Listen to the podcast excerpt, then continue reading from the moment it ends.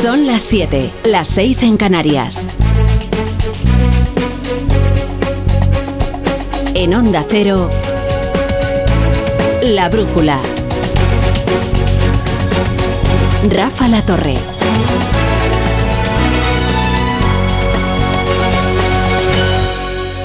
No se rinde, resiste. ¿Quién le habrá enseñado a Ábalos esto de la épica de la resistencia? José Luis Ábalos pasará al grupo mixto donde tendrá la misma fuerza parlamentaria que el BNG o que Coalición Canaria. El PSOE ha suspendido a Ábalos de militancia para salvaguardar la imagen del partido. Y como Ábalos mantiene su escaño, el PSOE tiene un diputado menos. Hagan cuentas, ¿eh? En tan solo 100 días de gobierno, la coalición ha perdido cinco diputados. Los cuatro de Podemos y el del partido avalista. Si este resultado se hubiera dado en las pasadas elecciones, la legislatura se habría considerado aún más inviable de lo inviable que ya se consideraba. No puedo acabar mi carrera política en mi trayectoria como un corrupto cuando soy inocente. Defender mi honor desde el grupo mixto me permitirá seguir defendiendo mis ideas con libertad de criterio y ojalá también asistir al final de esta partida obligando a que quienes ahora pretenden echarme a la calle, por la puerta de atrás tengan que mirarme a la cara a mí y a muchos compañeros y compañeras del partido que me animan a seguir adelante. José Luis Ábalos algo ha aprendido de su exsecretario general, Pedro Sánchez. Lo principal es que la resistencia es una de las más elevadas virtudes de la política. La otra es que el público aprecia una buena historia y él se la está contando. Y ya ven ustedes qué bien se la está contando. ¿eh? Ábalos hoy se exhibe como el héroe de la resistencia frente a la persecución de Ferraz que quiere que Ábalos ingiera la cicuta de su muerte civil. Lo que ocurre es que los portavoces del PSOE lo hacen todo envuelto en, el elogio y, es algo confuso, ¿no? Porque solo invocan unas difusas responsabilidades políticas para que Ábalos firme su confesión de culpabilidad antes incluso de haber sido imputado. Que convendría que precisaran que es exactamente lo que tiene Ábalos. No vaya a ser que pensemos que el problema es lo que Ábalos tiene contra ellos. Vengo solo en mi coche. No tengo secretaria. No tengo a nadie detrás ni al lado. Me enfrento a todo el poder político. ¿Quién me le va a decir? De una parte y de otra. Y lo tengo que hacer solo. Soy un mero peón que se inserta en una lucha política sin reglas que se fundamenta en la eliminación de cualquiera y de cualquier modo.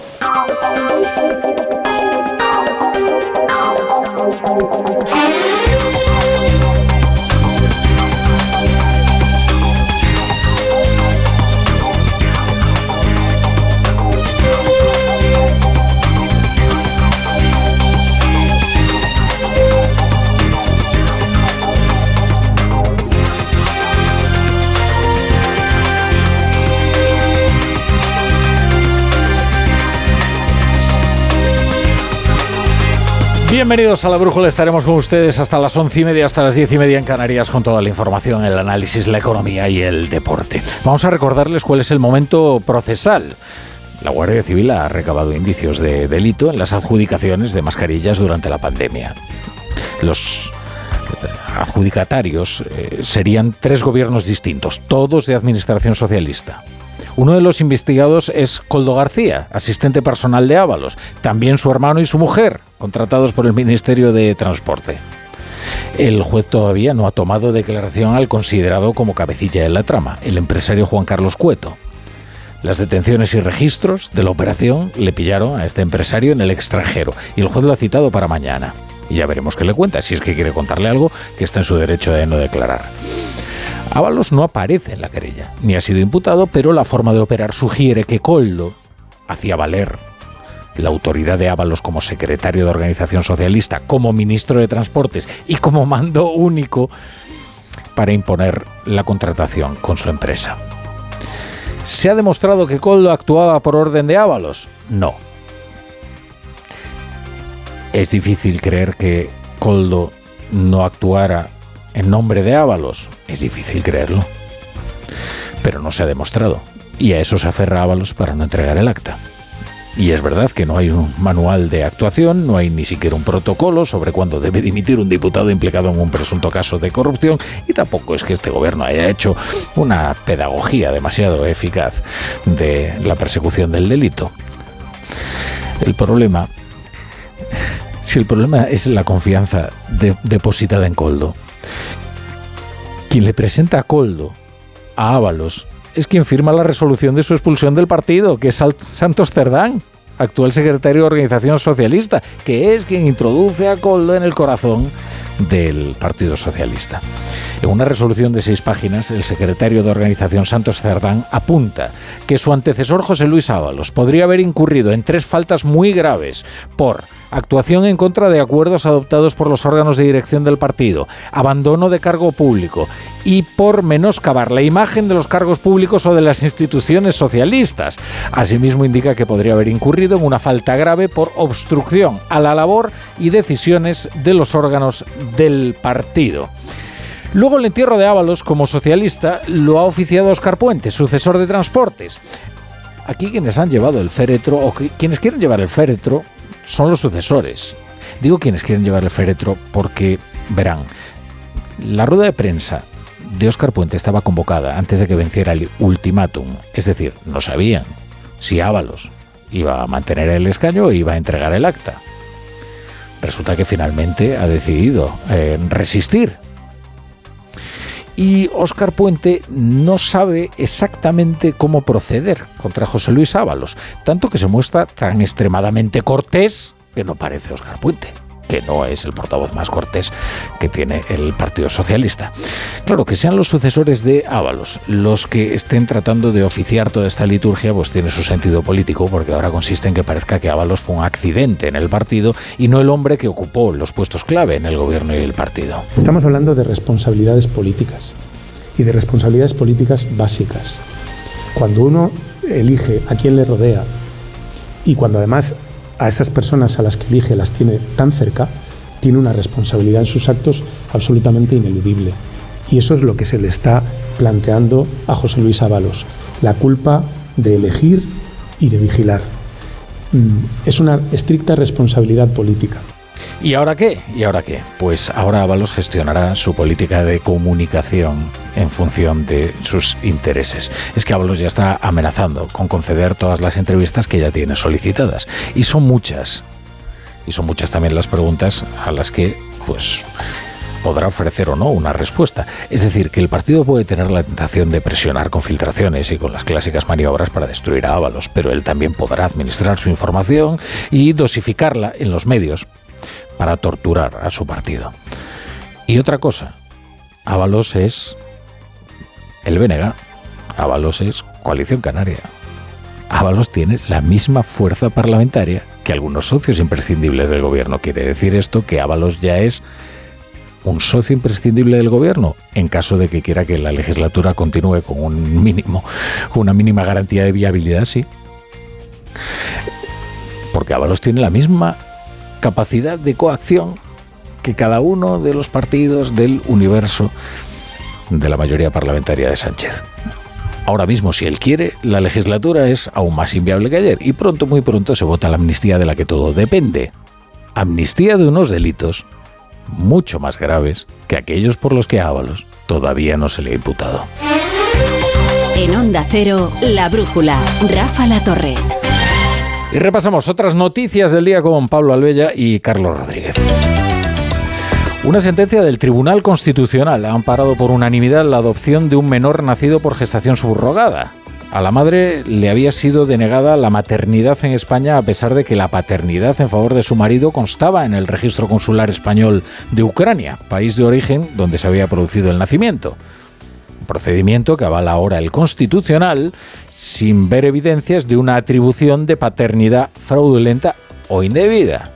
Por tanto, una sentencia que puede considerarse pionera.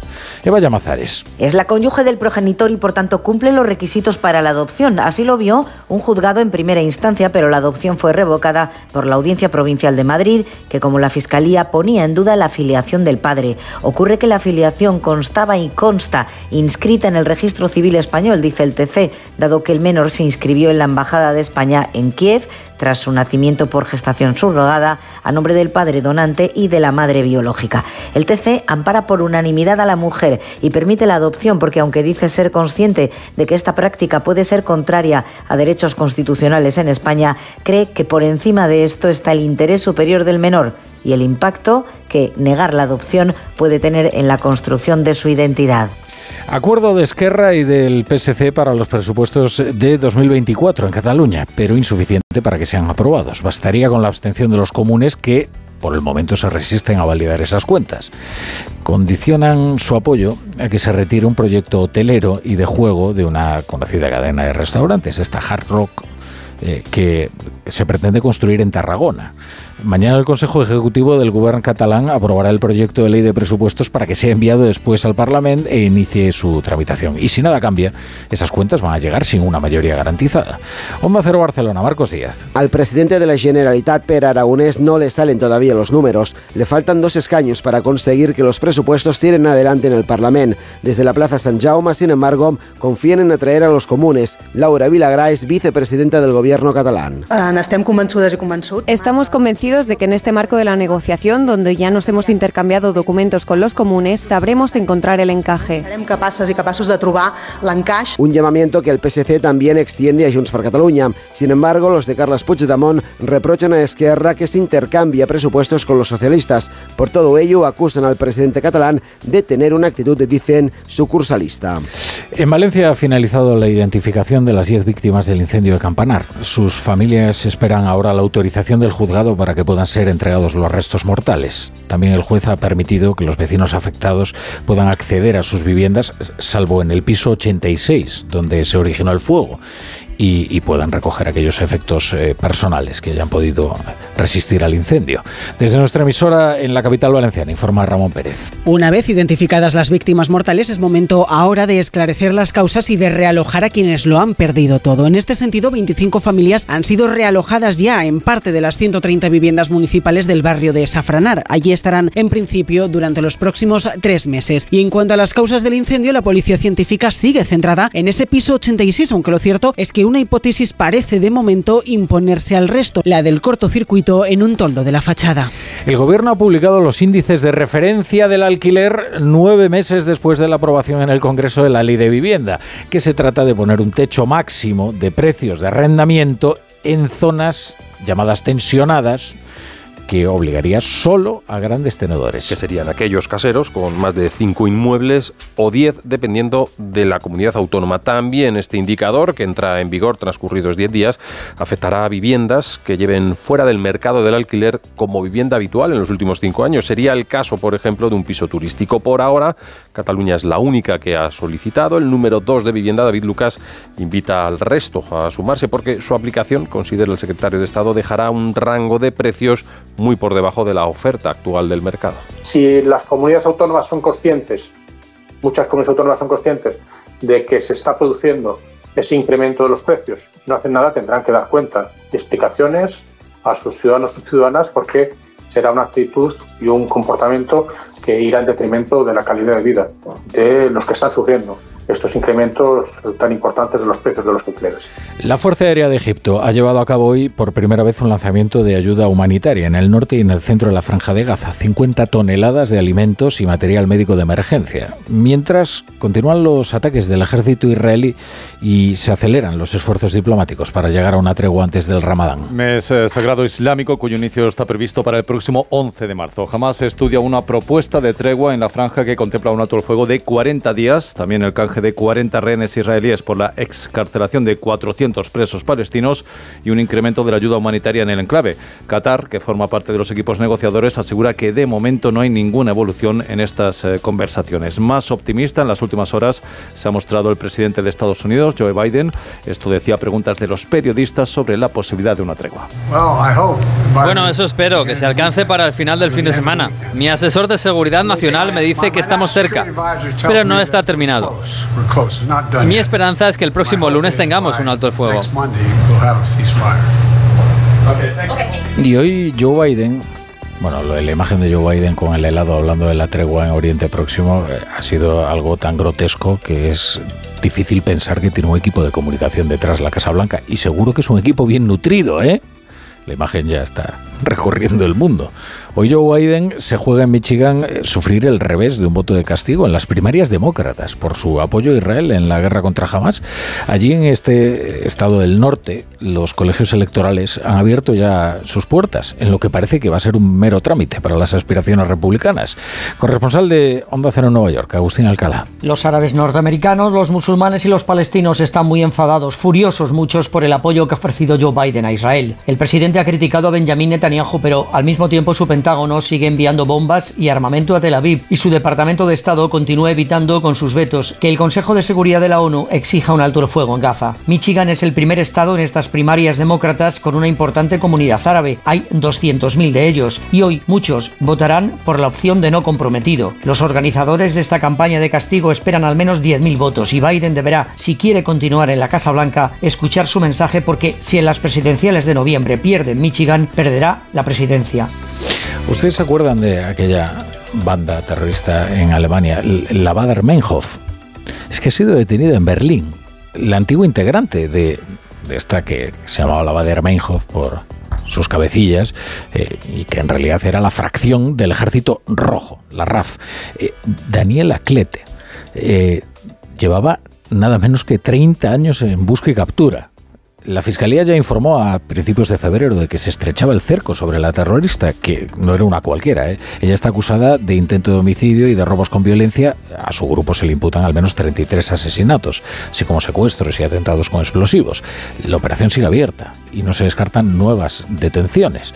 Berlín, Paola Álvarez. Daniela Clete perteneció a la tercera y última generación de la fracción del Ejército Rojo, la banda que llevó al extremo el concepto de la guerrilla urbana y a la que se adjudican 33 asesinatos, decenas de secuestros y atentados con explosivos entre 1970 y 1990. La conocida como la RAF se disolvió oficialmente en 1998, pero Clete logró pasar a la clandestinidad junto a Ernst Staub y Burkhard Garbeck. También buscados hoy por la justicia, los tres habrían intentado financiar con varios atracos con violencia, los que se le imputan ahora a la espera de que se estudie la posible reapertura de casos anteriores.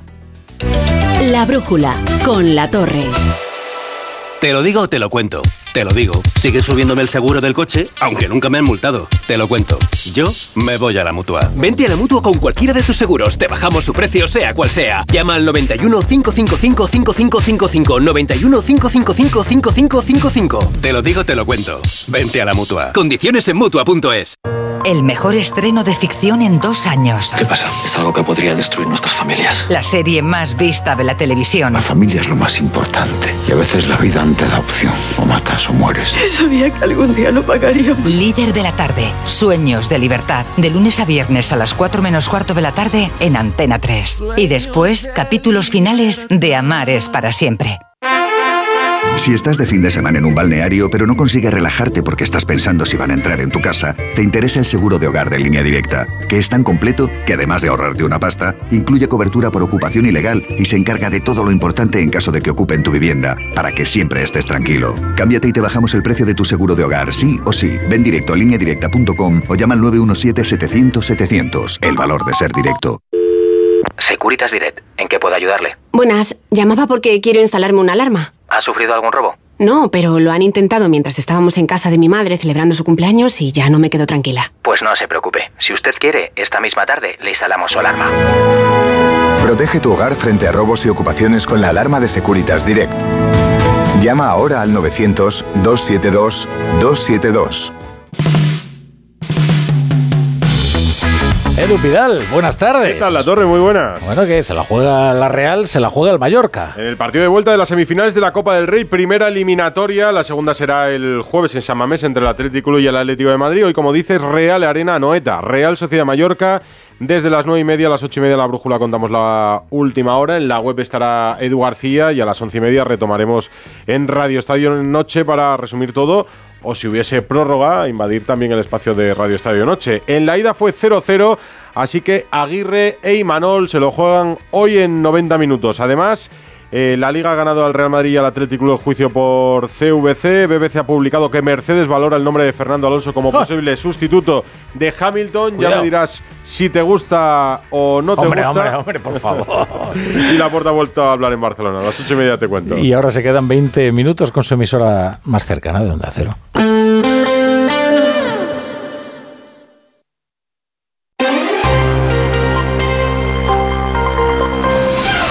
La Brújula de Madrid. Mercedes Pascua. Onda Cero.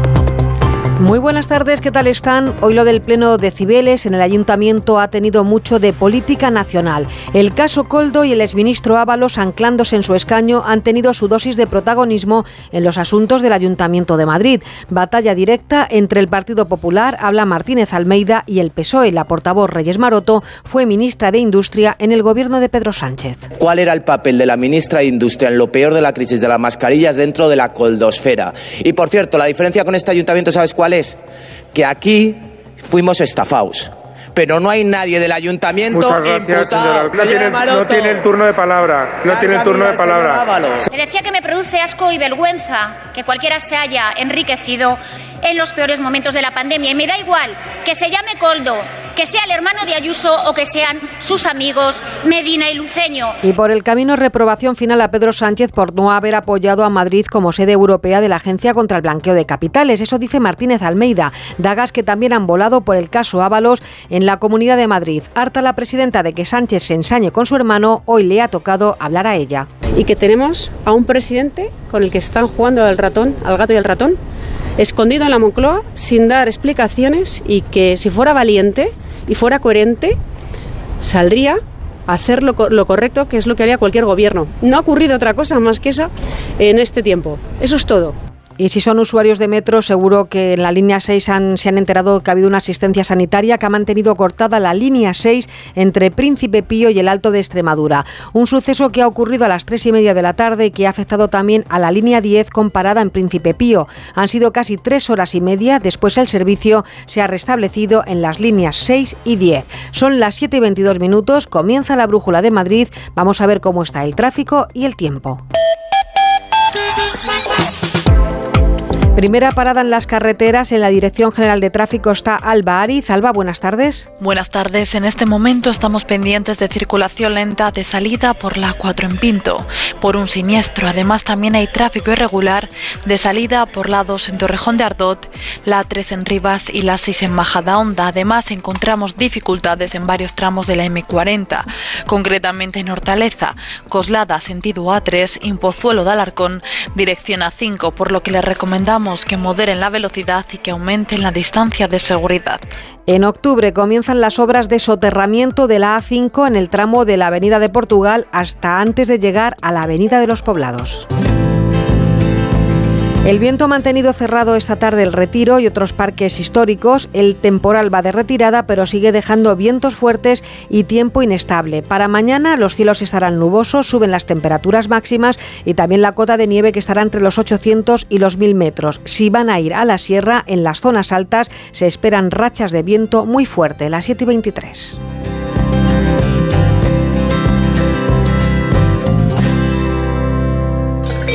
En la ganadería Organic producimos la mejor carne del mundo. Hacemos cría ecológica de las razas Angus y Wagyu, 100% sostenible. Nuestra carne es deliciosa y saludable, extremadamente tierna y jugosa. Va del campo a tu casa, sin intermediarios, a un precio justo. Si pruebas Organic, solo comerás Organic. Nosotros te la llevamos gratis a tu casa.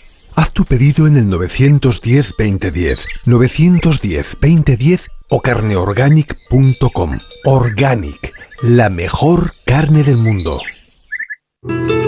El toreo está de moda y las máximas figuras repiten este año hasta dos y tres tardes en la Plaza de Toros de las Ventas. Esta noche a las 12 comienza la venta de entradas para la Feria de San Isidro 2024.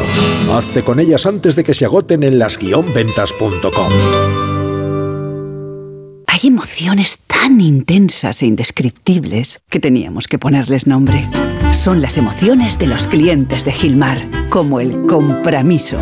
Sensación de compromiso al contar con Gilmar durante todo el proceso de compra de tu casa. Descubre más en emocionariogilmar.es. Gilmar, de toda la vida, un lujo. ¿Que por qué soy un pluser? Porque puedo elegir entre 8.000 coches y solo con la reserva me lo traen a la tienda más cercana de mi provincia. Porque lo veo, lo pruebo y si me convence me lo quedo. Porque tengo 15 días o 1.000 kilómetros de prueba. Si cualquier cosa no me convence, tengo la tranquilidad de que me cambian el coche o me devuelven mi dinero. Ocasión Plus, 8.000 coches, 80 centros a nivel nacional. Cambiar la bañera por un plato de ducha, reformar el baño completo. El caso es que meterse en obras da mucha pereza. Deje a un lado la pereza y acuda a Duchamanía. Sus profesionales realizan la reforma completa del baño o cambian la bañera por un plato de ducha, con rapidez, limpieza y empleando los mejores materiales. Todo a los mejores precios. Exposición en Paseo del Molino 6 y en calle Cabanilles 39, 91 468 4907 y duchamanía.es. La Brújula de Madrid. El Pleno del Ayuntamiento de Madrid ha sido hoy, como escuchaban, un hervidero, no solo por ese caso Coldo y la situación del exministro Ábalos, sino por esa reprobación también a Sánchez por la Agencia Europea de Blanqueo que no se ha quedado en Madrid. Al margen de la actualidad nacional, nos quedan muchas cosas por contarles y comenzamos apenas a unos días del aniversario del 11M con el monumento a las víctimas de ese atentado, Marta Morueco.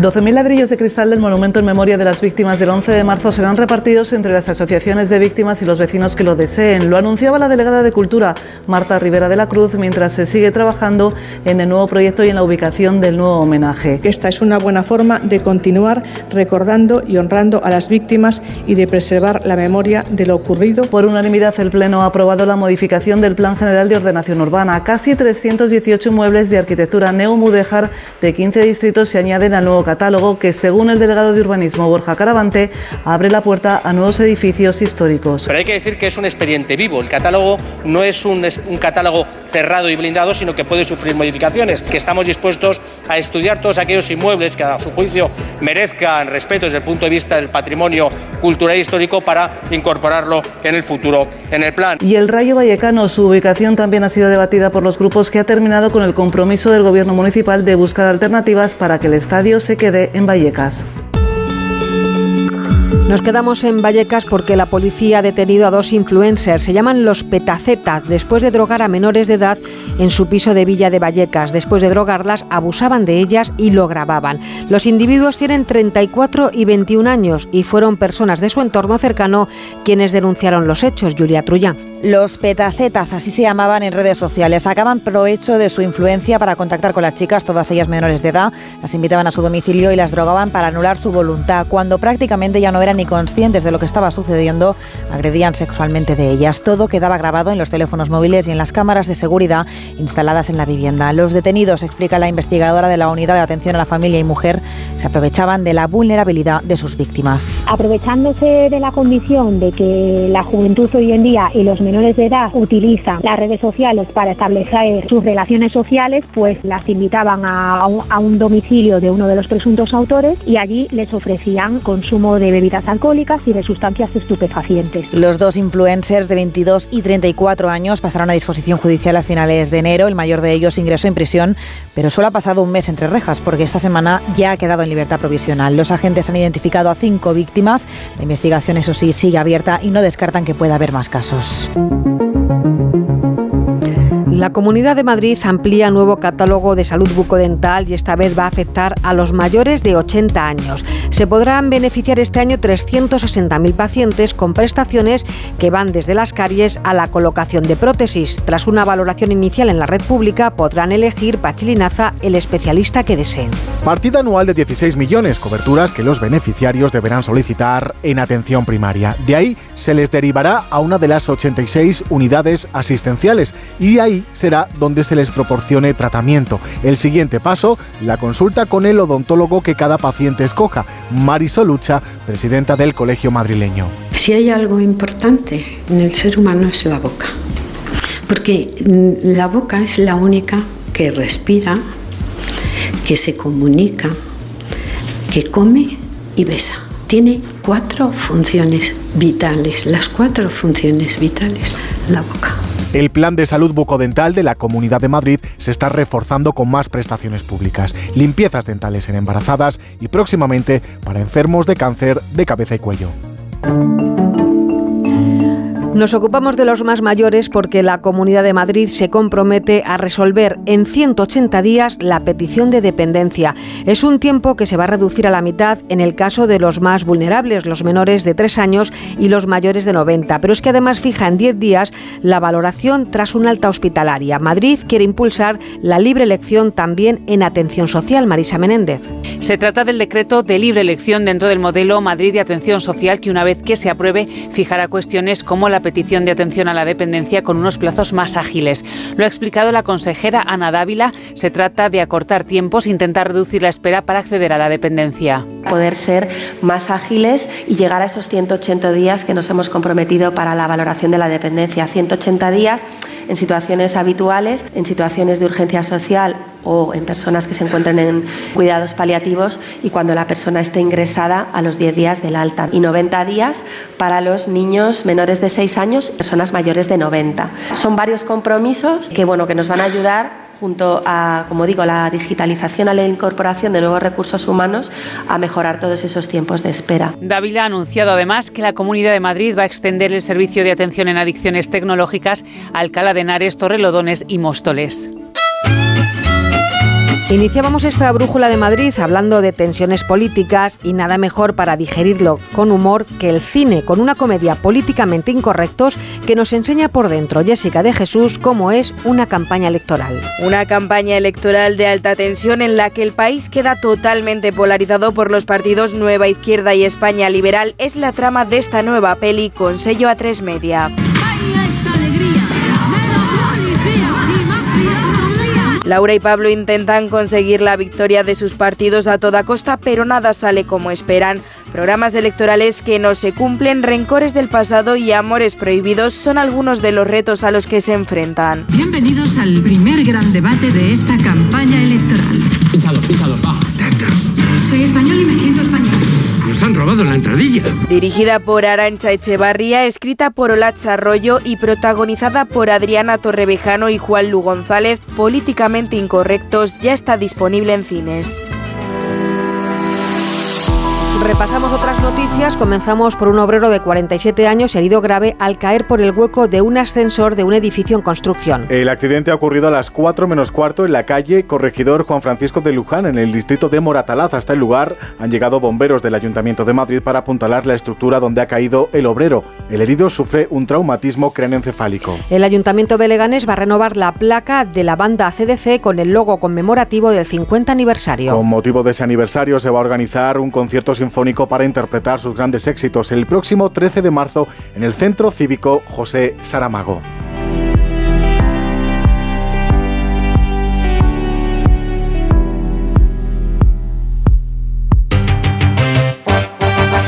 Estamos con Isabel de Cuerpo Libre. Isabel, el verano anda cerca. El verano cerca, las torrijas están ya y hay que adelgazar cuanto antes. Ya saben que en Cuerpo Libre lo van a conseguir. Con tratamientos naturales, localizados, personalizados. Van a adelgazar y no van a recuperar. ¿Qué tienen que hacer? Llamar a Cuerpo Libre al 91 192 32 32. 40% de descuento. 91 192 32 32.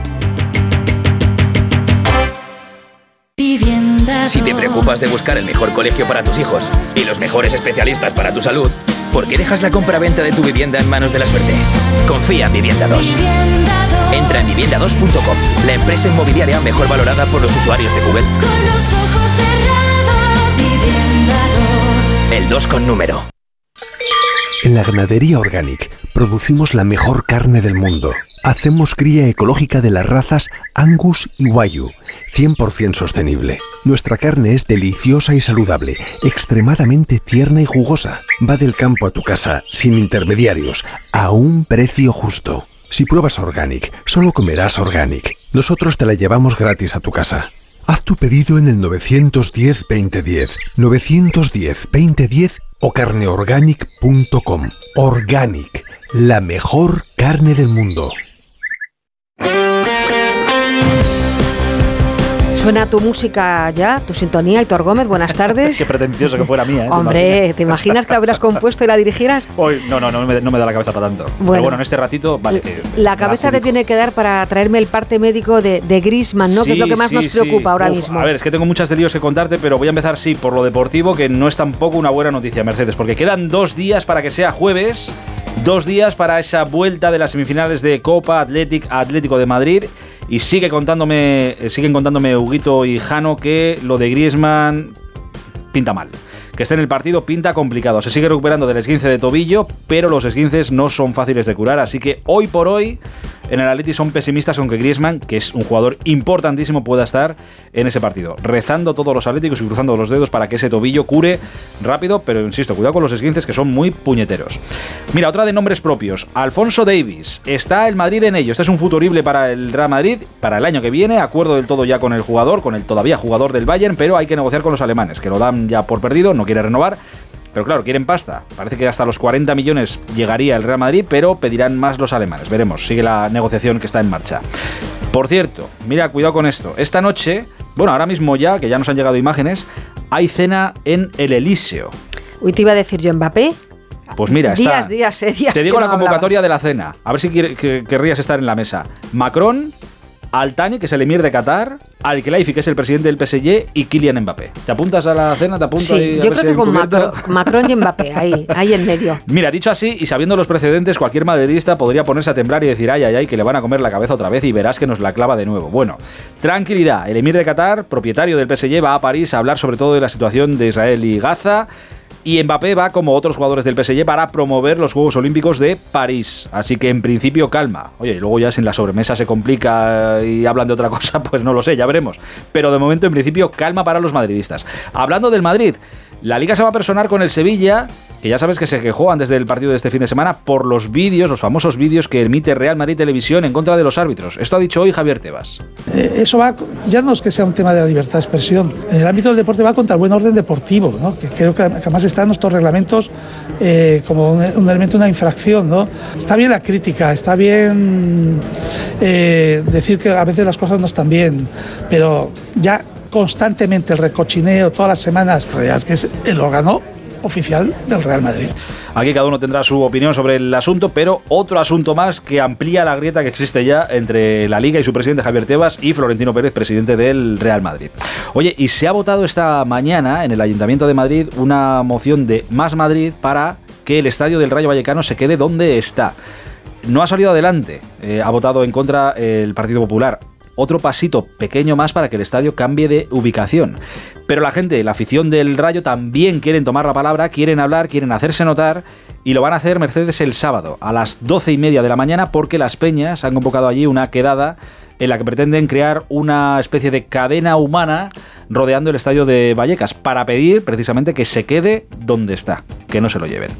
Todo eso te cuento y mientras tanto voy a ver si me da tiempo a meterte en la cena de Macron y Hombre. compañía, que eso tiene que estar jugoso. Va la madre. Es que he pensado yo, Es ¿a que la quién que lleva de la pareja madre. Mbappé? La que que ya la sabemos que... En principio lo que le, hemos- le he visto entrar y entraba solo, pero que luego hablará con su madre no me cabe ninguna duda. Bueno, pues búscame un hueco con Macron y Mbappé, ya sabes. Muchas gracias, Aitor. Adiós. El toreo está de moda y las máximas figuras repiten este año hasta dos y tres tardes en la Plaza de Toros de las Ventas. Esta noche a las 12 comienza la venta de entradas para la Feria de San Isidro 2024. Hazte con ellas antes de que se agoten en las-ventas.com. Ahora solo piensa en disfrutar de tu Audi, porque de todo lo demás se ocupa Audi Selection Plus. Conduce tu Audi seminuevo o de ocasión con entrega inmediata, control de calidad de hasta 289 puntos de chequeo, financiación a medida y otros beneficios únicos. Y si visitas tu concesionario más cercano, podrás tasar gratuitamente tu vehículo con opción a compra. Con Audi Selection Plus todo son ventajas. Consulta condiciones y vehículos disponibles en Audi Retail Madrid.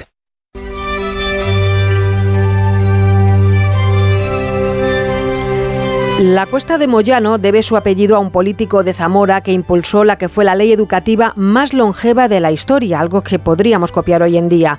Por eso esta cuesta de casetas de libros, que parte de Atoche y desemboca en el Retiro, fue definida por Francisco Umbral como la calle más leída de Madrid.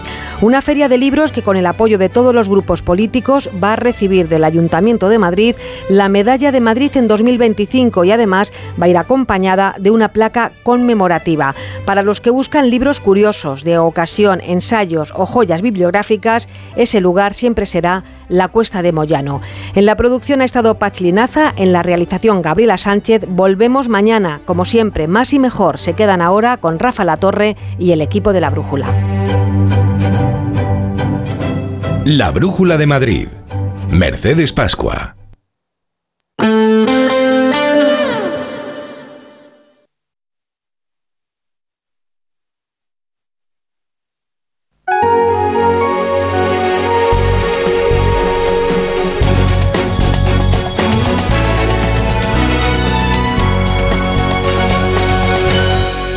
Las 8 menos 20, son las 7 menos 20 en Canarias. Esto es la brújula de Onda Cero. Y estas son las noticias que tienen que conocer hasta ahora para estar bien informados.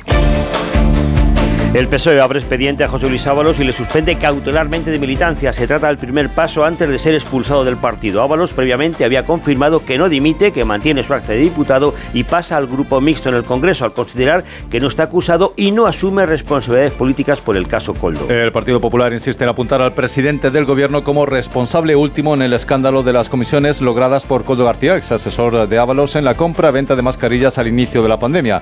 El gobierno defiende la contratación y afirma que habrá tras transparencia absoluta. La Policía Científica ha concluido ya las labores de identificación de las 10 víctimas mortales del incendio de Campanar en Valencia. Ahora el juzgado agiliza los trámites para los entierros y el magistrado permite a los vecinos recoger las pertenencias que se salvaron de las llamas, a excepción del inquilino que residía en la casa donde se inició el fuego. El Tribunal Constitucional ha acordado por unanimidad dar amparo a una mujer a la que se denegó la adopción de un hijo de su marido que había nacido en Ucrania mediante gestación subrogada y había sido inscrito como hijo del esposo en el registro civil de la Embajada de España en Kiev. En Estados Unidos, las primarias de Michigan de este martes evaluarán la fuerza del presidente Joe Biden en un estado clave para la contienda y que servirán como prueba de fuego sobre la negativa del presidente de pedir un alto el fuego en Gaza. En el lado republicano, Trump y Nikki Haley volverán a enfrentarse en la, en la primera parte del proceso de nominación de este estado. La fugitiva de la organización terrorista alemana Facción del Ejército Rojo, Daniela Klete, ha sido arrestada en Berlín después de más de 30 años escondida. Está acusada de colocar una bomba que acabó con la vida de un directivo de la banca en la década de los 80, así como de matar a tiros a un político de centro izquierda. El abogado que representó al fallecido líder opositor ruso Alexei Navalny y asesoró a su madre en la petición a las autoridades de Moscú para que entregaran su cuerpo ha sido detenido en la capital rusa. Previamente, la justicia de este país había condenado a dos años y medio de cárcel al líder del activismo por los derechos humanos, Oleg Orlov, por criticar la ocupación de Ucrania. Felipe VI y Juan Carlos I han escenificado hoy su reconciliación tres años y medio después de que el emérito abandonara España para instalarse en Abu Dhabi. Padre e hijo han coincidido este martes en Windsor, donde han acudido a la misa de acción de gracias en memoria de Constantino de Grecia. La brújula con la torre.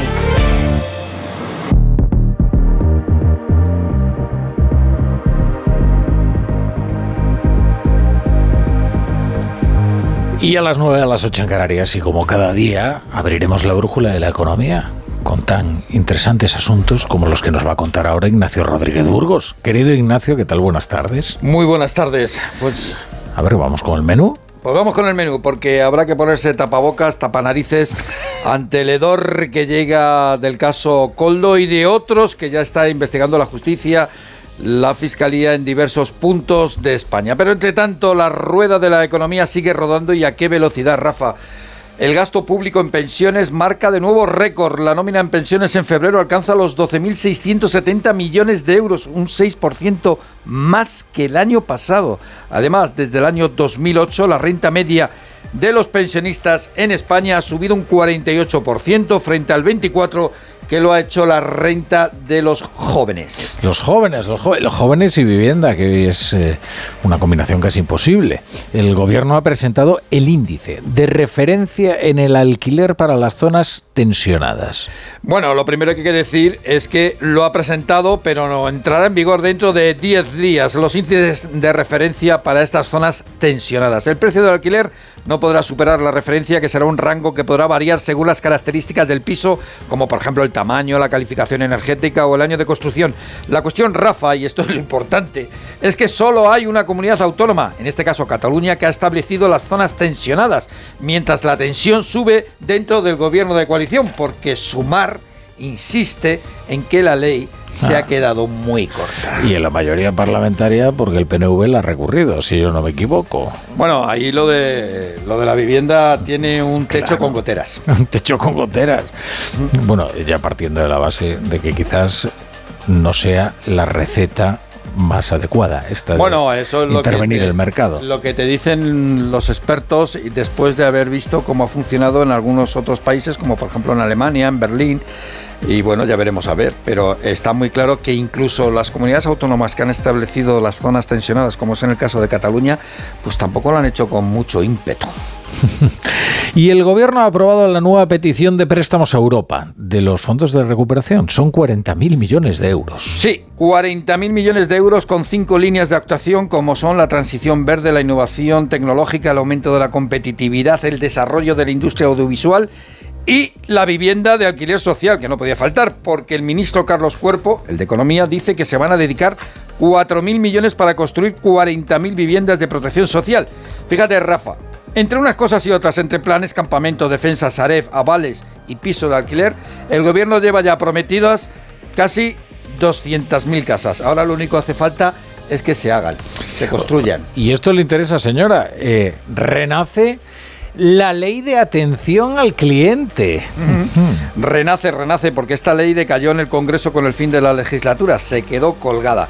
El tiempo de espera al teléfono, cuando se llama a una empresa, no podrá superar los tres minutos. O sea que la musiquita esa insoportable. ¿Cuántas ¿eh? multas van Tres a caer? minutos como mucho. No, ¿sabes lo que va a pasar? Pues que te cuelgan Claro. y tendrás que volver a que llamar volver a llamar. Es que vamos. Vamos. Además, debemos, mm, nos tienen que atender un humano si así lo pedimos, y no un robot. Las aunque a veces hay humanos que son peores que los robots, pero bueno, No sé si confío a veces más en el robot, pero. no sé, no sé, pero eso de la teclita de ya, marque uno, y si quiere hablar con no sé qué, marque el dos, y si quiere hablar con sobre tal, todo, marque... si, si, no lo- si yo no le llamo, no me llame usted. Claro, Eh, eso, no me eso, que es eso. que quiero ofrecerle y ayudarle para que ahorre. No, no, si no me interesa. Yo voy a comprar una inteligencia artificial para contestar las llamadas de las empresas. Sí, pero una especialmente cabrona. Sí, molesta. Eso es. Bueno, eh, lo, importante, lo importante aquí, que las compañías deben contestar las reclamaciones en un plazo máximo de 15 días, que hasta ahora, bueno, pues decían, te daban un mes, no, que en 15 días te tienen que contestar. Y los servicios básicos de suministro, como la luz, el agua, el gas, ¿eh? deben de contar con una atención al cliente de 24 horas los 7 días a la semana. Vamos, Pues, como en la Ignacio, radio, Aquí te no, bueno, la radio está 24-7. 24-7. Te espero aquí a las 9, a las 8 en Aquí estaremos. La brújula. Si quieres relajarte pero te preocupas demasiado por si alguien entra en tu casa, te interesa el seguro de hogar de línea directa. Es tan completo que además de ahorrarte una pasta es el único con cobertura por ocupación ilegal y se encarga de todo lo importante en caso de que ocupen tu vivienda. Cámbiate y te bajan el precio de tu seguro de hogar. Sí o sí, ve directo a lineadirecta.com o llama al 917-700-700. El valor de ser directo. Tengo la memoria fatal, se me olvida todo. Si te falla la memoria, toma de Memory. De Memory con vitamina B5 contribuye al rendimiento intelectual. Y ahora para los más mayores, de Memory Senior de Pharma OTC. Dime, Pilar. Oye, ¿sabes que Yastel me ha vuelto a mejorar la tarifa? Ya, y por el mismo precio que sí. Y sin pedirlo. Claro, es que estos te hacen mejoras así porque sí. ¿Qué va a ser lo próximo? ¿Que me cambien a mi marido por Jesús Vázquez? Cualquier cosa. Seamos sinceros, a todos nos gusta mejorar. Por eso en Yastel volvemos a mejorar las tarifas por el mismo precio. Llama al 1510.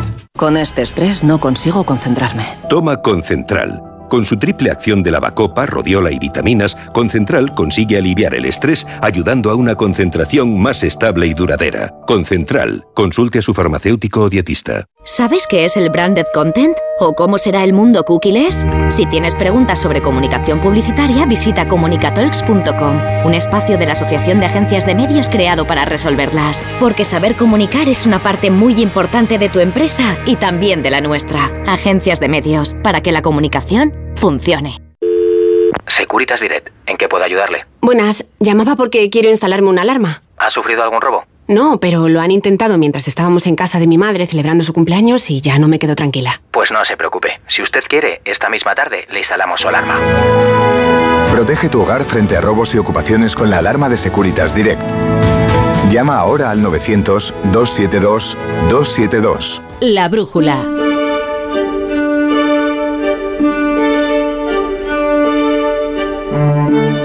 Rafa La Torre.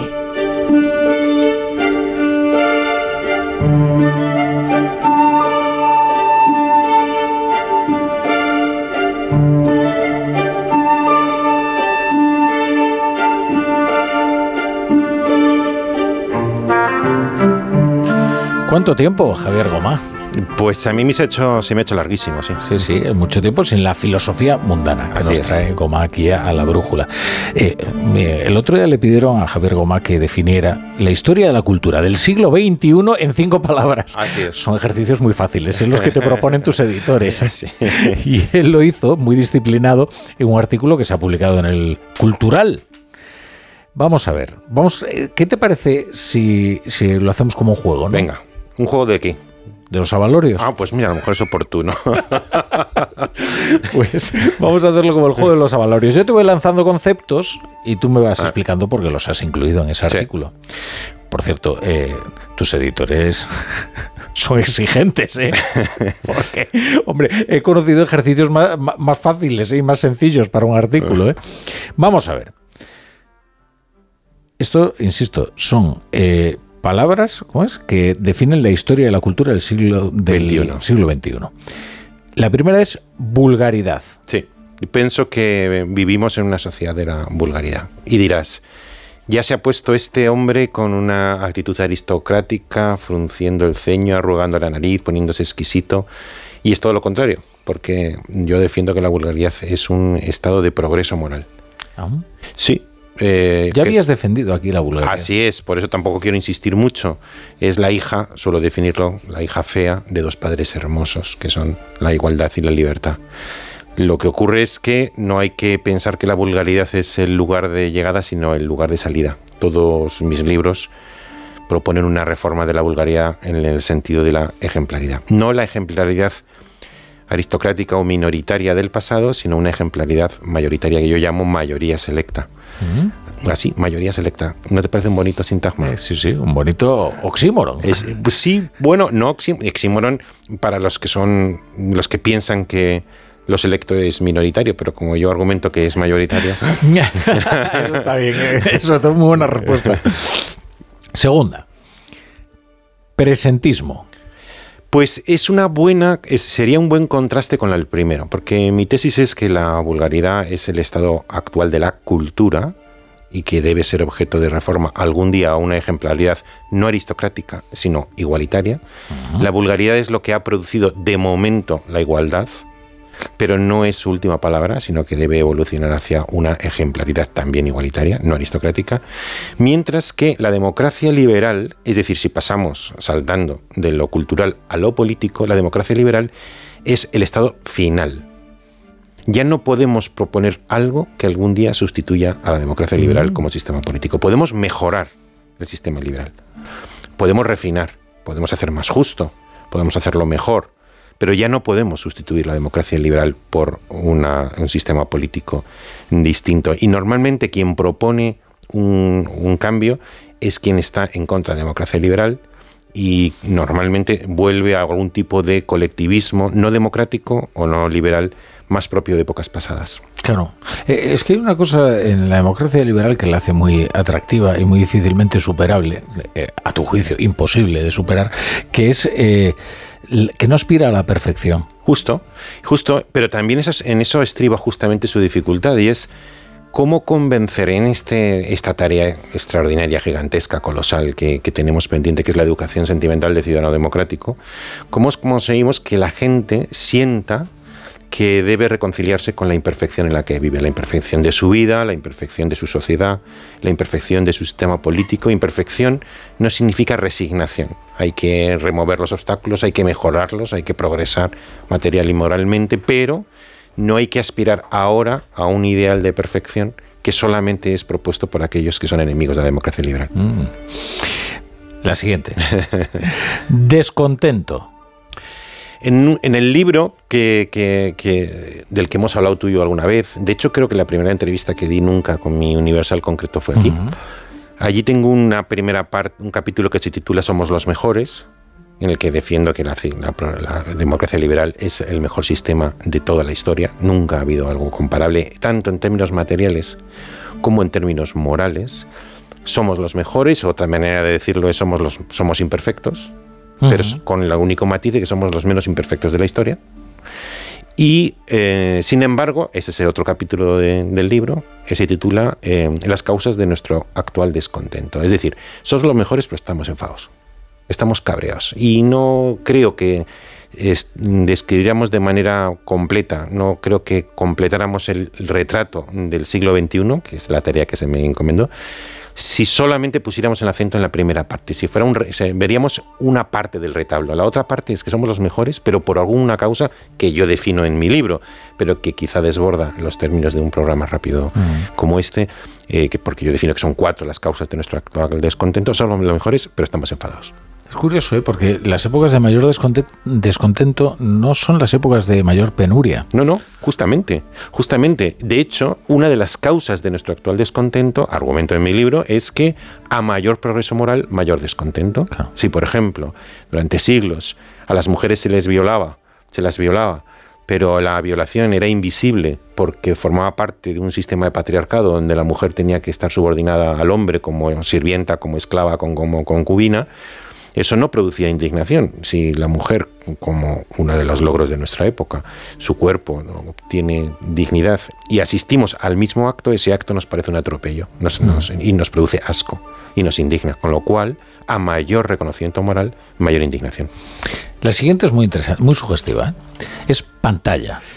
Pues sí, porque mira, en siglo XIX, siglo XX se produjeron tres grandes invenciones que son, o cuatro, ¿no? el telégrafo, el teléfono, la radio, eh, la, la televisión, que eso producía una, un- un- un- una experiencia nueva que era en, en directo pero no en vivo. Ahora, por ejemplo, los oyentes nos están oyendo en directo, pero, pero no en vivo, porque no están con nosotros rozando nuestro, nuestro cuerpo. Con todo, había una sensación, hay un poeta en inglés, final- Voy a anticiparme algo que puede ocurrir mañana, y- y es que nos estén escuchando, pero no en directo, sino en el podcast. Sí, eso es cierto. Ya no sería ni siquiera en indirecto, aunque, es en- aunque hay una especie de viveza en el... Eso por supuesto que sí. Y además incluso creo que es un fenómeno creciente, ¿no? Sí, porque nosotros sí que lo hacemos en directo, Sí. es decir, no cortamos y pero. ¿eh? pero luego está el podcast, que, Claro. que- que muchos pueden seguir. Pero hay hay un poeta inglés que se llama Coleridge, que inventó esa expresión que luego ha sido muy manida, de la suspensión de la credibilidad, que dice que quien lee un libro o ve una película suspende por un momento la credibilidad, sabe que lo que está ocurriendo en esa pantalla es ficción, pero se lo cree.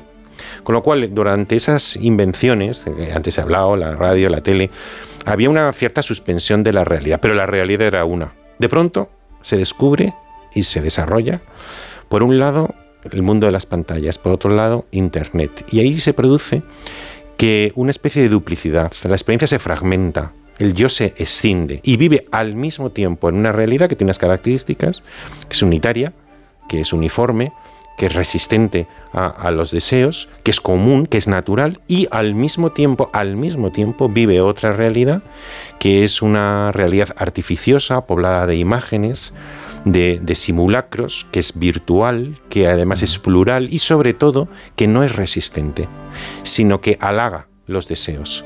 Entonces, en la realidad que es común nuestro yo tiene que afrontar eh, resistencias y superarlas, pero luego existe un mundo maravilloso que satisface nuestros placeres y que nos dota algo así de superpoderes. Vivimos una irrealidad. Entonces el yo moderno, el yo del siglo XXI es un yo esencialmente fragmentado y escindido entre dos planos y a mi juicio esta realidad que tantas cosas buenas nos proporciona genera un problema que es retrasa la adaptación sentimental de la gente a la realidad. Y para la quinta nos quedan unos segundos. Es cosmopolitismo. Si me preguntas cómo era 1924, yo te diría que era más local y menos cosmopolita. Si me preguntas cómo será el 2024, te, te diré que es 2124, te diré que es más cosmopolita que ahora. La tendencia al cosmopolitismo, existe una raza, el hombre y la mujer existe un solo principio, la dignidad, y como el cosmopolitismo es un invento de Occidente, el cosmopolitismo es occidentalismo. Javier Goma, pues es un placer tenerte aquí y no esperemos tanto para volver a traer la filosofía mundana Es a la brújula. Un placer enorme. Vamos a tener que dejar el juego de los avalorios porque ahora tengo que hablar de ábalos.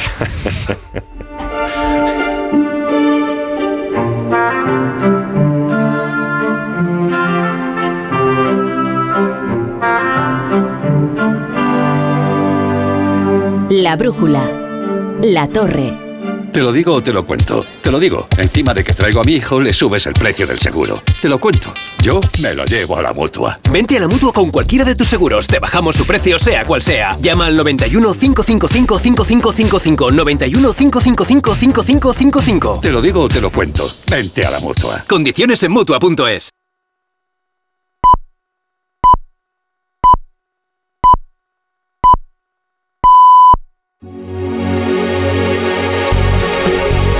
Son las 8, las 7 en Canarias. En Onda Cero, La Brújula. Rafa La Torre.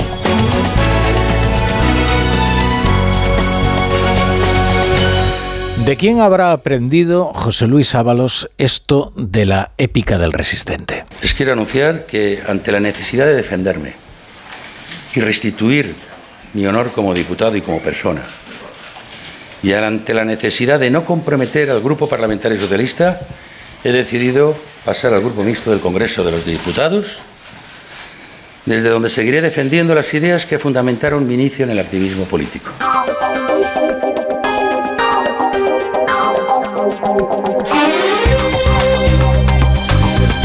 Bienvenidos a la brújula si se incorporan a esta hora a la sintonía de Onda Cero. Si lo raro es que se hubiera rendido.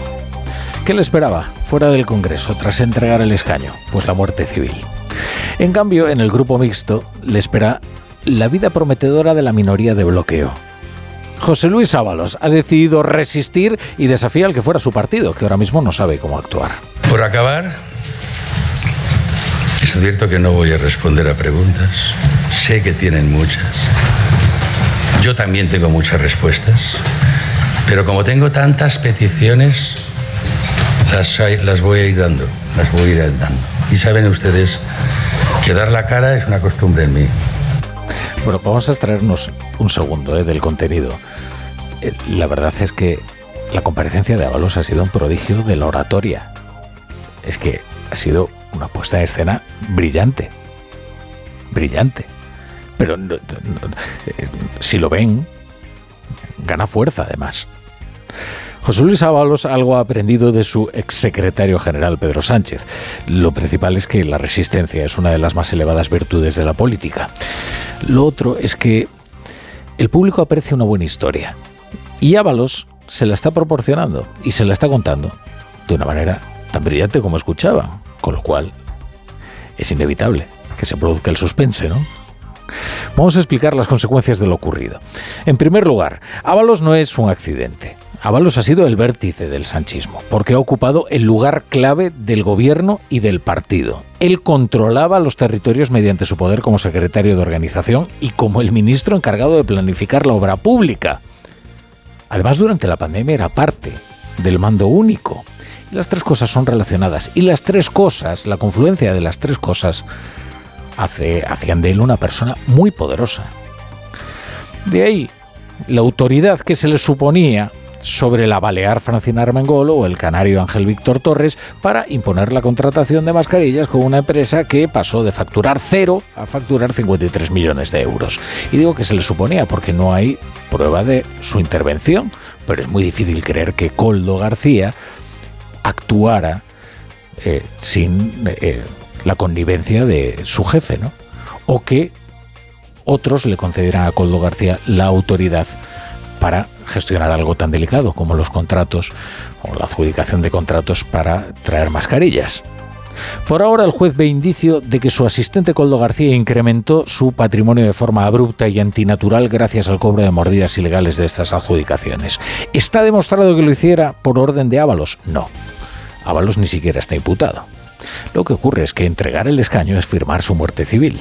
Si yo renunciara, y más en este momento, una semana después, se interpretaría como un signo de culpabilidad que no asumo. Y solo provocaría mi estigmatización, no ya política, sino personal. Soy consciente, tengo ya alguna edad y sé lo que es un apestado político. En su partido dirán, ah, ah, ah, es que hay una responsabilidad política en confiar en un personaje como Coldo García. El problema es que quien le presenta a Coldo es quien firma la resolución de su expulsión del partido. Santos Cerdán, actual secretario de Organización Socialista, en una resolución de seis páginas. Santos Cerdán apunta que su antecesor José Luis Ábalos podría haber incurrido en tres faltas muy graves por actuación en contra de acuerdos adoptados por los órganos de dirección del partido, abandono de cargo público y por menoscabar la imagen de los cargos públicos o de las instituciones socialistas. Y luego indica que podría haber incurrido en una falta grave por obstrucción a la labor y decisiones de los órganos del partido. Pero quien introduce en la vida del partido a Coldo García es Santos Cerdán, que es quien lo trae desde Navarra y lo deja con Ábalos.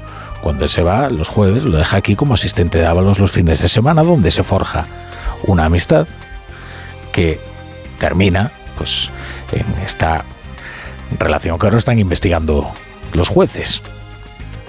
Otro problema es que nadie sabe a dónde va a conducir la investigación del caso. El juez todavía no ha tomado declaración al considerado como cabecilla de la trama, que es el empresario Juan Carlos Cueto. Las detenciones y los registros de la operación le pillaron en el extranjero y ahora el juez lo ha citado para mañana. Él puede no declarar, ¿eh? Pero lo que son, en fin, los términos de, la investigación ya veremos por dónde discurren. Estas son las razones por las que el PSOE ha perdido por completo el control de la situación. Hasta hoy Oscar Puente parecía un hombre un hombre cortés es que le ha tocado a él oficiar el entierro de Ábalos. El problema de este sepelio es que estaba convocado antes de que se cumpliera el ultimátum, y cuando llegó la hora, el muerto no estaba en el nicho, sino en su escaño. De ahí los elogios algo desconcertantes con los que aún recubren su expulsión, que son elogios preventivos, como si le fueran poniendo apósitos. Ábalos. Esto de sabemos que Ábalos es un socialista de una pieza, pero si lo están expulsando. Lo que se le está pidiendo es algo muy obvio, muy evidente que asuma la responsabilidad política que ha tenido en la designación directa de una persona que ha estado junto a él y que desde luego no ha estado a la altura de lo que es el Partido Socialista y ha causado un gravísimo daño a nuestras siglas. Y un buen socialista, y yo no tengo ninguna duda de que José Luis lo es, no puede irse al grupo mixto tiene que tomar una decisión que esté a la altura de su trayectoria como político. y esta, desde luego, no lo está. Como que no tiene ninguna duda de que José Luis Ábalos no es un buen socialista, si lo están expulsando. No, lo que ahora le espera al PSOE es un calvario, pero no solo en lo que se refiere a la crónica de la podredumbre servida por fascículos. Es que además políticamente eh, el desafío de Ábalos ya ha trastocado a la legislatura. Hagan cuentas, en tan solo 100 días, 100 días de gobierno llevamos, ¿eh? aunque parece una eternidad, ¿eh? 100 días. En tan solo 100 días la coalición ha perdido 5 diputados. Los 4 de Podemos y el del partido avalista, que es este José Luis Ábalos, que se ha ido al grupo mixto. Es que se va engrosando el grupo mixto y se va quedando un poquito más escuálida la coalición. Podemos tiene es que eh, em, conviene hacer la comparación para entender la verdadera fuerza parlamentaria de cada una de las formaciones y de las nuevas formaciones. Podemos tiene un escaño menos que el PNV. Y el partido de Ábalos tiene los mismos escaños que Coalición Canaria o que el BNG. Si este resultado se hubiera dado en las pasadas elecciones, la legislatura se habría considerado aún más inviable de lo inviable que ya se consideraba. Porque esto es gobernar. ¿O es que el único fin de la, legislatura es que Sánchez habite la Moncloa hasta que termine de descomponerse su mayoría de gobierno? Porque además, fíjense la paradoja. Ábalos no ha sido imputado, aunque es difícil de creer que no tuviera ningún tipo de responsabilidad en las adjudicaciones ilegales que su íntimo asistente iba negociando con las administraciones socialistas. Pero no está imputado. Y, no hay un manual de actuación, no hay ni siquiera un protocolo sobre cuándo debe dimitir un diputado implicado en un presunto caso de corrupción. Los partidos en realidad actúan a conveniencia, cuando, pues eh, van improvisando al respecto pero digamos que no hay una, norma que diga, bueno, cuando se abre eh, eh, cuando se abre el juicio oral, cuando no, sencillamente si considera que procede expulsarlos del partido, pues los expulsan y si procede ponerles un sueldo en diferido, pongamos, pues le ponen un sueldo en diferido. Luego no es que este gobierno haya hecho una pedagogía del castigo penal como compensación moral del daño. Es que la paradoja es que Ábalos puede estrenar su independencia como diputado decidiendo qué es lo que va a votar en la ley de amnistía. Porque esta legislatura se erige sobre la promesa de impunidad a cambio de apoyo parlamentario a unos malversadores muy concretos. Es que este gobierno, que ahora se conjura para inhabilitar a Ábalos, trabaja mano a mano con los abogados de Puigdemont y de Junqueras para habilitarlos cuanto antes. De manera que anda con la autoridad moral algo maltrecha para imponer su criterio sobre la ejemplaridad pública. Vengo solo en mi coche. No tengo secretaria. No tengo a nadie detrás, ni al lado. Me enfrento a todo el poder político. ¿Quién me le va a decir? De una parte y de otra. Y lo tengo que hacer solo. Soy un mero peón que se inserta en una lucha política sin reglas que se fundamenta en la eliminación de cualquiera y de cualquier modo. El público aprecia una buena historia y Ábalos se la está proporcionando. En Onda Cero, La Brújula, Rafa La Torre. Madre mía, qué golpe. Parece que tu coche se ha peleado con una columna. Con el seguro de coche de línea directa, no solo te ahorras una pasta, sino que además puedes escoger el taller que quieras aquí o en Chipiona. Y si eliges taller colaborador, también tienes coche de sustitución garantizado y servicio de recogida y entrega. Cámbiate ahora y te bajamos el precio de tu seguro de coche, sí o sí. Ven directo a lineadirecta.com o llama al 917-700-700. El valor de ser directo. Consulta condiciones.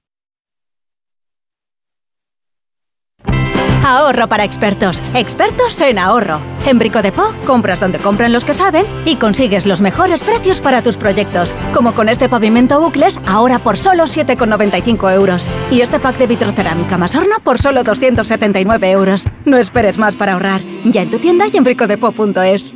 Pensar a lo grande no es poner el logo gigante para que todo el mundo lo vea es que todos te conozcan a través de Internet. En Orange Empresas te ayudamos a crear tu página web profesional y mejorar tu posicionamiento en Internet para aumentar tu visibilidad y conseguir nuevos clientes. Las cosas cambian y con Orange Empresas tu negocio también. Llama al 1414. Avanzar en la descarbonización de nuestra economía y el crecimiento sostenible exige un compromiso de todas las empresas. Con este fin, BBVA reúne a los dirigentes de grandes compañías de todo el mundo en el tercer foro de sostenibilidad BBVA el 29 de febrero en Madrid. En Onda Cero vamos a estar muy presentes, con un análisis previo el martes en Julia en la Onda y un seguimiento de las intervenciones del jueves en toda nuestra programación. Tercer foro de sostenibilidad de BBVA, porque todos nos estamos jugando mucho.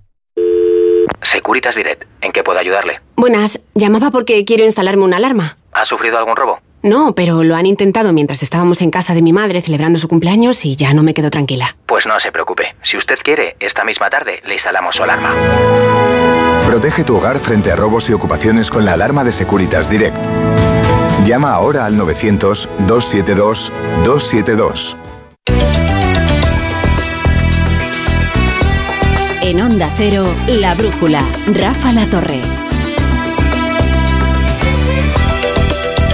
Bueno, vamos a contarles lo que ha hecho hoy el exministro José Luis Ábalos. Eh, un plante a la dirección del PSOE. Le han puesto un ultimátum y él ha decidido que iba a desafiar a su antiguo partido. Así que ha comparecido a primera hora de la tarde ante los medios para comunicarles que no deja el acta de diputado, que se pasa al grupo mixto. Ha dicho Ábalos que no se rinde, que quiere defender su honor y ha lamentado que le hayan dejado completamente solo. Palabras de reproche para el PSOE, una formación política a la que, según ha recordado, ha dedicado toda su vida y de la cual ha sido expulsado, precisamente por el hombre que le presentó a Coldo, Santos Cerda. Ismael Terriza. 25 minutos de lectura pausada de un comunicado que le llevó toda la mañana escribirlo y varios días reflexionarlo, pero que tras consultarlo con los suyos, sentir el agradecimiento y el apoyo de la militancia, siendo inocente como es y negando ser un corrupto, entregar el acta, dicho, sería como reconocer su culpabilidad, renunciar a su defensa y quedar marcado. Si yo renunciara, y más en este momento, una semana después, se interpretaría como un signo de culpabilidad que no asumo. Y solo provocaría mi estigmatización, no ya política, sino personal. Soy consciente, tengo ya alguna edad y sé lo que es un apestado político. Y los reproches para los compañeros de partido que no han valorado su labor política y no han estado arropándole en estos momentos. Creo firmemente que tras haber contribuido a la conformación de un gobierno progresista tras la moción de censura de 2018, tras haber servido a nuestro país como ministro de España y habiendo ayudado como secretario de organización del Partido Socialista Obrero Español a cohesionar la militancia en un tiempo político muy complejo, muy difícil tras las primarias de 2017, me hubiera gustado tener el beneficio del compañerismo. Entiende que la dirección del PSOE tendría que haber estado en la despedida, punto y final, a su larga estancia en el grupo parlamentario socialista. Ábalos tiene nuevo sitio en el Congreso, en la penúltima fila del hemiciclo, entre Benega y Vox, en el grupo mixto, junto a UPN, Coalición Canaria, Nacionalistas Gallegos y los cuatro de Podemos. Un lugar desde el que piensa defender su honor y asistir al final ha dicho de esta partida obligando a los que ahora quieren echarle a que tengan que mirarle a la cara. Bueno, menos, menos de una hora ha tardado la Comisión Ejecutiva Federal del PSOE en comunicar la apertura de un expediente disciplinario. José Luis Ábalos ha emitido una resolución, como les cuento, firmada por Santos Cerdán, que es quien le presenta a Coldo. En la resolución eh, señala que desoír su petición y no renunciar al acta de diputado podría constituir una falta grave de obstrucción a la labor y decisiones de los órganos del partido. Poco antes de emitirse esa resolución disciplinaria, el portavoz del partido, del portavoz parlamentario Pachi López, lamentaba la decisión de Ábalos y aseguraba que es un día muy triste. Después de 24 horas de infarto, en las que el PSOE ha intentado amortiguar como sea el caso Coldo, se ha encontrado con todo lo contrario y además con el aviso de revancha de Ábalos, todo mientras el terremoto del caso Coldo continúa. Ignacio Jarillo, buenas tardes. Buenas tardes, sí, ha sido un día de esos que odian los partidos cuando implosionan por dentro y padecen el rigor de una crisis interna provocada por alguien que no quiere irse. Y así ha sido en el PSOE, que ha vivido una mañana dura de intriga, de impaciencia, que vivía en sus carnes el número 3 del PSOE y que ya no sabía qué decirnos aquí en el Congreso. A lo largo de la mañana él hará un comunicado, entonces cuando conozcamos el comunicado pues ya veremos. Y así las cosas, el PSOE, incluso antes de escucharle, les suspendía de militancia, como adelantábamos al mediodía en Onda Cero. Horas después, el portavoz Pachi López lo confirmaba y confirmaba la causa principal. Ha decidido pasar al grupo mixto, pero nuestra voluntad era que, que dejara el escaño y supongo que, que la ejecutiva del partido eh, empezará a tramitar un expediente de, de, baja cautelar como militante socialista. Un día muy triste. En pocas palabras, Ábalos queda suspendido de militancia por no entregar el acta de diputado, por pasar al grupo mixto y por no entender que acusado o no en el caso Coldo era, dicen en el PSOE, su responsabilidad política.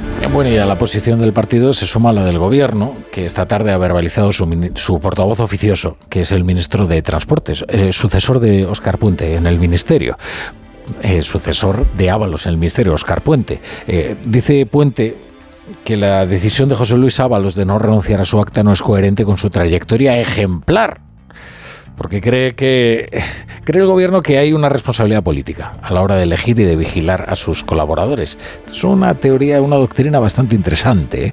que no sabemos a dónde nos conduciría. ¿eh? Bueno, en, en, su intervención, Óscar Puente ha aprovechado para subrayar que desde el PSOE no tienen razón de atribuir a Ábalos un comportamiento ilícito. Margarita Zavala. Sí, Puente reconoce que no hay ningún motivo para decir que Ábalos es un corrupto, pero sí que se le puede culpar, dice, de no haber sabido elegir bien a sus colaboradores. Y eso es lo que se le está planteando a José Luis Ábalos, la culpa de elegir y de vigilar. Mm, es una estricta responsabilidad política. Y si la asumiera, por tanto, Ábalos no debería ni siquiera estar en el grupo mixto. No es coherente con toda la trayectoria de José Luis Ábalos, que ha sido un militante ejemplar, que ha sido un, y es, yo creo, un gran socialista, ha sido un gran ministro y ha sido un magnífico secretario de organización del partido. No, no es coherente esta posición con lo, que, con lo que ha sido. Con lo que ha sido y con lo que puede ser, si al final incluso Ábalos termina votando en el Congreso en contra del PSOE, que no lo descarta. Hay una sentencia pionera y que tendrá consecuencias. ¿eh? El Tribunal Constitucional ha avalado por unanimidad a una mujer a la que se le denegó la adopción de un hijo nacido por gestación subrogada en Ucrania. Pese a reconocer que la figura de la gestación subrogada va en contra de valores y derechos constitucionalmente reconocidos, el tribunal considera que se vulneraron los derechos de la madre al no tenerse en cuenta las circunstancias familiares y el interés superior del menor afectado. En cualquier caso, el reconocimiento del derecho de adopción no altera la jurisprudencia sobre la gestación subrogada, que en estos momentos es una figura prohibida en España. Eva Llamazares. El TC reconoce que usar vientres de alquiler, algo prohibido en España, va contra derechos fundamentales, pero ampara a una madre en un procedimiento de gestación subrogada en Ucrania. Por unanimidad pone por encima de todo el interés superior del menor y asegura que la Audiencia de Madrid vulneró derechos constitucionales cuando anuló la adopción del menor por parte de la mujer, esposa del que figuraba como padre. La filiación paterna constaba y consta inscrita en el registro civil español, señala el TC y la Audiencia de Madrid debió limitarse a verificar que se cumplen los requisitos para la adopción. También le reprocha que no tuvo en cuenta los efectos de impedir la adopción en la relación materno-filial y en la construcción de la identidad del pequeño. El tribunal permite pues la adopción y de paso bendice la inscripción del padre y donante, inscripción en el registro consular de la Embajada de Kiev realizada tras el nacimiento del niño en Ucrania por gestación subrogada, que fue lo que había sido puesto en duda por la Audiencia de Madrid. La misma pareja sí había logrado la adopción del hermano, también concebido en aquel país por el mismo sistema. Esta es una, esta es una gran historia. ¿eh? Esta es una historia que nos viene del pasado. Son casi rescoldos de la Guerra Fría y de aquellos años 70 eh, terribles donde proliferaban las, las, bandas terroristas en, en la Europa occidental. Eh, en Alemania la policía ha detenido después de 30 años en busca y captura a una histórica dirigente de la organización terrorista Fracción del Ejército Rojo. Esto es la Bader-Meinhof. Esta mujer es Daniela Klete, de 65 años, que junto a otros dos compañeros está acusada de varios asesinatos y de atentados con explosivos.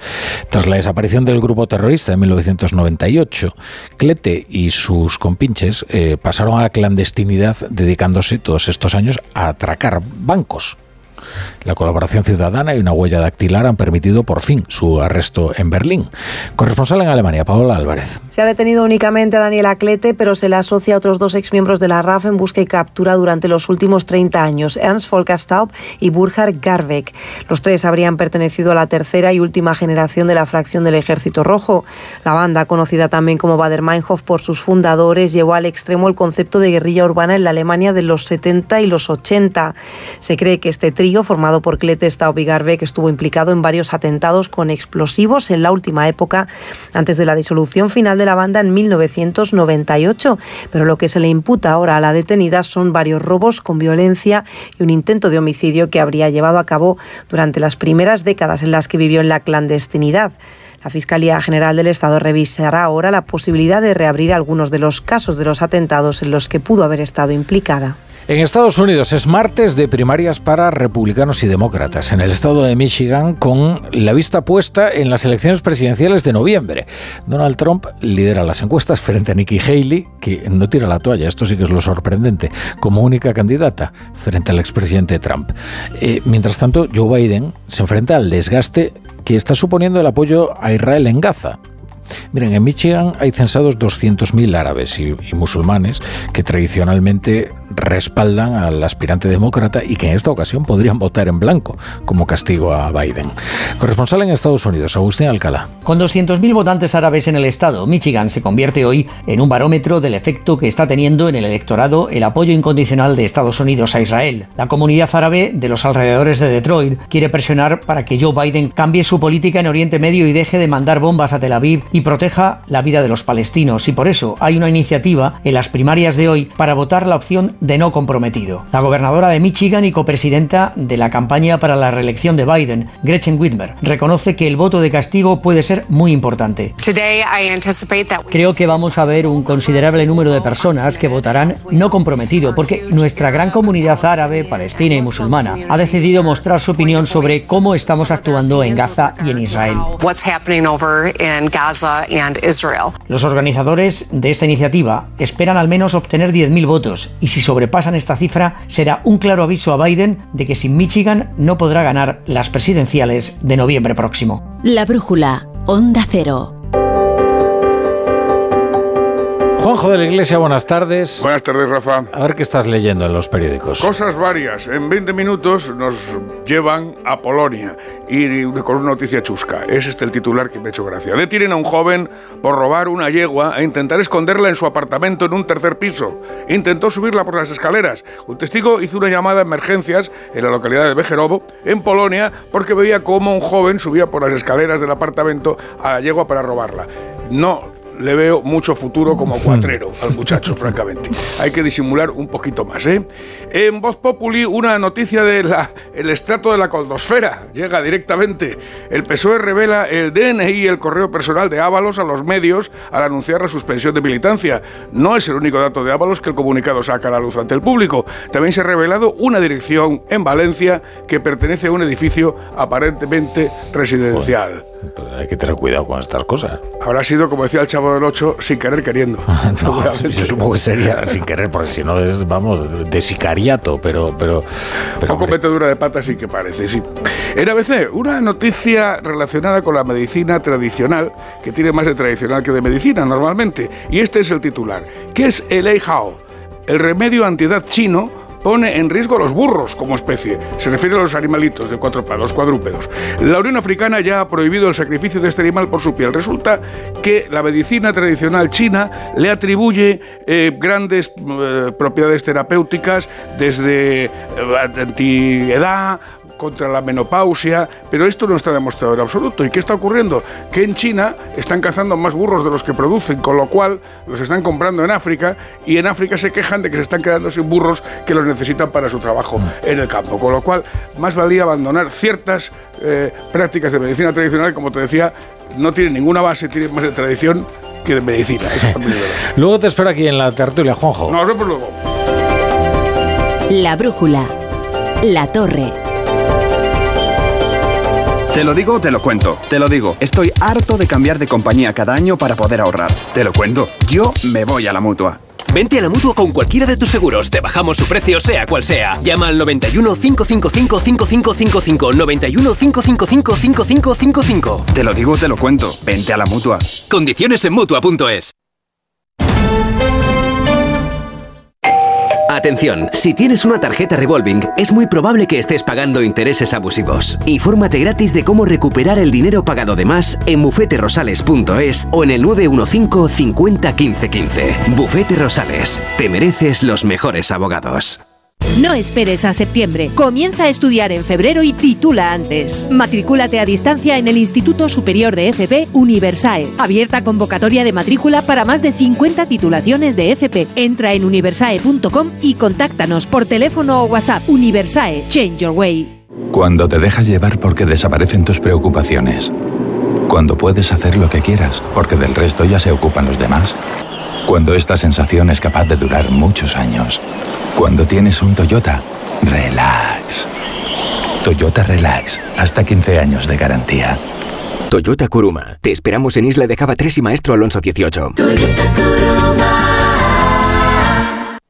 Si uno de tus propósitos de este año es cuidar tu salud capilar, llama al 900-696-020 y ven a Insparia, el grupo capilar especializado en trasplantes capilares y tratamiento de la caída del cabello. Confía en sus más de 15 años de experiencia y su tecnología innovadora. Pide tu cita de valoración capilar gratuita en el 900-696-020 o en insparia.es.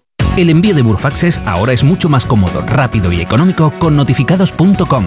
Con notificados.com envíe Burfaxes a través de Internet cómodamente desde su ordenador, con la máxima seguridad y validez legal, 10 años de plazo para acuse de recibo y testimonio notarial de certificación de contenido. Notificados.com. Burfax online postal y electrónico. La nueva edición del Festival Internacional de Magia llega a Madrid. Diez de los mejores ilusionistas del mundo por primera vez juntos en el escenario bajo la dirección de Jorge Blas. Compra tu entrada en teatrocircoprice.es. La magia te espera. ¿Te lo vas a perder? Teatro Circoprice, Ayuntamiento de Madrid. Si sufres hemorroides, ponte en manos de Ibismed, la solución real y definitiva al problema de hemorroides, sin dolor, ya que no es necesario tocar la zona anal. Más info en ibismed.es y en el 91 088 2943. Ibismed.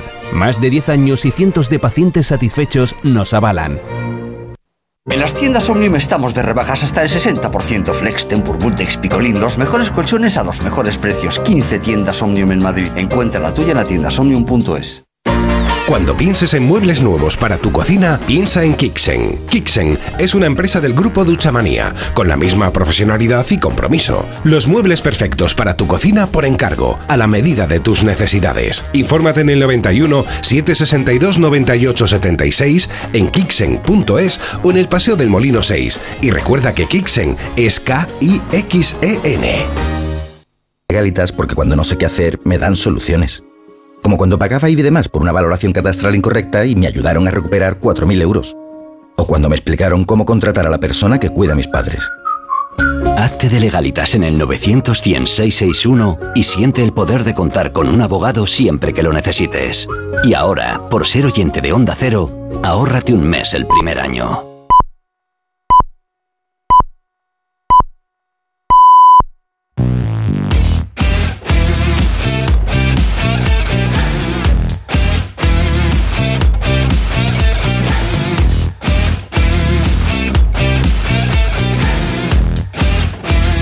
Ocho y media, siete y media en Canarias, la brújula del Radio Estadio con Edu Pidal. ¿Qué tal? ¿Cómo estás, La Torre? Muy buenas. ¿Te gustó lo que te conté a las 7 y 20 de que la BBC apuesta por Fernando Alonso para el volante de Mercedes, que deja libre Mucho. Hamilton? Es que andaba yo preocupado ¿eh? por el equipo de Fernando Alonso, el único campeón del mundo que todavía no tenía confirmada escudería para A partir de la próxima temporada. 2025. Sí, esta temporada correrá con Aston Martin. La temporada empieza en unas semanas con 24 grandes premios, pero para la siguiente hay muchas dudas a raíz del anuncio de Hamilton y su fichaje por Ferrari. ¿Te gustaría que renovase con Aston Martin? ¿Te gustaría verlo en Mercedes? Es que yo creo que Mercedes le puede eh, preparar un buen coche. ¿eh?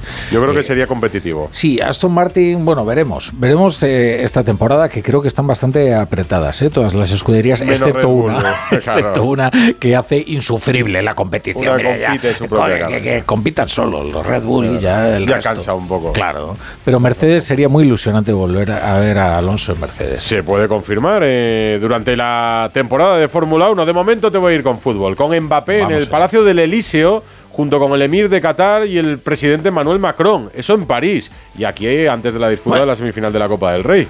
Aquí Vamos a- apasionante, el Mallorca Real Sociedad. Madrid, San Sebastián y París en media hora. Venga, vuelves sí, a rapidito. Ahora.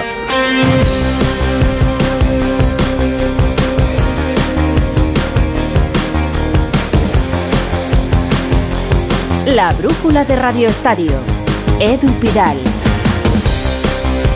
Noche de protagonismo para la Copa del Rey a partir de las nueve y media. Real Sociedad Mallorca, partido de vuelta de las semifinales en San Sebastián. La ida en Palma acabó 0-0. Así que habrá edición especial de Radio Estadio con Edu García desde las 9 en la web, en la app y en nuestras emisoras del País Vasco y Baleares. El partido lo van a contar en el Real Arena, en Anoeta, Alejandro Romero e Íñigo Taberna. Hola Romero, muy buenas. Muy buenas, Edu, muy buenas amigos oyentes. Aquí estamos efectivamente. Esta semifinal por un puesto en la gran final con todo abierto. Tras ese empate en la ida, suena, sueña el Mallorca con reeditar aquel título ante el Recre hace 21 años y quiere la Real Sociedad volver por el camino del triunfo de aquella temporada maldita por la pandemia que levantó ya con la vida normalizada y esa última copa levantada en el año 21, la edición del 20. Así que el partido tiene para todo, tiene un ambiente extraordinario. Han llegado también 500 seguidores del Mallorca, lleno a reventar hoy en Anoeta para el partido. El tiempo también va a acompañar con la épica lluvia y viento hoy en San Sebastián, pero eso no es sóbice ni cortapisa porque van a llenar a reventar este estadio próximo a los 38.000 espectadores, no hay billetes y ya hay novedades deportivas con los equipos que han sido recibidos, especialmente la Real Sociedad, de manera espectacular en su llegada aquí a este escenario de Anoeta. Como digo, Íñigo Taberna, todo preparado en lo deportivo. Todo listo con los once iniciales de ambos equipos. Vamos con el de la Real, el esperado, con Remiro en portería, contra Oré, Zubeldi, Lenormand y Javi Galán en defensa. Centro del campo para los habituales, Zubimendi, Benino y Bryce Méndez. Y en ataque, Cubo, Zakarian y como delantero centro, Andrés Silva. En el Mallorca la principal novedad es que Murici es suplente. El portero será Grave. Defensa de 5 con Gio González, con Valien, con Raillo y Copete junto a Jaume Costa en, el carrilero izquierdo. Centro campo para Jaume Costa, para Antonio Sánchez y para Dani Rodríguez. En ataque el mencionado Tom Prats y el canadiense Lari. Pues esos son los gladiadores, esos son los protagonistas de esta semifinal por un puesto en la gran final de la Copa de Su Majestad el Rey. Arbitra el partido Gil Manzano, está en el bar Pizarro Gómez a las nueve y media en Anoeta. Real Sociedad Mallorca. Con Romero y con Taberna preparados ya en el pupitre de prensa de Onda Cero en el estadio para contar el partido en Radio Estadio. Unos 500 aficionados del Mallorca estarán hoy en el encuentro en Donosti, pero ¿cómo se va a vivir la semifinal en Palma de Mallorca? Paco Muñoz. Hola Edu, muy buenas. Además, ante los 500 eh, seguidores que estarán en Anoeta animando al equipo, junto a la presidenta del gobierno balear, Marga Proense, el alcalde de Palma, Jaime Martínez, y el presidente del Consejo de Mallorca, Llorén San Galmés, se esperan 3.000 seguidores en el estadio de Somos. El club ha habilitado las pantallas para que lo puedan vivir de la manera más ah, cercana. Mucha ilusión entre la afición para poder estar en la cuarta final de la Copa del Rey a lo largo de la historia. Alberto López Frau lo va a comentar junto a Yika Crayoveanu. Hola Alberto, muy buenas. Buenas tardes, Ahorita la Real Sociedad está repasando alineaciones, lo normal es que pasen los Donostiarras. Sí, favorita la Real, pero también con la dificultad de tener la presión, Edu. El Mallorca no es que no se juegue nada, pero es todo ilusión. En este caso, a diferencia de la Champions contra el PSG, la Real sí es favorita y tiene esa presión. Vamos a ver si se adelanta en el marcador, si los primeros minutos sale jugando bien y marca el primer gol. Lo normal es que pase, pero a veces manejar esa presión en casa no es tan fácil. ¿Te gustan las alineaciones? ¿Te sorprende algo de lo Me que has sorprende sobre todo en la del Mallorca que no jueguen Nastasic y Muriki de inicio. Eh, confía en Grace, que es el portero de la Copa, pero la presencia de Copete y que Abdón juegue con Larín y no con Murici sí me sorprende bastante. La de la Real lo esperado. Aguántame un poco y te pregunto por la semifinal del jueves, el Atlético Atlético de Madrid. Antes vamos a París porque en el Palacio del Elíseo va a celebrarse una cena con el presidente francés Emmanuel Macron, el emir de Qatar y Kylian Mbappé, entre otras personalidades. Y en el patio de entrada al Elíseo está Manu Terradillos. Hola Manu, muy buenas. Hola, ¿qué tal Edu? Ya están eh, todos los invitados en el interior de este Palacio del Elíseo donde va a tener lugar esa cena de Estado con el emir de Qatar. De hecho, en estos momentos está el presidente Emmanuel Macron dando el discurso inaugural para la velada. Kylian Mbappé y el presidente del PSG, Nasser Al-Khelaifi, han sido de los primeros en llegar. Eh, lo han hecho por separado, eso sí. En el interior del palacio hemos visto cómo han tenido ya un breve saludo los cuatro. Emmanuel Macron, el emir de Qatar Al-Thani, Nasser Al-Khelaifi, Kylian Mbappé.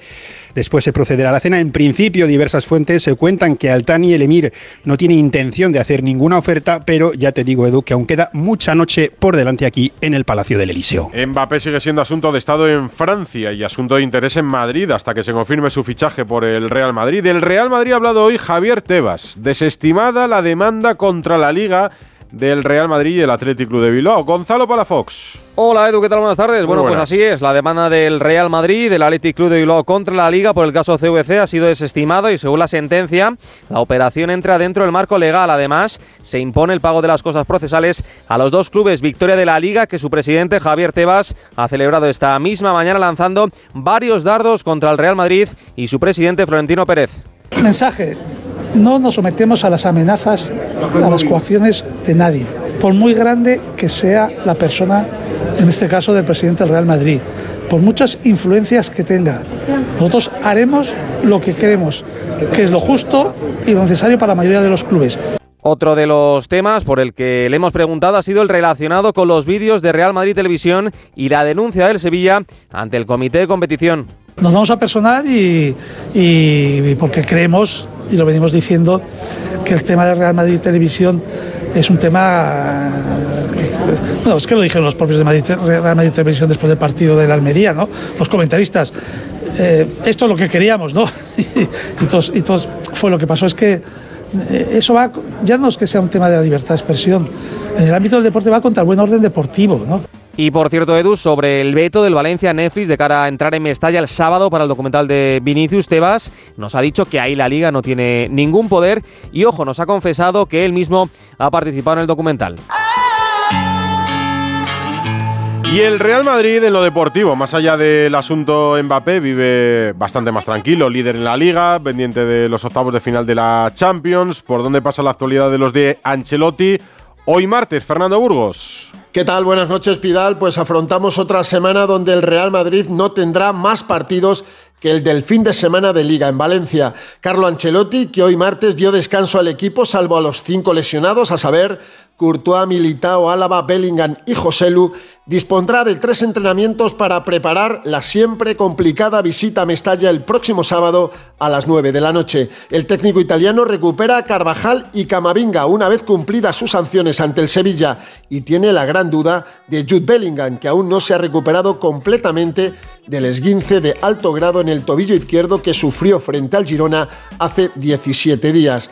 No hay intención de forzarle para Mestalla por mucho que el equipo blanco esté notando demasiado su ausencia en los tres últimos partidos. De hecho, ante Leipzig, Rayo Vallecano y Sevilla, los blancos solo han marcado tres goles, uno en cada encuentro. El objetivo era que reapareciese ante el Leipzig el 6 de marzo, en la vuelta de los octavos de final de la Champions League, pero habrá que esperar los próximos tres días para comprobar el estado real de ese tobillo izquierdo. De las seis salidas que le restan al Real Madrid antes de acabar la liga, Mestalla junto a Noeta son sin duda las dos más difíciles. Y en el Fútbol Club eh, Barcelona, Joan Laporta, que ha estado hoy en el Mobile Congress en la ciudad condal, cree que hay liga. Le he escuchado decir que hay liga, mientras piensan en recuperar ya a Ferran para el partido del fin de semana. Alfredo Martínez, muy buenas. Hola, muy buenas tardes. No, he escuchado yo mal a Laporta, ¿no? Ha dicho eso. No, no, no, no, no le has escuchado más. Eh, yo creo que es lo que toca, ¿no? Pero fíjate, el Barça lleva 13 de 15 puntos en los cinco últimos partidos. Por tanto, entiendo que haya cierto optimismo, cierto subidón, por más que oh, Girona se ha vuelto a colocar segundo y le coloca la situación de la Supercopa de España complicada al, al Barcelona. En cualquier caso, mientras los jugadores hoy descansaban y no vuelven hasta el próximo eh, miércoles, mañana miércoles vuelven, un día y medio de descanso, donde se espera que ya Ferran empiece a entrenar con el grupo y atención, solo le quedaría en la enfermería Marcos, porque evidentemente ni Valde ni Gaby van a volver. Por cierto, hoy se cumplen 100 días de lesión de Gaby y fuera de los terrenos de juego. Pues mientras la plantilla descansa a expensas de regresar con un partido intensísimo el próximo domingo en Bilbao que puede casi casi certificar la Liga de Campeones, ojo porque si el Atleti llega muy tocado con bajas y el Barcelona es capaz de ganar ese partido, prácticamente sellaría su clasificación en la Liga de Campeones para la temporada que viene, que es el objetivo de mínimos ahora en la Liga. Pero en el Mobile World Congress nos hemos acercado a preguntarle a Joan Laporta, al acabar su discurso de, cierre del acto del eh, Congreso Deportivo, ha querido significar que evidentemente no ha querido hablar, está últimamente muy parco en palabras, pero cuando le preguntábamos sobre si había opciones de ganar la liga, él es rotundo. hay liga, presidente? Diga si cree que hay liga todavía, presidente. Hay liga, claro que hay liga.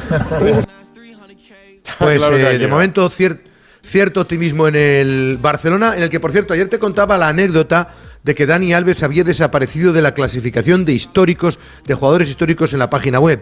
Y como me había dicho el club, te dije, no se sabe quién ha tomado la decisión, pero debe ser alguien de peso. Efectivamente, desapareció por decisión personal de alguien, porque le han vuelto a colocar. Entienden que de momento Dani Alves está condenado, pero no es firme la sentencia. Hay recurso ante apelación y recurso ante el Tribunal Supremo y por tanto creen que hay que respetar y no hacerle daño antes de la cuenta. Que hay gente que ya lo quiere apartar, pero evidentemente cautela y tiempos, ¿no? Así que de momento Dani Alves sigue siendo jugador histórico y ha vuelto a aparecer donde misteriosamente desapareció en el día de ayer. Ayer me contabas una salida más dentro de los ejecutivos que reclamaba Víctor Font para la cúpula del Fútbol Club Barcelona. Eh, en el asunto Laporta, sus más críticos siguen incidiendo en cómo se descapitaliza el club pendiente del mercado de fichajes o no? Bueno, evidentemente hay muchas críticas sobre cómo está gestionando el club, evidentemente, y porque además hay un desvío presupuestario de más de 30 millones de euros esta temporada y cada vez hay más voces críticas. De aquí a final de temporada, si la pelota no entra, la Porta va a tener muchísimos problemas para terminar el año con cierta tranquilidad. Mm. Tranquilidad el Barça la encontrará con resultados y con Xavi Hernández más sereno en las salas de prensa, eso seguro. Gracias Alfredo, hablamos esta noche. Hasta luego, Edu. Buenas 8 noches. y 43 minutos en una noche de Copa, no lo olvidemos, se juega la semifinal entre la Real Sociedad y el Mallorca en el Real Arena. Ahora volvemos a Donosti. La palabra ladrón puede significar dos cosas. Clavija donde poder conectar tu coche eléctrico o persona que roba el cable de tu coche eléctrico. Ahora el seguro de coche eléctrico e híbrido enchufable de línea directa también significa dos cosas. Que además de ahorrarte una pasta, también te cubre el cable de recarga en caso de robo. Cámbiate y te bajamos el precio de tu seguro de coche sí o sí. Ven directo a lineadirecta.com o llama al 917-700-700. El valor de ser directo. Consulta condiciones. Vodafone te trae Dazón con Fórmula 1, MotoGP y otras competiciones. Llama al 1444 y llévate por solo 40 euros fibra móvil y televisión con el primer mes de Dazón Esencial de regalo. Llama ya al 1444. Vodafone. ¿Te lo digo o te lo cuento? Te lo digo. Estoy cansada de que me subas el precio del seguro. Te lo cuento. Yo me voy a la mutua. Vente a la mutua con cualquiera de tus seguros. Te bajamos su precio, sea cual sea. Llama al 91 555 5555. 91 555 5555. Te lo digo o te lo cuento. Vente a la mutua. Condiciones en mutua.es. Securitas Direct, ¿en qué puedo ayudarle? Buenas, llamaba porque quiero instalarme una alarma. ¿Ha sufrido algún robo? No, pero lo han intentado mientras estábamos en casa de mi madre celebrando su cumpleaños y ya no me quedo tranquila. Pues no se preocupe. Si usted quiere, esta misma tarde le instalamos su alarma. Protege tu hogar frente a robos y ocupaciones con la alarma de Securitas Direct. Llama ahora al 900-272-272. ¡Vigor, gor, gor, gor, gor, gor, gor, gor! Toma Energisil Vigor. Energisil con maca contribuye a estimular el deseo sexual. Recuerda, energía masculina, Energisil Vigor. Soy de legalitas porque cuando no sé qué hacer me dan soluciones. Como cuando pagaba IBI de más por una valoración catastral incorrecta y me ayudaron a recuperar 4.000 euros.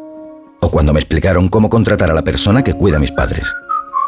Hazte de legalitas en el 900 661 y siente el poder de contar con un abogado siempre que lo necesites. Y ahora, por ser oyente de Onda Cero, ahórrate un mes el primer año. La brújula de Radio Estadio. Edu Pidal.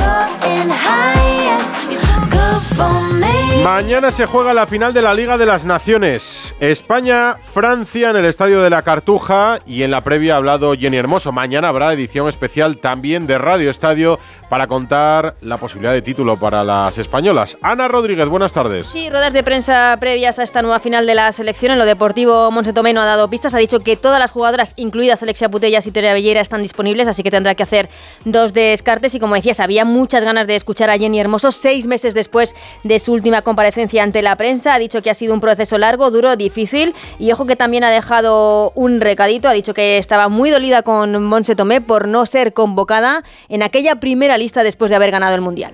parte ya se la, se la comuniqué a, a ellos también, nunca lo entendí, nunca lo entenderé, es algo que pues que sí que me, que me dolió, me sigue doliendo y se me va a quedar ahí, pero para mí es algo que ya, que ya pasó, sigo estando aquí, sigo defendiendo este escudo, defendiendo esta selección y para mí lo más importante es que mañana pueda conseguir otro título con, con esta camiseta. Me ha cambiado muchas cosas, me siento súper orgullosa de, de, todo lo que he hecho hasta el día de hoy y, y, seguiré haciendo lo que, lo que sienta y lo que, lo que piense.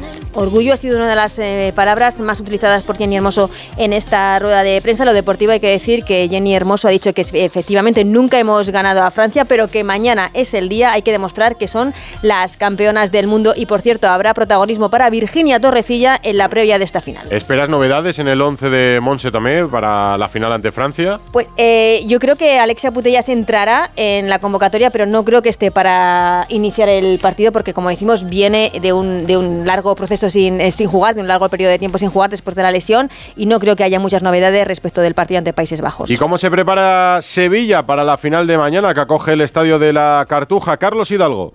¿Qué tal? Buenas tardes. Pues con mucha alegría por albergar la disputa de un título tan importante y con la intención de establecer un nuevo récord de afluencia de público de la selección española tras los 21.586 aficionados del partido de semifinal. La venta de entradas va muy bien, con precios entre 15 y 30 euros. Además ha habido regalo de entradas en muchos colegios para invitar a escolares al partido, con lo que se espera que haya casi 30.000 personas en las gradas. Estarán presentes, entre otras autoridades, el presidente de la UEFA, Alexander Zeferin, el presidente de la Federación Española Pedro Rocha, el secretario de Estado para el Deporte José Manuel Rodríguez Uribes y habrá representación del Ayuntamiento de Sevilla, la Junta de Andalucía y la Federación Andaluza. En definitiva, se espera un gran ambiente y se recomienda que los aficionados acudan en transporte público porque los accesos a la Cartuja suelen ser un poco caóticos. Suelen serlo, sí, es verdad. Tiene difícil acceso la Cartuja, que tendrá que prepararse también para la celebración del Mundial de 2030. La final de mañana, Frau, ¿cómo la ves entre España y Francia. Difícil.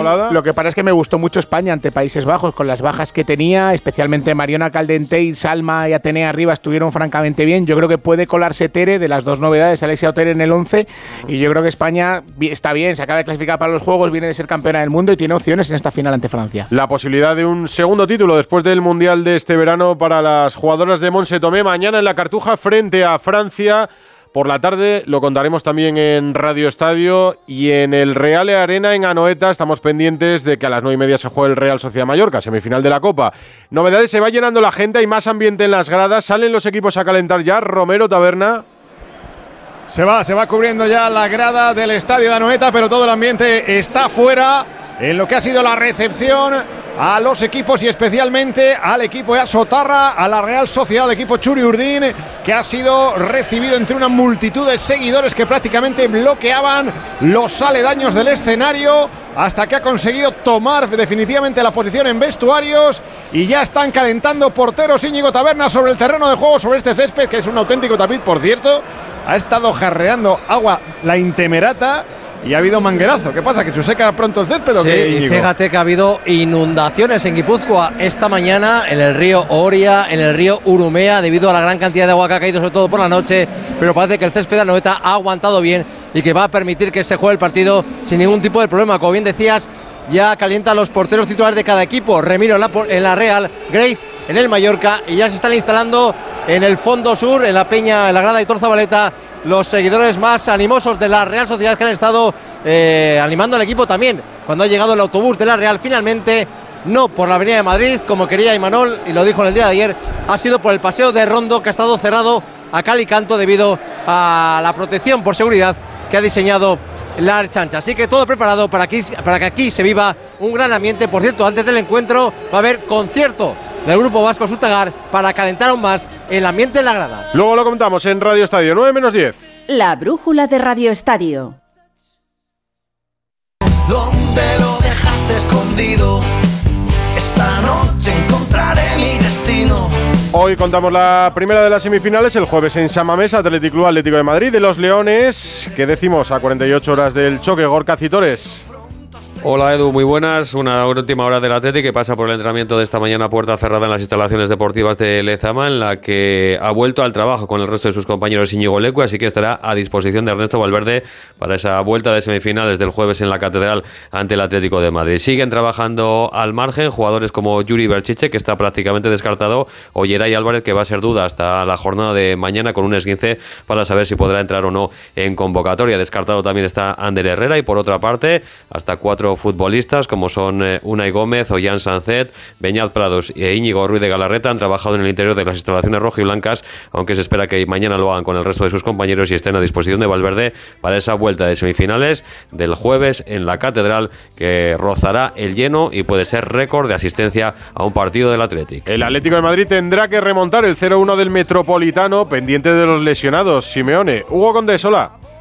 ¿Qué tal, Edu? Muy buena. Sí, con el espíritu de Bucarest, que es lo que asomaba una pancarta esta mañana en el entrenamiento del Atlético de Madrid que han llevado varios aficionados del equipo rojiblanco. Recuerda aquella final del año 2012 contra el Athletic Club de Marcelo Bielsa, que llegó a la final de la Europa League y a la final de la Copa del Rey dando auténticas exhibiciones, que era favorito para ganar aquella Copa y que el Atlético de Madrid le pasó por encima en la final y consiguió el título. Bueno, eso es a lo que se aferra el Atlético de Madrid para intentar remontar el partido en Samamés, sin Antoine Grisman, porque quedan dos días para el partido y el Atlético de Madrid se guarda sus cartas hasta el final, pero como ya contamos en Onda Cero desde el día después de que se produjo esa lesión en el tobillo, lo tiene muy difícil para estar y no va a forzar el francés, a no ser que esté bien, no va a jugar el partido en Samamés, con Marco Llorente que ya se ha recuperado y que apunta a titular en el carril derecho y con Correa que en principio será elegido para acompañar a Álvaro Morata en ataque. Ah, y por cierto, como también te contó hace tres semanas Alejandro Mori, que sabes que es bastante bueno en esto, el Atlético de Madrid va a jugar con la Azul, con la segunda equipación, la que hace homenaje a su 120 aniversario precisamente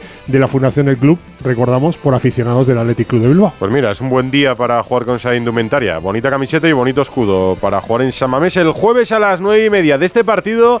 Frau tiene que remontar el Atlético de Madrid. Yo le doy un poquito más de opciones al Atlético Club por jugarse en San Mamés y por el resultado de la ida. Yo también, y tenemos que ver un Atlético de Madrid más valiente del que vimos en Milán. Para empezar con dos delanteros, Grisman llegue o no, y si no, Correa y Morata, pero no solamente un punta, porque si no, el Atlético en casa es un equipo fuerte y ahora mismo está por delante en la eliminatoria. Lo tiene que dar todo, arriesgar el equipo de Simeone. Te escuchamos a partir de las 9 con Crayo Veano. Gracias, Perfecto, Alberto López Frau. A vosotros, abrazo. En Radio Estadio y esta noche en Radio Estadio Noche. Hay fútbol en España hoy martes y hay fútbol en Europa. Juega el Manchester City de Guardiola, por ejemplo. Miguel Venegas, hola. Hola, ¿qué tal, Edu? Muy buenas. Sí, juega el City en nada, en seis, minutos y medio. Va a jugar en Luton, al norte de Londres, el octavos de final de la FA Cup, de la Copa de Inglaterra. No juega Rodri, juega Haaland de titular, pero Rodri descansa y ya está en juego esos octavos de final. Bournemouth, Leicester están empatando a cero y Blackburn y Newcastle también están empatando a cero. Y también tenemos Copa en Francia, cuartos de final, Lyon, Estrasburg, sin españoles, pero hay un español ahora mismo jugando semifinales de la Copa en Países Bajos. Eh, Robert González, eh, cedido por el Betis, está jugando con él. Nick Megan contra el Cambur, está perdiendo. El Manchester City, que lo sigue muy de cerca Ortego por las opciones del Liverpool en la Premier, ¿lo ves pegando un zarpazo como pegó el año pasado para quitarle la Premier a Mikel Arteta con el Arsenal o no? Lo veo yo y lo vemos todos, pero por lo que ha pasado los, los cuatro años de los últimos cinco, ¿no? Eh, pero es verdad que el Liverpool para mí está haciendo un milagro con todas las bajas que está teniendo toda la temporada y el gran reflejo fue esta final de Copa pasada sigue siendo líder y está compitiendo de una forma admirable con chavales. Ah, Guardiola solo ha perdido una de las Premier que ha jugado con el City. No, ha perdido dos, pero los ah. últimos cinco. Ha, jugado seis, si no me equivoco. Los últimos cinco ha ganado cuatro. Solo, solo se quedó sin ganar aquella del Liverpool el año de la pandemia, que Liverpool arrasó completamente. El Liverpool de momento es líder en el año de la despedida de Jürgen Klopp. Gracias, Venegas. Te escuchamos luego también con Edu García en Radio Estadio. Los partidos políticos, esto ya de carácter más local, aquí en Madrid, han votado hoy en el Pleno del Ayuntamiento mantener o no la ubicación actual del campo del Rayo Vallecano. Raúl Granado. ¿Qué tal, Edu? Pues hoy se votaba en el Pleno del Ayuntamiento de Madrid una proposición por parte de Más Madrid para que el Rayo Vallecano no cambiara la ubicación donde está situado el estadio. Bueno, pues esa proposición ha sido rechazada con el voto en contra del Partido Popular, el voto favorable del Partido Socialista y también evidentemente de Más Madrid y la abstención de Vox. Así que no seguirá adelante. Y por otro lado, los aficionados eh, para el sábado han convocado a las doce y media de la mañana una concentración en la que van a hacer una cadena humana que rodee el estadio para mostrar su disconformidad con que el estadio de Vallecas pueda cambiar su ubicación actual, en la que lleva mucho tiempo y además en una temporada muy especial porque el Rayo Vallecano el día 29 de mayo cumplirá 100 años. Es que lo decía el otro día Rubén Amón y yo estaba bastante de acuerdo. El Rayo no es un club cualquiera, no es el club de una ciudad, de una comunidad, no es un club global ni aspira a serlo, es un club de barrio y está orgulloso además de serlo. Y moverlo de ubicación es deslocalizarlo y despersonalizarlo. El Rayo es de Vallecas y su campo en esa esquina de la Avenida de la Albufera y Payaso Fofó es su ubicación. Si hubiera verdadera voluntad, se estudiaría la posibilidad de reformar el estadio actual. Al menos se estudiaría, pero no hay un estudio, ni un informe, ni un proyecto. Lo que desconozco es si hay verdadera voluntad o si solo persiguen negocio, todas las partes implicadas. En realidad, es inexplicable. Es inexplicable que a día de hoy el Rayo Vallecano sea el único club de Europa que no vende entradas a través de Internet, que tengan que hacer colas de hasta 24 horas para conseguir una localidad para determinados partidos. Y eso no lo arregla un nuevo estadio, eso lo arregla una nueva gestión o una buena gestión del Club del Rayo Vallecano. El presidente del gobierno, Pedro Sánchez, ha recibido hoy en la Moncloa a Ilian Topuria, el campeón mundial de la UFC. Paco Reyes. ¿Qué tal, Edu? El nuevo campeón del mundo de artes marciales mixtas, el hispano-georgiano Ilian Topuria, por fin va a tener DNI español después de llevar residiendo en España 12 años, concretamente en Alicante. Así se lo ha prometido hoy el presidente del gobierno, Pedro Sánchez, que lo ha recibido en la Moncloa. El luchador, nacido en Alemania, pero con nacionalidad georgiana, va a conseguir uno de sus objetivos desde hace tiempo. Topuria ya debería haber obtenido la nacionalidad española porque lleva más de 10 años en España, pero este proceso suele ser complejo y lento. Topuria siempre ha presumido de sentirse español porque es donde se ha criado junto con su hermano, que también es luchador de MMA y que pronto va a debutar en la compañía de UFC. Topuria, Ilia, siempre que sale a pelear, lo hace con la bandera española y con la georgiana a partes iguales. Hoy se ha celebrado la gala de campeones de la Federación de Motociclismo. Chechu Lázaro. ¿Qué tal, Edu? Un año más se ha celebrado en el Casino de Madrid la gala de campeones de la Real Federación Motociclista Española en otra temporada fructífera para el deporte de las dos ruedas en nuestro país y donde se han sumado un total de 10 títulos mundiales, entre ellos los de Pedro Acosta y Jaume Masia en Moto2 y Moto3, el de Álvaro Bautista en Superbike o el histórico mundial de Jorge Prado en la clase reina del motocross y uno que nunca falla su cita, Tony Bow, que ya acumula la friolera de 34 mundiales entre trial outdoor e indoor y que durante la ceremonia ha sido galardonado con el casco de oro, el máximo reconocimiento de la federación, por ser el piloto más laureado en la historia de nuestro motociclismo. Bueno, pues un orgullo, ¿no? Porque primero que es la Federación Española, donde el motociclismo es algo muy grande, donde se han conseguido muchas cosas y como he dicho, ¿no? Que grandes leyendas, no, no, no solo del trial, sino de, de la, del motociclismo, pues uh, te hagan este homenaje y hablen también de ti, pues es algo que emociona. Premio especial, ya cuando me lo dijeron sabía que lo era, así que bueno, pues muy contento y orgulloso, ¿no? Como he dicho, ¿no? Es un premio que muchas veces se da cuando ya estás retirado, así que poderlo disfrutar aún en activo es una gran suerte. Y ha cerrado el acto Edu, el presidente del Comité Olímpico Español Alejandro Blanco, que ha elogiado el trabajo de la Real, de la Real Federación Motociclista Española, a la que ha indicado como un referente en el deporte español a lo largo de sus ya más de 100 años de historia. Y dejo la de Fórmula 1 para el final, para que la escuche la torre. La BBC ha contado que Fernando Alonso es candidato a ocupar el volante que deja libre Hamilton en Mercedes. Jesús López. ¿Qué tal? Pues sí, la BBC sitúa a Fernando Alonso como uno de los grandes candidatos a ocupar el coche de Mercedes que en 2024 dejará libre Lewis Hamilton con su marcha a Ferrari. Escribe el experto Andrew Benson que a pesar de la implicación del piloto asturiano en el Spygate de 2007, que supuso una cuantiosa multa económica para el motorista alemán, entonces motorista del equipo McLaren, las señales que emite el equipo con base en Reino Unido es que Alonso es uno de los claros candidatos. Su gran competidor no vendría de parte de otro campeón del mundo, otro gran piloto, sino de uno joven, Andrea Kimi Antonelli italiano de 17 años, de su cantera, la de Mercedes, y que estará este año en F2 y al que algunos ojos ya llaman el nuevo Verstappen. A las 9, Radio Estadio con Edu García en la web y en la app. Y sigues con la brújula a la torre. Yo me voy al grupo mixto hasta las once y media que vuelva en Radio Estadio Noche. Adiós. Venga.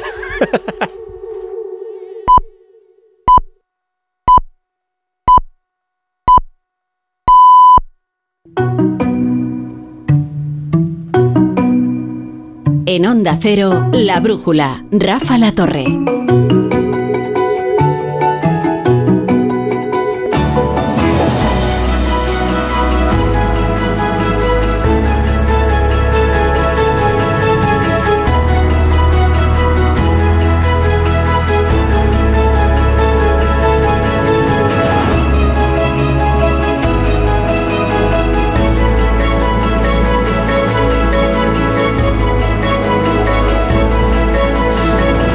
Natalia Hernández. Yo llevo escuchando esto de la atención al cliente, que va a mejorar, que van a obligar a que no haya tantas esperas. Desde Elena Salgado, ¿eh? siendo ministra de Consumo y Sanidad. Recuerdo una rueda de prensa que un periodista le dijo, ¿sabe qué? Es incompatible su ley del tabaco con la actual atención al cliente, porque yo cada vez que llamo al, y el teleoperador, me, yo me fumo cajetillas y cajetillas, esto sin bromas. ¿eh? ¿No te lo crees entonces? Y Elena Salgado pues eh, decía, no, pero ahora nos esforzaremos. Bueno, la verdad es que no ha dado resultado. No, ya Garzón también lo anunció, yo creo que lleva dos años de demora este proyecto, ¿no? Pues no. Pero bueno, decía Ignacio, tres minutos cuelgan y luego otros tres minutos. Es que es verdad, Ignacio. Ignacio Rodríguez Burgos, ¿qué tal? Buenas noches. Hola, ¿qué tal? Muy buenas noches.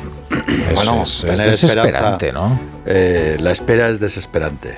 Sí, sí. Eh, pero bueno, hay que tener esperanza, algún día llegará eh, la ley, porque como dice Natalia, eh, va con retraso, pero vamos, porque se convocaron elecciones Mm, y julio. Vuelve, a- vuelve, vuelve a empezar. Es solo para las privadas, ¿no? Es para las compañías privadas, ¿no? Porque alguna vez llamas también, pues, yo qué sé, para pedir cita en algún sitio y... En la administración, de verdad, no funciona como debería. Mm, Tengo dudas. No lo sé. Pues fíjate, han puesto a Escribá a poner orden en la administración pública. Él debe de tener experiencia porque acordaros los problemas que hubo con la con la cita previa en la seguridad social o tal. Sí, ciertamente. Y entonces hubo que solucionar aquello. Amadora Llorda, ¿qué tal? Buenas noches. Buenas noches. ¿Cómo estás? Bueno, lo de buenas, eh, por decir algo. ¿Por qué? Porque hace un frío ahí, tú aquí estás calentito, pero ahí afuera hace un frío. Ha llegado el invierno, de verdad, doy, doy fe. Dos Doy fe. cuestiones. Amadora Llora. Uno, buenas noches es un deseo. No es la constatación de un hecho. Dos, eh, porque el frío eh, es malo. Eh, bueno, a ver. eh, Sobre todo en invierno, ¿no? Claro. Sí, es verdad que no, no habíamos tenido invierno, pero, pero acostumbrado al calorcito reconoce que un día de frío, pues que te- como que te molesta un poco, ¿no? Sí, a mí me gusta el calorcito. Pero si tú eres un tierrón del, del Alcarria ahí. Norte, sí. Pero escucha, de mal tiempo le vais a hablar vosotros a Pablo Rodríguez Suances. ¿Qué tal Suances? Aquí se viene llorados, eh, amigos. Es que vamos a ver. Voy aquí a un corresponsal de Bruselas a hablarle del mal tiempo. Tío, que vamos. Ay. Bueno, ¿qué tal, querido Suances? Hacía tiempo que no hablábamos. Hace tiempo. ¿Sabes que cuando estáis hablando del tabaco y de Elena Salgado, em, ella aquí tenía, mm, bueno, aparte de la cruzada que tuvo en España, tenía unas broncas inmensas cuando venían los eurogrupos, porque Juncker fumaba en los eurogrupos y dejaba fumar cuando no estaba permitido. Y le montaba unos pollos monumentales aquí en, en las reuniones donde se hablaba, entre otras cosas, del rescate de España. Pues no me extraña, ¿no? Pues voy a contar algo eh, que en su día eh, se mantuvo de forma discreta entre los periodistas, pero yo creo que ya ha expirado, ¿no? El, el off the record, el pacto de A ver, confidencialidad. a ver. No, no, eh, a ¿Cuánto ver, porque es comprometido. ¿Cuánto ¿Sabéis quién fumaba en el avión? En el Falcon. En, en el Falcon, bueno, en el avión presidencial. Rajoy. Zapatero. Zapatero. Ah, Zapatero. Y entonces los periodistas que viajábamos, entonces yo era corresponsal diplomático y viajaba con moratinos y, y dejaban fumar. Y todos fumábamos ahí y eh, se montaban unas humaredas. Hasta que Elena Salgado dijo, San se acabó. Y entonces hubo un comandante que, después de haber recibido la orden pertinente, oye, ejerció su autoridad sobre el presidente del gobierno en el avión y dijo que ahí no se fumaba. Fantástico. Y oye, otra cosa curiosa, es que a Zapatero no le hemos visto fumar, en realidad. No, uno no, no, ¿verdad? No se lo imagina fumando, ¿no? A Zapatero me refiero al, al común de los... No soy... Y sin embargo fumaba y, y él decía que, ahora yo no sé si fuma, ¿eh? Pero decía que no, eh, que, que, era un- que- que en realidad él se culpaba de no haber sido capaz de extirparse ese vicio. Yo me acuerdo de imágenes en el Congreso de los Diputados, en, el- en los pasillos del Congreso, cuando estaba prohibido fumar. Y, y a- y entonces de repente llegaban las cámaras de televisión y veías cómo los diputados guardaban el puro debajo la- en la espalda, intentando ocultar. Una cosa de críos, pero, a- pero era así. Y, y decías, pero se va a quemar la camisa, se va a quemar la chaqueta en cualquier momento. Y, y- y- y guarda- y digo, esto es incomprensible. Pensaba que ibas a decir que te acordabas de cuando fumabas el Congreso con Carrillo. Porque de aquella, aquella época tú ya eras corresponsal ahí, Yo ya ¿no? estaba por allí dando guerra, pero, pero no, la verdad es que Carrillo fumaba muchísimo, la verdad. Sí, joder, fumaba. Fumaba, en las fumaba entrevistas, todo. fumaba. Todo, todo, Es fumaba verdad. todo, sí, Oye, sí. y en la radio, eh, en los programas de radio se escuchaba el... Sí, sí, sí, era... era, era- En el médico, ¿no? Se, se fumaba también. Bueno, Bueno, a veces el médico verdad, fumaba ¿eh? mientras te estaba auscultando. Yo, eh, en fin, mi padre es médico y su familia médico. Eh, y, y sí recuerdo los ceniceros eh, en las consultas. Entonces digas, bueno, este tío me va a prohibir fumar.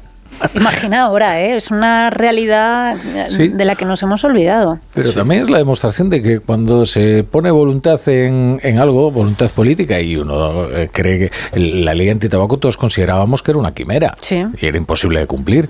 Y lo cierto es que Elena Salgado eh, nos, eh, eh, nos sacudió los prejuicios. ¿eh? La verdad es que se le dio mejor lo de prohibir el tabaco que lo del rescate. Lo- bueno, no nos Que las fusiones frías, que es decir, ¿no? Fusiones frías nos dejó congelados. O los brotes verdes. Por cierto, Garzón también eh, se dejó en el tintero una reforma para controlar en la publicidad el azúcar, eh, sobre todo em, destinado a los niños y para combatir la obesidad. Esa ley tampoco salió, tampoco salió adelante eh, por la negativa, yo creo que mm, del, del propio gobierno, que no consiguieron ponerse de acuerdo con las, con las empresas. Fíjate. Bueno, eh, vamos con la mirada cítrica, ¿no? Que no lleva azúcar. Bueno, pero tampoco es muy amarga hoy. Bueno, sí, siempre es un poquito amarga. Pero bueno, lo endulzamos con cierto humor. Vamos allá porque el caso, en el caso Coldo, ¿eh? ya empezamos así por lo amargo directamente. Empezamos bien, ¿eh? empezamos bien. A ver. En el caso Coldo falta mucha luz y Ábalos ha terminado, fijaros, en la penumbra del hemiciclo. Ábalos fuma mucho este, ¿eh? sí. en las alturas del gallinero, donde no llega los rayos de la luz igual que abajo en el hemiciclo. Pero bueno, falta mucha luz aún en esta trama. El actual ministro Oscar Puente ha abierto una auditoría a la etapa de Ábalos en el Ministerio de Transportes. Entre tanto, la luz, la de verdad, la electricidad de nuestras casas subirá en marzo. Todo apunta que el mes que viene regresará el IVA de la luz al 21%, pues el precio medio del megavatio en febrero no llegará a los 45 euros, que es el tope establecido en la normativa. Y como no llega, pues se disparará el IVA y el coste del kilovatio. El ministro de Economía, Carlos Cuerpo, dice que es una buena noticia que el precio de la luz evolucione de esta manera a la baja gracias a las renovables. El titular de Economía también ha anunciado la nueva adenda de 40.000 millones, que son préstamos, que esto hay que devolverlo, en los fondos europeos. El 10% va a ir a vivienda en alquiler. Unas eh, estimaciones iniciales prudentes podrían estar hablando que gracias a estos 44.000 millones pod- podrían eh, desarrollarse hasta 40.000 viviendas para alquiler eh, social y asequible. Fíjate, Rafa, entre unas cosas y otras, las promesas del Ejecutivo, como se van acumulando en esto del ladrillo de la vivienda, pues ya he calculado que rozan los 200.000 viviendas, las diferentes promesas. Pero bueno, el Gobierno también ha presentado el índice de referencia en el precio del alquiler, que entrará en vigor el 13 de marzo. ¿El problema cuál es? Pues que para esto, para el índice de referencia hace falta tener las zonas tensionadas. Y las zonas tensionadas solamente hay en dos sitios. Uno en Cataluña y el otro en el propio gobierno de coalición. Si no es una zona que se va estrechando, ¿eh?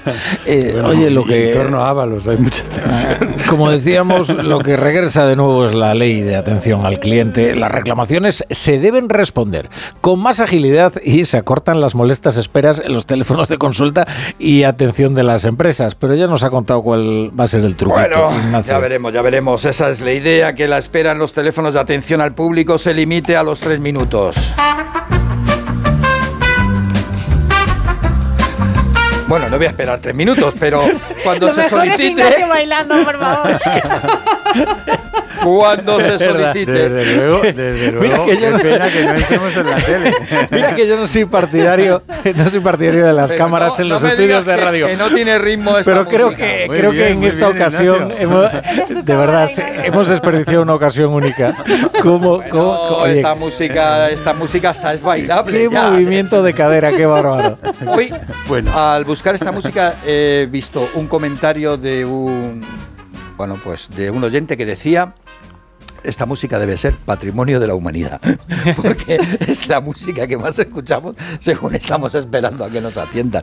La música de la espera en los teléfonos. Pero bueno, también nos deben atender una persona y no una máquina cuando así lo solicitemos y las empresas deben contestar las reclamaciones en un periodo máximo de 15 días. Por cierto, también hoy en el Consejo de Ministros, esto se lo debo a Natalia, que me lo ha chivado, que me lo ha recordado, ojo a la nueva Oficina de Derechos de Autor que quiere controlar y supervisar a las entidades de gestión. ¿eh? Lo, ha, lo ha- propuesto el ministro Urtasun. Y defender la propiedad intele- intelectual, la propiedad intelectual, Uy. ante lo que nos llega encima con lo de la inteligencia artificial. Sí, sí, pues esto es interesante. Y por cierto, hablábamos de la ley antitabaco. Eh, resulta que había otro hábito nocivo de los españoles que parecía que era imposible acabar con él, y era el de la piratería, ¿os acordáis? Mm. ¿no? Sí. Y eh, otra ministra estuvo muy determinada, solo que esta no contó con el respaldo de su propio gobierno. Yo creo que es la ministra eh, más injustamente tratada de la historia, que es Ángel Gonz- González Sinde, Mm. de verdad. Eh, Ella tiene una ley preparada para la que España no estaba preparada, que era esta ley. Y ahora mismo todos convenimos en que piratear está mal, que no hay que robar, que la propiedad intelectual hay que respetarla. Pero entonces no era el discurso hegemónico, ¿eh? Pero tampoco Oye, se sigue respetando. a- No. Creo que está mal visto, ¿no? La piratería ahora está como mal vista. Pero antes había una coartada Sí. intelectual que decía es que la piratería es liberadora, ¿no? Sí. Eh, Urtasun ha dicho hoy que la propiedad intelectual y los derechos de autor mueven en España unos activos de 3 con, el 3,2% del PIB. No es poca cosa, ¿eh? Está- es un dinero, es un dinero. Y además, eh, bueno, es que todo el mundo tiene derecho a cobrar por su trabajo. ¿No? Es que eso faltaría. ¿También la inteligencia artificial? Pero la inteligencia Pues yo también lo creo. Fíjate, con el New York Times eh, Sí. impone restricciones eh, y se querella para tratar de que la inteligencia artificial no eh, canibalice su trabajo o, o no se aproveche de ello gratis, yo creo que es perfectamente legítimo. Claro, O sea, ¿Por qué vas a servirle de base de datos? El a problema es que la regulación todavía no está desarrollada, entonces nos enfrentamos ahora mismo a un... Bueno, pasaba también con la piratería, pero Sí. con la piratería había una coartada especialmente molesta, que era aquella que decía que como era tan fácil robar, ¿quién lo iba a evitar, no? Oiga, que sea fácil robar no significa que esté bien. Eh, Pero es que robar eh, un disco, robar eh, pirateándolo, Mm. es lo mismo que entrar en una tienda y cogerlo. Claro. Yo creo que también la tan sencillo pira- como esto, ¿eh? Yo creo que también la, eh, la proliferación de las plataformas donde tenemos acceso a más series internacionales, a más películas, a más eh, bueno, pues a más títulos, coste ¿no? bajo, Eh, y Sí. lo fácil que es eh, suscribirse y pagar, a muchos les ha llevado a olvidar directamente la piratería, ¿no? Sí. Porque es más fácil consumir estos contenidos con mejor calidad. Claro. Porque había verdaderos cretinos que eran capaces de verse una película de esas grabadas con cámara, pero en la que Que veías oía- cabezas. que se oían se las oía- palomitas. Pero, eh, pero de verdad, Bueno. Horrible. Amador. Bueno, yo todavía que tienes una conozco piratas. sonrisilla. Tengo, eh, Ah, que Amador, que, decir tienes en una mi casa- sonrisilla. en mi casa tengo un par de piratas que son mis hijos que piratean de todo.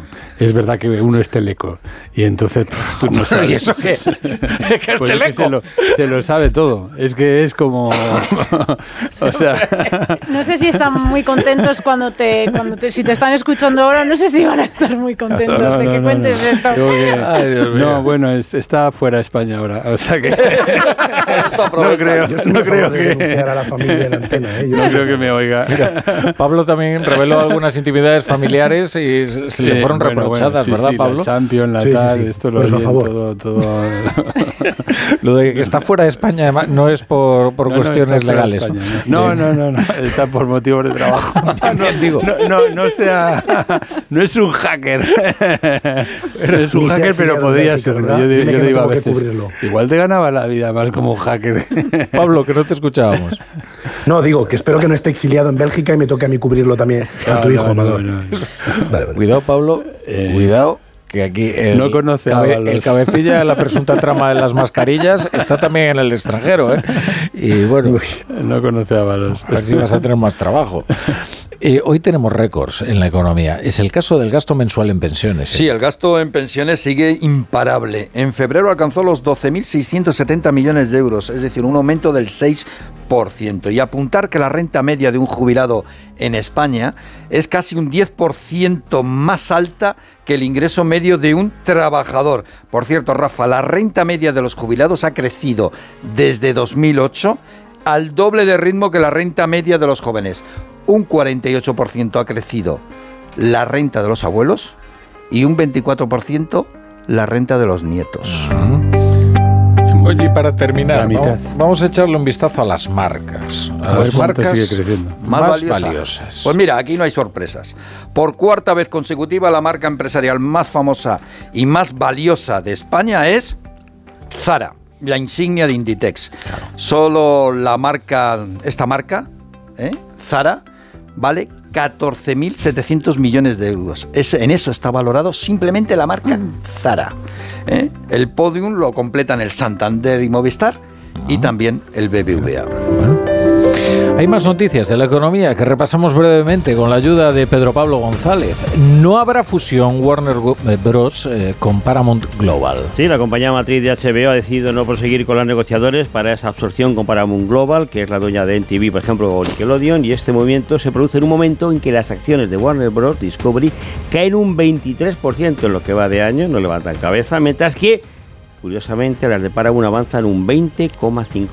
Nuevo frente para el sector primario, los agricultores en contra de la ley de restauración de la naturaleza europea. Esto se lo sabrá bien nuestro querido Pablo Rodríguez Suárez, porque allí, por cierto, asociaciones belgas, neerlandeses o alemanas han sido los primeros en protestar contra esta ley aprobada por el Parlamento Europeo. Establece obligaciones y objetivos en distintos hábitos de actuación como las tierras de cultivo, los polinizadores, los ríos, los bosques y zonas urbanas para revertir lo que consideran daños ambientales causados por cambio climático y actividad humana descontrolada. Pues bien, para los agricultores esto supondrá, dicen, disminuir la producción de alimentos, elevará los precios a consumidores e incluso acabará con zonas urbanas para dar paso a espacios verdes y es que la norma pretende rehabilitar el 20% de zonas terrestres y marinas de la Unión Europea para 2030. Iberdrola, Endesa y Naturgy recurren en los tribunales el nuevo plan de residuos de Teresa Rivera. Sí, recurso contencioso administrativo contra este séptimo plan general de residuos radiactivos y otro contra el abandono de almacén temporal centralizado.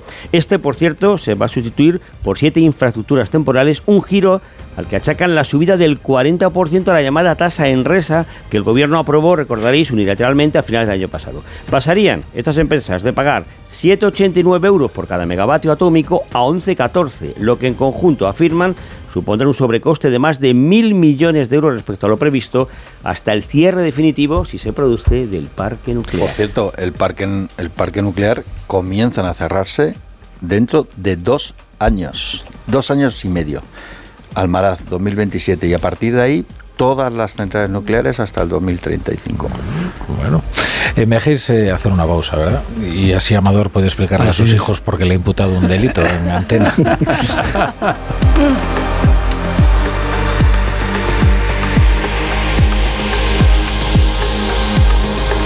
La brújula. La torre. Con este estrés no consigo concentrarme. Toma Concentral. Con su triple acción de lavacopa, rodiola y vitaminas, Concentral consigue aliviar el estrés ayudando a una concentración más estable y duradera. Concentral. Consulte a su farmacéutico o dietista. Securitas Direct. ¿En qué puedo ayudarle? Buenas. Llamaba porque quiero instalarme una alarma. ¿Ha sufrido algún robo? No, pero lo han intentado mientras estábamos en casa de mi madre celebrando su cumpleaños y ya no me quedo tranquila. Pues no se preocupe. Si usted quiere, esta misma tarde le instalamos su alarma. Protege tu hogar frente a robos y ocupaciones con la alarma de Securitas Direct. Llama ahora al 900-272-272. Vodafone te trae Dazón con Fórmula 1, MotoGP y otras competiciones. Llama al 1444 y llévate por solo 40 euros fibra móvil y televisión con el primer mes de Dazón Esencial de regalo. Llama ya al 1444. Vodafone. ¿Ganas de crucero? Embarca en una nueva dimensión de cruceros a bordo del Oasis of the Seas de Royal Caribbean. Embarca desde Barcelona y descubre el Mediterráneo Occidental desde 965 euros. Reserva ya y podrás disfrutar de un 60% de descuento, además de un crédito a bordo y muchas otras ventajas. Consulta condiciones y reserva en Alcon Viajes. Cada día tengo peor la memoria. Toma de Memory. De Memory con fósforo y vitamina B5 contribuye al rendimiento intelectual normal. Recuerda, de memoria, de Memory. Y ahora también de Memory Senior, de Pharma OTC. ¿Qué, ¿Qué es lo peor de las redes sociales? Estar enganchada a la pantalla. Que nos bombarden con notificaciones todo el día. Los comentarios de haters. El ciberacoso. Las fake news. Pero ¿sabes qué es lo mejor? Que podemos cambiar las cosas. Demostremos que también somos capaces de usar las redes sociales con cabeza. Si tú también quieres formar parte del cambio, regístrate en Efecto 1000 y sube tu vídeo. Nosotros ya formamos parte de la generación 1000. La generación que usa las redes sociales con cabeza. Entra en efecto1000.org. Un proyecto de la Fundación A3 Media con la colaboración de la Fundación Telefónica. Recta final de las rebajas del hogar del corte inglés. Ahora con hasta un 60% de descuento en una selección de ropa de cama o baño, así como también en artículos de menaje de mesa y decoración. Y todo de la marca El corte inglés. Hasta el 29 de febrero, últimos días de las rebajas del hogar. En tienda web y app. El Corte Inglés. Dos años después del inicio del conflicto de Ucrania, la emergencia continúa. Millones de personas han perdido sus hogares y para las que permanecen en el país, los bombardeos y los ataques son parte de la vida diaria. Tu ayuda es vital ahora. Necesitan atención médica y psicológica, refugio, alimentos y agua potable. Envía Bizum al 02076. Llama al 900-595-216 o entra en comitéemergencia.org. Estoy buscando unos neumáticos casual, con un look de entretiempo y tal, para la playa, la nieve, la lluvia, vamos, para todo el año. Si lo que quieres es algo que agarre con todo, los neumáticos cuatro estaciones son tendencia. Aprovecha el 2x1 de Peugeot Service con las mejores marcas y triunfa en cualquier pasarela, esto carretera. Condiciones en peugeot.es. La brújula.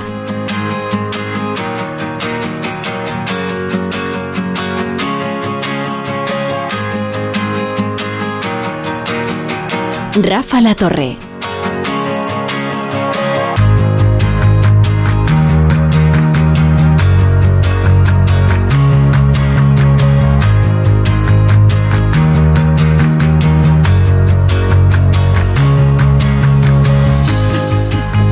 Es un día en que en lo que se refiere a comunicación política eh, bascula entre lo sublime y, lo, lamentable, ¿no? Eh, digo, lo de sublime. Lo sublime, ¿a qué te Desde el punto de vista, en serio, eh, de, la forma y de como pieza oratoria y como comparecencia, creo que lo de Ábalos ha sido prodigioso, y lo digo de verdad. O sea, creo que estamos ante una persona que sabe bien lo que se trae entre manos, en lo que se refiere a comunicación política. Y ahora vamos a lo, a lo patético.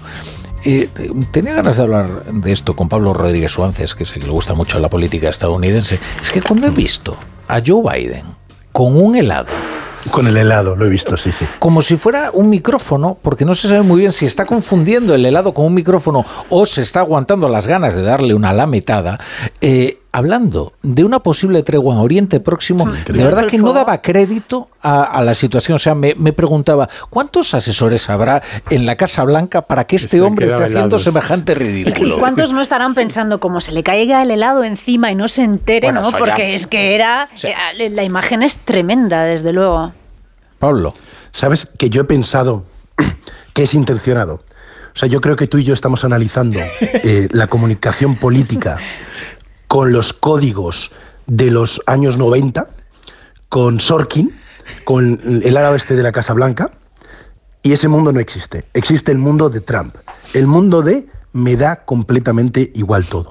Lo que en el mundo de la comunicación política era impensable, es ofensivo, ridículo, como lo que hemos visto a Biden hablando de una trega en Oriente Medio, tomándose un helado, pues voy a pensar que es lo que el ciudadano americano quiere ver. Un tío que le da completamente igual todo, que es capaz de decir cualquier cosa y con el que puedas sentirte más o menos identificado. Porque es obvio que este señor ya en un país normal no estaría en condiciones, no puede ser que alguien pueda intentar presidir Estados Unidos a los 80 años. Sé los precedentes, sabemos la edad que han tenido los Reagan y similares. Es, es un despropósito como, como, sistema, bajo mi punto eh, de vista, pero yo creo que esto ya no es un accidente. Eh, se trata de explotar y creo que es hasta inteligente en el sentido de que si me estás diciendo que soy senil, que no sé lo que estoy haciendo y demás, en vez de intentar obsesionarme con el mensaje, de combatirlo, y que no puede haber nada peor que decir, no soy senil, no soy senil, no soy senil, porque metes la palabra senil todo el rato, hmm. haces lo que te da la gana, igual que hace Trump.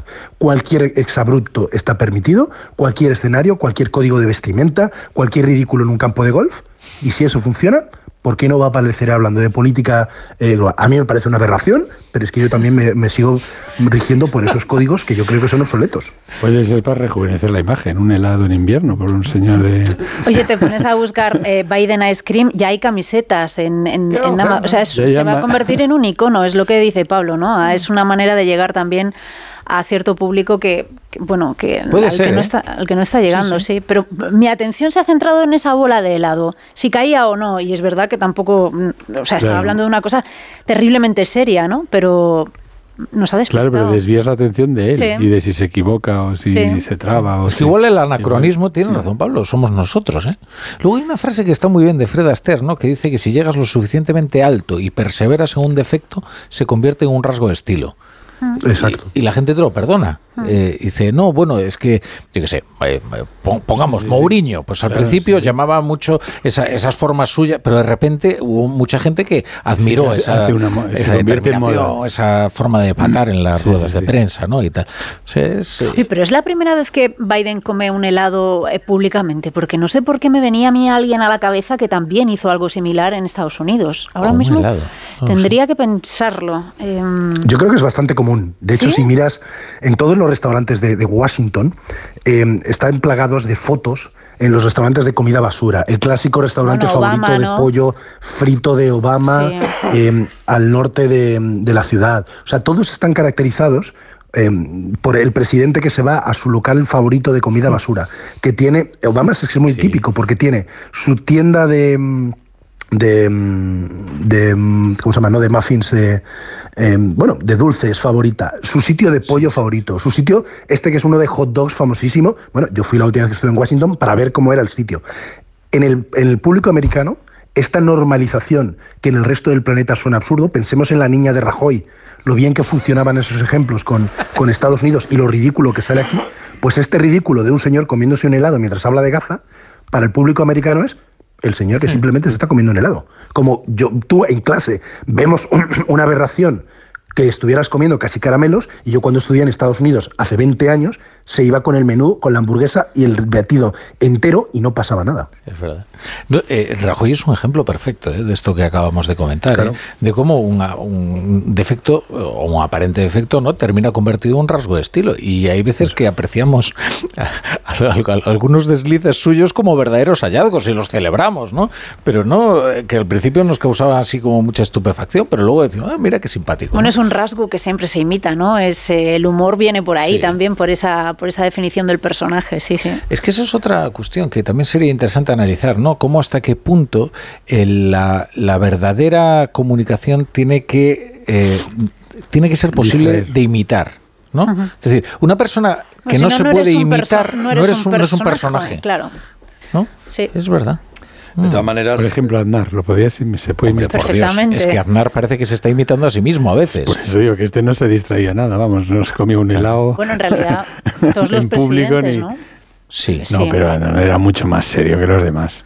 Sí. bueno, pero tiene un rasgo muy característico, ¿no? Eh, además es fácil de imitar. Sí, es muy fácil de imitar. Sí, sí. Natalia, eh, me he puesto a buscar lo del helado ¿Sí? y he encontrado en People un artículo de 2014 que son nueve fotos que demuestran lo mucho que le gustan a, Biden los ¿Ves? Es que me sonaba muchísimo. No confiaba en mi propio criterio, ¿eh? Gracias, Pablo. La primera, tienes que buscarla. 2014, hace 10 años. de sol dos billetes de 10 dólares y, es como soy el jefe comiendo mi helado. Y hay 10 fotos de este estilo. Para que veas. Extraordinarias las cosas que sabe Natalia, incluso sin saber que las sabe. no, sin acordarme que las sé. es peor. Es telepatía. bueno, ¿queréis hablar un poquito de lo de la vivienda y las zonas tensionadas y de cómo esto va a afectar al mercado del alquiler y a la compraventa también? Eh, yo, los precios creo que están subiendo y bastante, pero bueno, si vosotros me, me convencéis de que la ley de la vivienda ha conseguido parar esta sangría, pues yo bueno, me lo parece que de momento solo se va a aplicar en Cataluña, porque el resto de las autonomías eh, no han dicho, pero bueno, tampoco el impuesto a los ricos sobre el patrimonio se iba a aplicar en, ciertas autonomías y ahora ya el constitucional lo cambió. Entonces esto lo puede cambiar todo. Pero a mí sobre todo es que me parece que es como tú dices un momento que no hay manera de parar la vivienda porque falta eh, oferta, es decir, porque se construyen, aproximadamente la demanda es el doble de lo que se construye, si tú a, un inquilino eh, no le dejas subir el precio del alquiler o a un propietario, a su, es decir, no le dejas subir el precio del alquiler a su inquilino, pues mm, desde luego o venderá el piso, habrá menos pisos en alquiler, y desde luego nadie, eh, ni, ni, una empresa, ni, bueno, las empresas todavía es peor, porque a los particulares les... Se eh, mantiene el precio. Se mantiene el precio, que ya es, porque claro, dices, bueno, te, te sube... Eh, te sube la comunidad, te sube eh, los gastos que, tiene una vivienda y que el inquilino, pues cuando te se rompe la lavadora, se rompe algo, lo tienes que, reponer, ¿no? Además, ahora la ley es, es más estricta en eso, más favorable a, los inquilinos, ¿no? Y entonces dices, bueno, y, y, la, mm, y, todo, todo sube, entonces la rentabilidad de este señor, que lo tiene para, en muchos casos para vivir, eh, ¿cuál es? Mm. Cada vez es menor. Entonces, yo creo que, que es una barbaridad que, vamos, dudo que sea legal. Yo creo que sobre el índice, dos cosas. Uno, que de momento solo se va a aplicar en Cataluña, si es que se aplica, ¿no? Y dos, que eh, hay varios estudios, uno de ellos eh, dirigido por José García Montalvo, eh, donde se demuestra que precisamente estos índices pues no afectan al, al, precio y no consiguen el objetivo que inicialmente se han marcado. ¿no? Ellos hicieron el estudio en Cataluña, sabéis que implementó los, la limitación de alquileres durante un año y medio y lo que el resultado que ellos obtuvieron fue que había un efecto a la baja en el precio del alquiler del 5%, pero en viviendas mm, caras y lo que pasaba en el lado de las, eh, de las más baratas es que eh, subían porque tendían a pegarse al, techo, al techo marcado por el índice. Eh, entonces, claro, con estos antecedentes lo que también se observa es pues una, un descenso de la oferta del alquiler, que es precisamente, como tú decías, yo creo que la gran pata y lo que le falta a, a nuestro país si queremos ver una reducción de los, de los precios. Hoy el anuncio que se ha hecho en el Consejo de Ministros va en esa dirección, pero es que el parque de vivienda eh, pública es, es, muy bajo en España, es, no llega ni al 3% en comparación con países de, de la Unión Europea. esto ya se ha experimentado también en Alemania. Y, sí. lo que, y lo que hicieron, parece, para salvar la ley es que la comunidad, los gastos estos que, que ahora se incluyen en cualquier inquilino se dejaban fuera. Entonces, entonces no, no le subías el alquiler, pero luego le metías el viaje en, hmm. en, los gastos. En, el resto de gastos. Bueno, no metías el viaje o, lo ajustabas un poco al, nivel de vida, porque claro, es que estamos hablando de que venimos de inflaciones del 10%, este hmm. año va a ser del 3 y pico. En, ahora en tres años tiene subidas del 10%. Entonces. Sobre la trampa esta que, que, insinúas, el propio estudio este que estamos mencionando de SADE decía que nadie te asegura que no se produzca la creación de mercados paralelos negros, ¿no? Para alquileres eh, y, que, y que sorteen esas regulaciones. Es más complicado quizá en los grandes tenedores que están fijados en, el, en los en más de... Los grandes tenedores que directamente venden y, ya no se van. El problema quizá no se resuelve con esta herramienta, claro. Se restringe la oferta. Entonces, Mm, ah, yo, yo no, no, lo entiendo. Creo que es una medida pues de la presión que tuvo Podemos, o bueno, ahora Sumar, ¿no? Bueno, a ellos tampoco le gusta, ¿eh? porque hoy R. Jonas ha ido diciendo que, que, se queda corta. Que se queda corta, que ha dicho no podemos volver a equivocarnos. Les gusta, pero porque se queda corta, no. claro, eh, ellos les gustaría directamente por decreto ley que no se puedan subir los pisos y que se hayan quedado. Sí, porque a ellos no les gusta, no sé si habéis podido meteros, pero yo me metí de esta tarde en la página del Ministerio de Vivienda, pones donde vives eh, y entonces te da una horquilla del el precio más máximo y el, mínimo. el máximo y el mínimo. Lo que no le gusta sumar es que esa horquilla sea demasiado amplia, eh, que, tendría que ser un poco más estrecha, ¿no? O sea que vamos que el ministro debería de poner directamente el precio del piso. Bueno, cada piso prácticamente. O sea, es que no le gusta ni el rango. No le gusta el rango. Es, la horquilla es muy, muy ancha. Bueno, pero he visto que hay pisos que eh, lo recomendable sería bajarlos un 200%. Eh, o sea, un 200%. He visto un piso en Valencia eh, que es de 92 metros y tal, que se estaba alquilando a 1.500 y recomendaban a 360 o 50. O sea, de 1.500 a 360. Bueno, era de 360 a 500, no sé qué. pero vamos, es que es un tercio. O sea, bueno, lo que ocurre habitualmente en los mercados de cualquier producto es que cuando es intervenido por el Estado, normalmente ese producto tiende a desaparecer del mercado. Y es lo que ha ocurrido con la vivienda en alquiler en este país desde la época de Franco. O sea, esto ya lo hacía Franco, lo de intervenir el precio del alquiler. ¿Y qué ocurrió? Pues desapareció del mercado ese producto. En el momento que lo intervienes de manera y lo dejas estático y no lo adaptas a la realidad del movimiento de la inflación. Desplazas el problema. Desplazas porque, el problema a otro sitio. Claro, si el área tensionada. Lo desplazas a otras áreas. Claro que no están tensionadas y se tensionan. O lo desplazas, como ocurre en España, a la vivienda en propiedad. De tal manera que, eh, bueno, lo que estás haciendo es expulsar de las grandes ciudades a muchísima gente que se termina yendo al extrarradio o incluso en el caso de Madrid a provincias de alrededor. Es decir, Toledo, Guadalajara, se ve claramente cómo están creciendo porque Madrid, bueno, pues los expulsa, igual que ha ocurrido en Barcelona y ocurre en Valencia con el Radio. Cada día es más amplio y cada día los desplazamientos son de mayor número de kilómetros.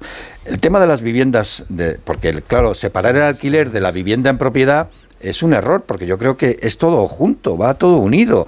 Y en España se crean todos los años 200.000 hogares, más o menos. Y en cambio solamente se, se producen 80.000 casas. Con lo cual ahí ya tienes un problema. Segundo problema, la inseguridad jurídica. No, salen muchas casas al alquiler por el miedo de la ocupación o de, de los impagos. Conclusión, pues no salen. Hay muchísimas casas que están vacías. No porque el propietario no quiera tener una rentabilidad, sino porque le da miedo. Esto está provocando otro efecto y es que mucha gente está vendiendo su propiedad ¿eh? y, y, la están comprando fondos de inversión o grandes empresas que se dedican al alquiler. Con lo cual lo que está provocando es el efecto contrario al que buscas. Es decir, hay una concentración de la propiedad. Mira, dice Funcas sobre eso, Ignacio, dice Funcas que 6 de cada 10 compraventas que se hacen en España se hacen sin hipoteca, es decir, es la demanda mayorista claro, la eh, está ahí, son las grandes empresas que no está dedicada a la demanda residente y ahí tenemos un grave problema, claro. Y después está el tema de la vivienda social que tú comentabas, Natalia. Eh, aquí en España, en el siglo pasado, llegamos a tener hasta 2 millones de viviendas sociales y ahora mismo apenas se llega a las 200.000. Es decir, pero eso ya no es culpa del gobierno central, ¿eh? ahí es culpa de todas las administraciones públicas, porque todas las administraciones públicas han hecho dejadez de la política de vivienda. porque, por qué? porque la política de vivienda no da últimamente no da eh, votos porque resulta que quien empieza la vivienda no corta la cinta inaugural. Pero no, tarda más de una No, lleva razón. En, Madrid, eh, tengo que reconocer que yo lo critiqué bastante. Eh, eh, últimamente se han puesto las pilas, el plan Vive está sacando bastantes viviendas eh, a precios sociales, ¿no? o sea, en la zona este de, Madrid y, hombre, Madrid siempre ha estado gobernado por el PP, o en los últimos... los últimos años se están poniendo las pilas, pero durante todos los 20 años no, anteriores... No, se, se están poniendo las pilas en esta legislatura, en lo que llevamos de legislatura. Deja de escuchar a Pablo, a Pablo. Pues mira, yo te lo voy a... Como Natalia básicamente ha dicho lo que opino, porque mi referencia no lo oculto desde hace 15 años en este tema es Montalvo, un, economista muy serio y amigo, eh, voy a intentar ligártelo em, con el servicio de atención al cliente, con la ley de servicio de atención al cliente, porque son dos de las cosas que a mí más me, más me enervan como, como ciudadano. Mm, justo ayer estaba viendo en, en un vídeo corto de un humanista argentino que explicaba su relación con los dentistas, que decía que los dentistas eran una gente muy educada, muy lista, muy preparada, pero que tenían un gran problema, que no sabían distinguir entre el dolor y la molestia. Y cuando te clavaban y tú dabas un bote de un metro y medio, te preguntan, ¿te ha molestado? dices, no, no, me ha dolido de la hostia, perdón por el lenguaje, me ha dolido.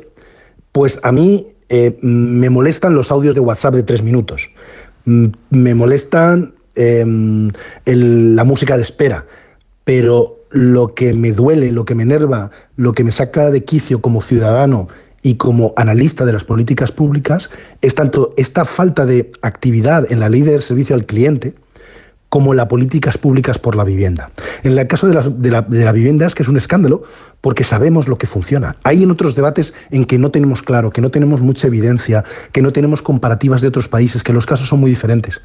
Pero sabemos que la desgrabación eh, por compra de vivienda no era una buena solución, que las ayudas a los jóvenes se las van a quedar las promotoras, que los, los mercados tensionados no repercuten como queremos y sabemos que la vivienda pública y el alquiler social eso sí que funciona. Y es increíble que gobiernos, y sobre todo gobiernos de izquierda, que podrían apuntarse un tanto muy claro, con una política clara en ese sentido, se sigan distrayendo por técnicas populistas electoralistas, a mi punto, bajo mi punto de vista encima, eh, equivocadas y lanzándose por ahí.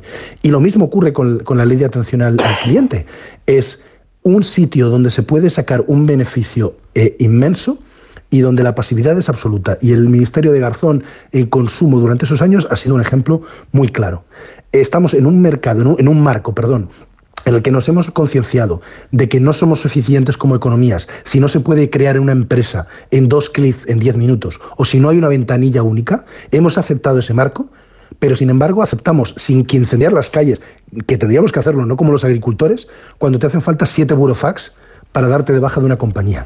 Cuando tienes que reclamar un billete que, te han hecho un overbooking y tardas meses y nunca sabes lo que hacer. Y que no hay un elemento de protección inmediata, que no hay un mecanismo de repercusión.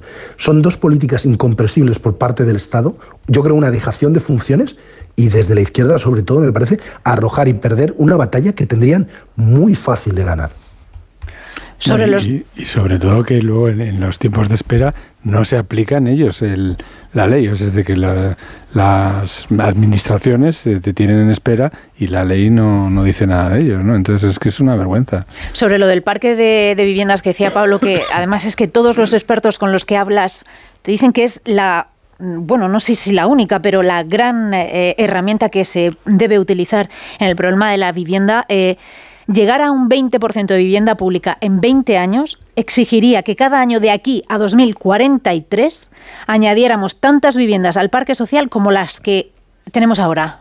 O sea, eso es. que, tenemos ahora sociales.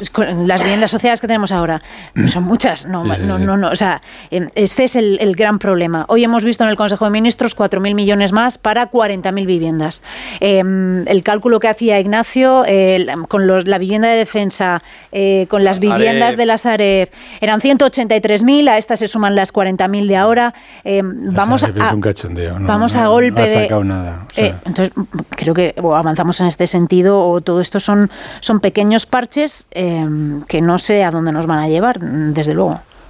Pero a mí es que realmente me parece, yo viajo, cuando viajas a las grandes ciudades europeas o americanas, etcétera, nadie piensa bueno, mm, que vas a encontrar una vivienda barata, bueno, ni, ni, ni, ni aunque sea un alquiler en Airbnb, Airbnb eh, para una semana en el centro de París, porque realmente la demanda es tan gigantesca que es que tenemos que ser conscientes de que, de que ahí no se puede abaratar el precio de la vivienda, tiene que adaptarse a la demanda. Pues claro, los parisinos eh, tendrán que vivir pues, pues, pues más lejos, ¿no? Eh, o por lo menos los que no tengan los recursos. Pues no solamente hablamos del... es que no, no, puede vivir todo el mundo en el centro, ¿no? No, pero si es que ya no se puede vivir en muchas ciudades, no se puede vivir ya no, en el centro, no, ya estamos hablando de la primera... Pero tenemos que pensar, yo creo, un poco más allá cuando decimos, es que no se puede vivir en el centro, tampoco entonces se pueden tener comercios en el centro, eh, tampoco entonces se puede comercios, panaderías, hablo de zapaterías, hablo de gente que vive de ese tipo de negocio tradicional,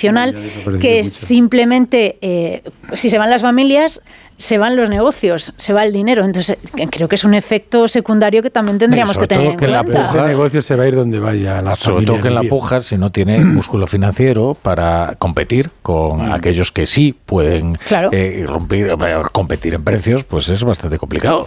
De todas eh, maneras... Pero, pero que es normal, admitámoslo. O sea, es decir, es que vivimos en un mundo donde, donde el que tiene más dinero tiene más posibilidades de, de adquirir pero si yo no creo que hablemos de... Pero, es que, cambiar esas reglas... ¿Cuándo el mundo fue otro? ¿Cuándo el mundo fue otro? Bueno, antes de entrar hablábamos de las primeras viviendas sociales de ah, Europa. Sí. que fue. Otra cosa es que le ayudes, los... que la gente tenga un derecho a vivienda y le hagas unas ayudas sociales para que pueda vivir dignamente y, y tenga un techo. A mí eso me parece muy bien. Bueno, pues esto en, es que sabes que somos un poco frikis, ¿no? O sea, no, hombre, vamos a ver. Bueno, pues hablando. nos gusta la historia económica. No, no, si estáis aquí por algo. Fue Jacob Fugger, el, un banquero alemán que hoy sería el más rico, creo que es el considerado el más rico de todos los tiempos. ¿Ah, ¿Quién? Sí. sí. Aquí en eh, España se les, conoce, era se les conoce de otra manera. Como los Fugger. Los Fúcar, la calle Fúcar en Madrid, eh, es ahí donde tenían la sede del banco y donde vivían eh, esta familia de banqueros que además financió, por ejemplo, a Carlos V eh, para que fuera emperador. para que fuera emperador. además creó el primer servicio de noticias para adelantarse a sus rivales. Bueno, es una historia tremendamente bonita y Fugger ya en sus últimos años creó el primer barrio de viviendas sociales y a día de hoy todavía permanece, está en Hamburgo mm. y ahora tienen que pagar 0,80 céntimos de euro para vivir ahí. O sea, que, esto ya se ha, esto el problema de la vivienda hecho. Hay, dos cosas incluso con Carlos I. El problema es que también estaban los impagos, porque habría que recordar que Carlos I no pagó a los Fugger el dinero que les debía. y entonces les regaló las minas de Almadén y Almagro. de estas de los Fugger, hay dos cosas que me interesan mucho. Una es cómo contáis la historia complementándoos, eh, Ignacio y tú, que parece que lo tenéis ensayado, o si sois el dúo sacapuntas. Que en realidad es el no, entonces, esto, eso está muy bien, pero es una cuestión formal que solo a mí me ha, me ha, llamado la atención. Eh, y la otra es, eh, has dicho que eh, sería, si extrapolamos sí. todos los datos como es debido, la persona más rica de todos los tiempos. Sí, de hecho yo creo que fue el ex editor del New York Times. Elon Musk ahí. No, no, bueno, fue el ex editor del New York Times que escribió un libro ¿No? que se llamaba El hombre más rico del mundo, creo recordar, sí. y cifraba su fortuna en 500 mil millones de euros. Claro, o sea, Ahí estaba, entiendo... por ejemplo, Rockefeller estaba en los 400 Era más rico que, Ro millones, más rico que Rockefeller. Cerca, pero estaba Craso, por ejemplo, en Roma también, claro. o sea, que había... Bueno, no está, hecho, no está el profesor, así que voy a, voy a sumarme y voy a ocupar eh, su lugar y aquí hay que remitirse a un clásico que todo estudiante de historia ha, ha tocado, debió tocar, que es el libro de Ramón Carande, de ah. Carlos V y sus banqueros, uh -huh. que es un libro extraordinario para entender las finanzas en el siglo XVI del, del Imperio Español, la relación con los Fugger y, y como y con Carlos los Bessel, pues, no, que se les no pagó que, en ningún les, momento no y los pagó constantemente.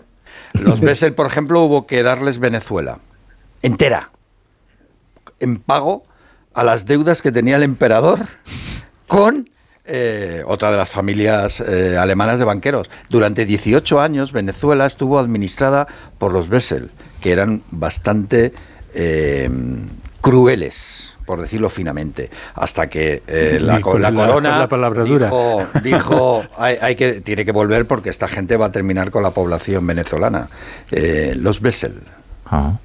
No, o sea, qué, interesante. O sea, eh, eh, no, no, pensó en Chávez ni en Maduro, ¿no? Ah, Ro Rockefeller esto sí que van a terminar. Esto me interesa. A mí es una cosa que me interesa mucho el ranking de los más ricos, ¿no? Es una cosa que siempre me admira. Es como como aparecen los edificios más altos del mundo. Yo no puedo evitar que, que, que me resulte hipnótico, ¿no?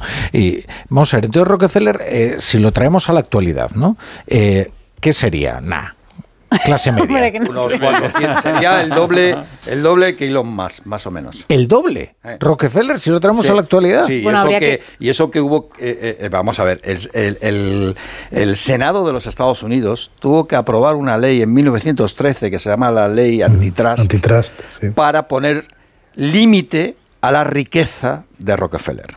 Mm. O sea, porque él era el dueño del 90% del petróleo de Estados Unidos. Bueno. A ver, yo tengo aquí en Google, que lo sabe todo, que su fortuna se estimaba en 300 mil millones de dólares. Creo que le habéis sumado algunos. Eso será con la inflación. Aquí le habéis sumado algunos. Ah, bueno actualizado. Sí, pero decir, también. Porque él muere en, en, el 91. Con estas cosas yo no, suelo no, decir. también Rockefeller, ese, solo... ese no es el, Rockefeller muere eh, en los años ya. 30. El Rockefeller auténtico. Años 30, ¿no? En, pues en, mira, era muy rico, era muy rico, muy rico, pero no tenía ibuprofeno, ¿sabes? Entonces estas cosas al final siempre son relativas. Lo que sí yo, eh, lo, yo había estudiado es que en, durante la decadencia de la, de la en realidad el, el inicio de la decadencia de la República de Roma eh, claro, son eh, el, crecimiento espectacular de los super ricos, ¿no? Eh, porque las conquistas y la expansión eh, produce una acumulación de riqueza sin precedentes, ¿no? Entonces Escipión el africano, por ejemplo, al parecer era un eh, super mega rico, o sea, aparte de tener una influencia política no derivada únicamente de, de su economía. Y eso, esa enorme desigualdad, produce unas tensiones sociales y además un deterioro institucional porque los ricos por cualquier cosa pues, eh, pues no, no, están sometidos a las mismas reglas que los que los pobres que, que produjo bueno pues una descomposición del sistema ¿no? sabes que cuando es que me acabo de acordar, eh, cuando hay esa, esa, ese esplendor ¿no? de riqueza y la consiguiente, el consiguiente conflicto social, llega la filantropía siempre. Un claro. incremento de la filantropía. Claro, que es lo que pasó con, con Fugger también, sí. ¿no? Y con Batman. Sí, bueno, y, y, pasa, y pasa actual, actualmente, es verdad, ¿no? Con... De todas formas, eh, eh, cuando hablas del Imperio Romano y todo, todo lo que tiene que ver con, con el ascenso de, la, de los patricios y de la, de la aristocracia romana, eso se genera las dos guerras civiles. La primera, el, el, el, bueno, pues el Partido Popular estaba dominado por Mario y Sila era el de los aristócratas. Sí. Ganan los aristócratas, Y la Segunda Guerra Civil, el sobrino de Mario, que es Julio César, se enfrenta a Pompeyo, que es el líder de los aristócratas, y gana Julio César. Pero bueno, la cosa terminó como terminó, con Bruto apretando el puñal, ¿no? Clavándole el puñal. Bueno, de todas maneras, hay, muchos Marios en este chico. Según eh, Google, solo Elon Musk es más rico, eh, que se le podría calcular ahora mismo la fortuna superior a Rockefeller eh, que es verdad que muere que muere en, en 1911, que yo me equivoco. Sí, tampoco es un poco... Bueno, no, en 1937, perdón. Un poco Más, tonto también, eh, digo en el sentido de tontín, tontín entendedme. No, no, no. Este también es, tiene una vena, sí, sí. Mm, no, no sé, eh, bueno, como Bill Gates, como Zuckerberg, Rockefeller, todos estos multirricos también tiene tienen una vena... Rockefeller al menos tenía una cierta aspiración estética, ¿no? Quiero decir, él, le gustaba el arte, o al menos fingía que le gustaba gustaba, ¿no? Cosa que siempre... la marihuana o la coca. Bueno, eh, sí, son, son otros gustos un poquito más pedestres, ¿no? Esto siempre se ha dicho, ¿no?, de la corrupción en España, ¿no? Que la corrupción en España eh, eh, en realidad siempre deriva en una monstruosidad estética, ¿no? O sea, nunca nadie se corrompe para, para, para, algo sublime, ¿no? no, pues es poner un miro en el baño, este tipo de cosas, ¿no? Pero nadie... Bueno, Elon Musk está intentando llegar a Marte, ¿no? Eh, con el Neurolink también nos, eh, nos está dando ahí posibilidades. Oye, está haciendo cosas, ¿eh? Sí, no, no, no. Starlink en el espacio. ya sabes que yo soy muy de más. Aparte, solo faltaría que los eh, ricos no pudieran ser extravagantes. Claro, Se les exige, de hecho. no, no, pero yo estoy más. Yo admiro de él que millones y millones de conspiranoicos norteamericanos estén indignados con Bill Gates porque quiere ponernos un chips en las vacunas, pero cuando viene un mega malo de película que quiere ponernos un chip en el cerebro. Pero que además ha dicho para qué, que además se ha dicho para qué, ¿no? o sea, que, que, sí, lo de, lo de las enfermedades. Claro, o sea, que además ha dicho Es verdad, porque él lo anuncia. Dice, no es para que te voy a poner el chip y nadie dice nada. Claro. Al revés. Úsame, úsame, usa mi cerebro. Bueno, queridos, ha sido muy interesante charlar con vosotros en este rato. Sí, ya se eh, oye, eso es un buen síntoma, Amadora Llora, se te echó corto. Pero volvéis pronto. Yo iba a hablar de Ábalos, no, no, no, ahora es que eso es lo que pasa, que ahora tengo una tertulia política. Es que yo. Pues hay parte económica. Te cuento, yo, nosotros en economista llevamos mañana. No, vaya, sí, hay parte económica. Eh, pero es que yo tengo que llenar. de minoyes, de minoyes, minoyes. Yo tengo que llenar ahora una hora y media, ¿sabes? Y entonces me tengo que dejar algunos temas. Y por eso ya saco el escipión el africano y cosas así. Eso, usa ejemplos romanos, siempre ejemplos romanos. Eh, siempre. ¿Por qué? Porque no dejamos de pensar en el Imperio Romano. Siempre. ahora, me gusta mucho una expresión que tienen ahora los jóvenes esto me hace ah, muy viejo, ¿no? Vamos hacia el mismo fin. Que es, claro, que es como dicen, es mi imperio romano, ¿no? Y es porque no puedo dejar de pensar en... Bueno, estupendo. Eh, queridos. Qué modernos somos, ¿eh? ¿eh? somos, ¿Qué va? Somos una antiguaya. Natalia Hernández, Amadora Llora, Pablo Rodríguez Suárez, hasta más ver. Y querido Ignacio Rodríguez Burgos, tú aquí estás emplazado mañana porque cada día tienes que estar por aquí. Pues aquí estaremos. Nos vamos al invierno. Y permitidme, permitidme que os cuente ahora cómo se está perdiendo en muchos hogares el aprecio por una dieta sana y equilibrada. No sé si es vuestro caso o por el contrario, sois cuidadosos con la alimentación. Bueno, pues deciros que ese hábito saludable apenas lo practica en España un tercio de las familias con hijos de hasta 12 años y tampoco lo hace la mayoría de los jóvenes. Tres cuartas partes de ellos no se preocupan por una correcta alimentación. Sí, así lo certifica un estudio sobre tendencias de consumo de frutas y hortalizas en España, un país, el nuestro, donde se puede presumir de una importante tradición culinaria y buen producto, pero eso no impide que solo el 38,7% de los hogares españoles concedan valor a una alimentación equilibrada y son los menores de 30 años el segmento poblacional que mayor pasividad demuestra, como revela este informe a iniciativa de Plátano de Canarias elaborado junto a la empresa de análisis de datos GFK, que incide en dos factores. El de la comunicación, no se consigue trasladar el mensaje adecuado y pedagogía. Pedagogía, pero pedagogía que cale en la gente. Pedagogía que la gente asuma y tenga claro que lo tiene que hacer. Porque hay un aspecto, lo contaba Emilia, es que la gente sabe que si come adecuadamente eh, es difícil que engorde.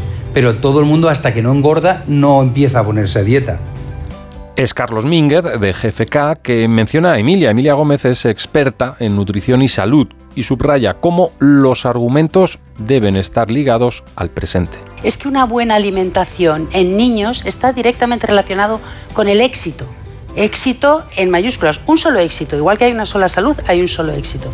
Y hablo de éxito académico, hablo de éxito social, hablo de una mayor autoestima, hablo de menores problemas relacionales, menores problemas emocionales.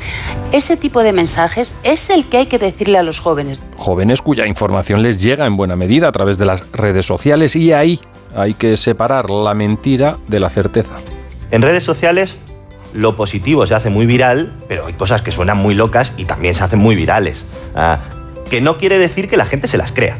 La advertencia es de Álvaro Fernández, divulgador de, en TikTok sobre aspectos de la salud y la nutrición y que defiende una clara desviación entre las creencias y los hábitos. La conveniencia, esto es la falta de tiempo, sigue siendo la excusa más extendida para no comer frutas y hortalizas y su consumo no deja de caer. En España desde 2014 una reducción del 18,7% hasta 2022, según los datos del Ministerio de Agricultura, que choca con un mayor gasto.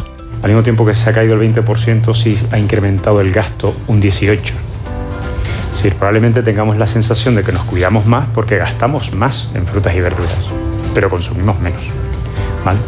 Y eso forma parte probablemente también de todo este sistema que en estos días se está poniendo en, tela de juicio. ¿no? no es sostenible, no es sostenible esa sostenibilidad que apunta Sergio Cáceres, gerente y director de marketing y comunicación de Plátano de Canarias, son los precios que aumentan en la cadena alimentaria desde el campo a la mesa, encareciéndose por el camino. Esa es una de las reivindicaciones que los agricultores llevan pidiendo solucionar desde hace años, no solo estos días, y Plátano de Canarias se suma también sostenibilidad y buenos alimentos.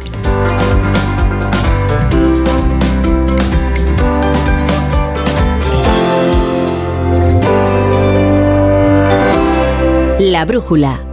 La torre. Onda Cero Madrid 98.0 FM.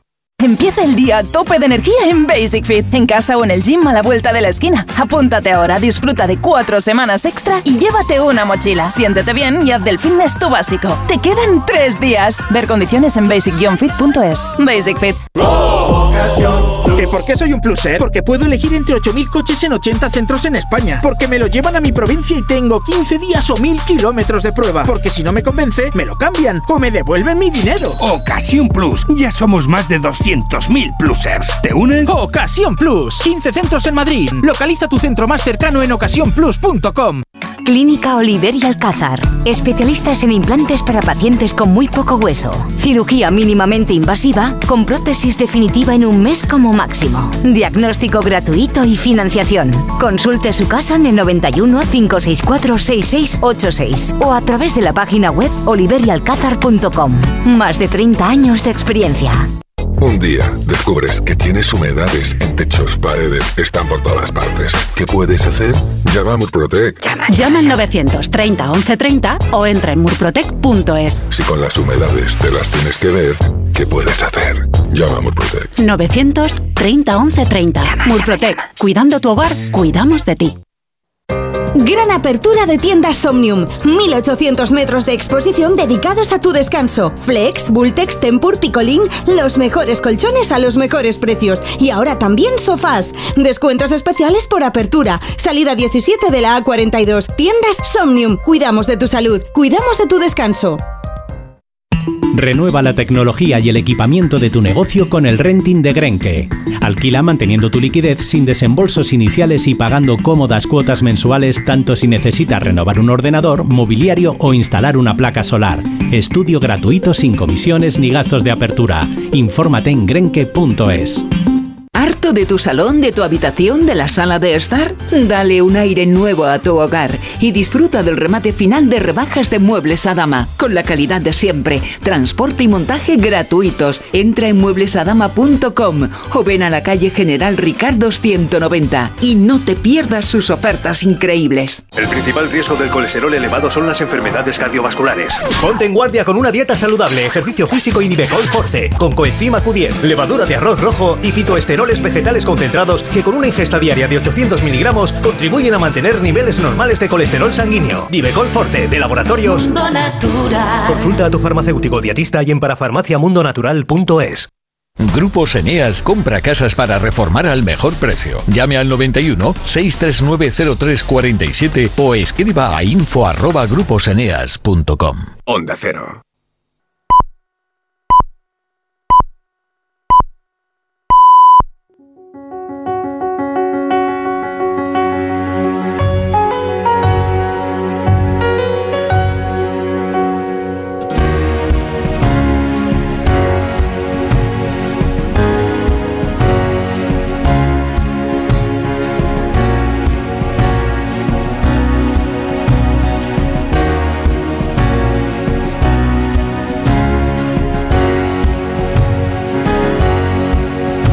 En Onda Cero, La Brújula, Rafa La Torre.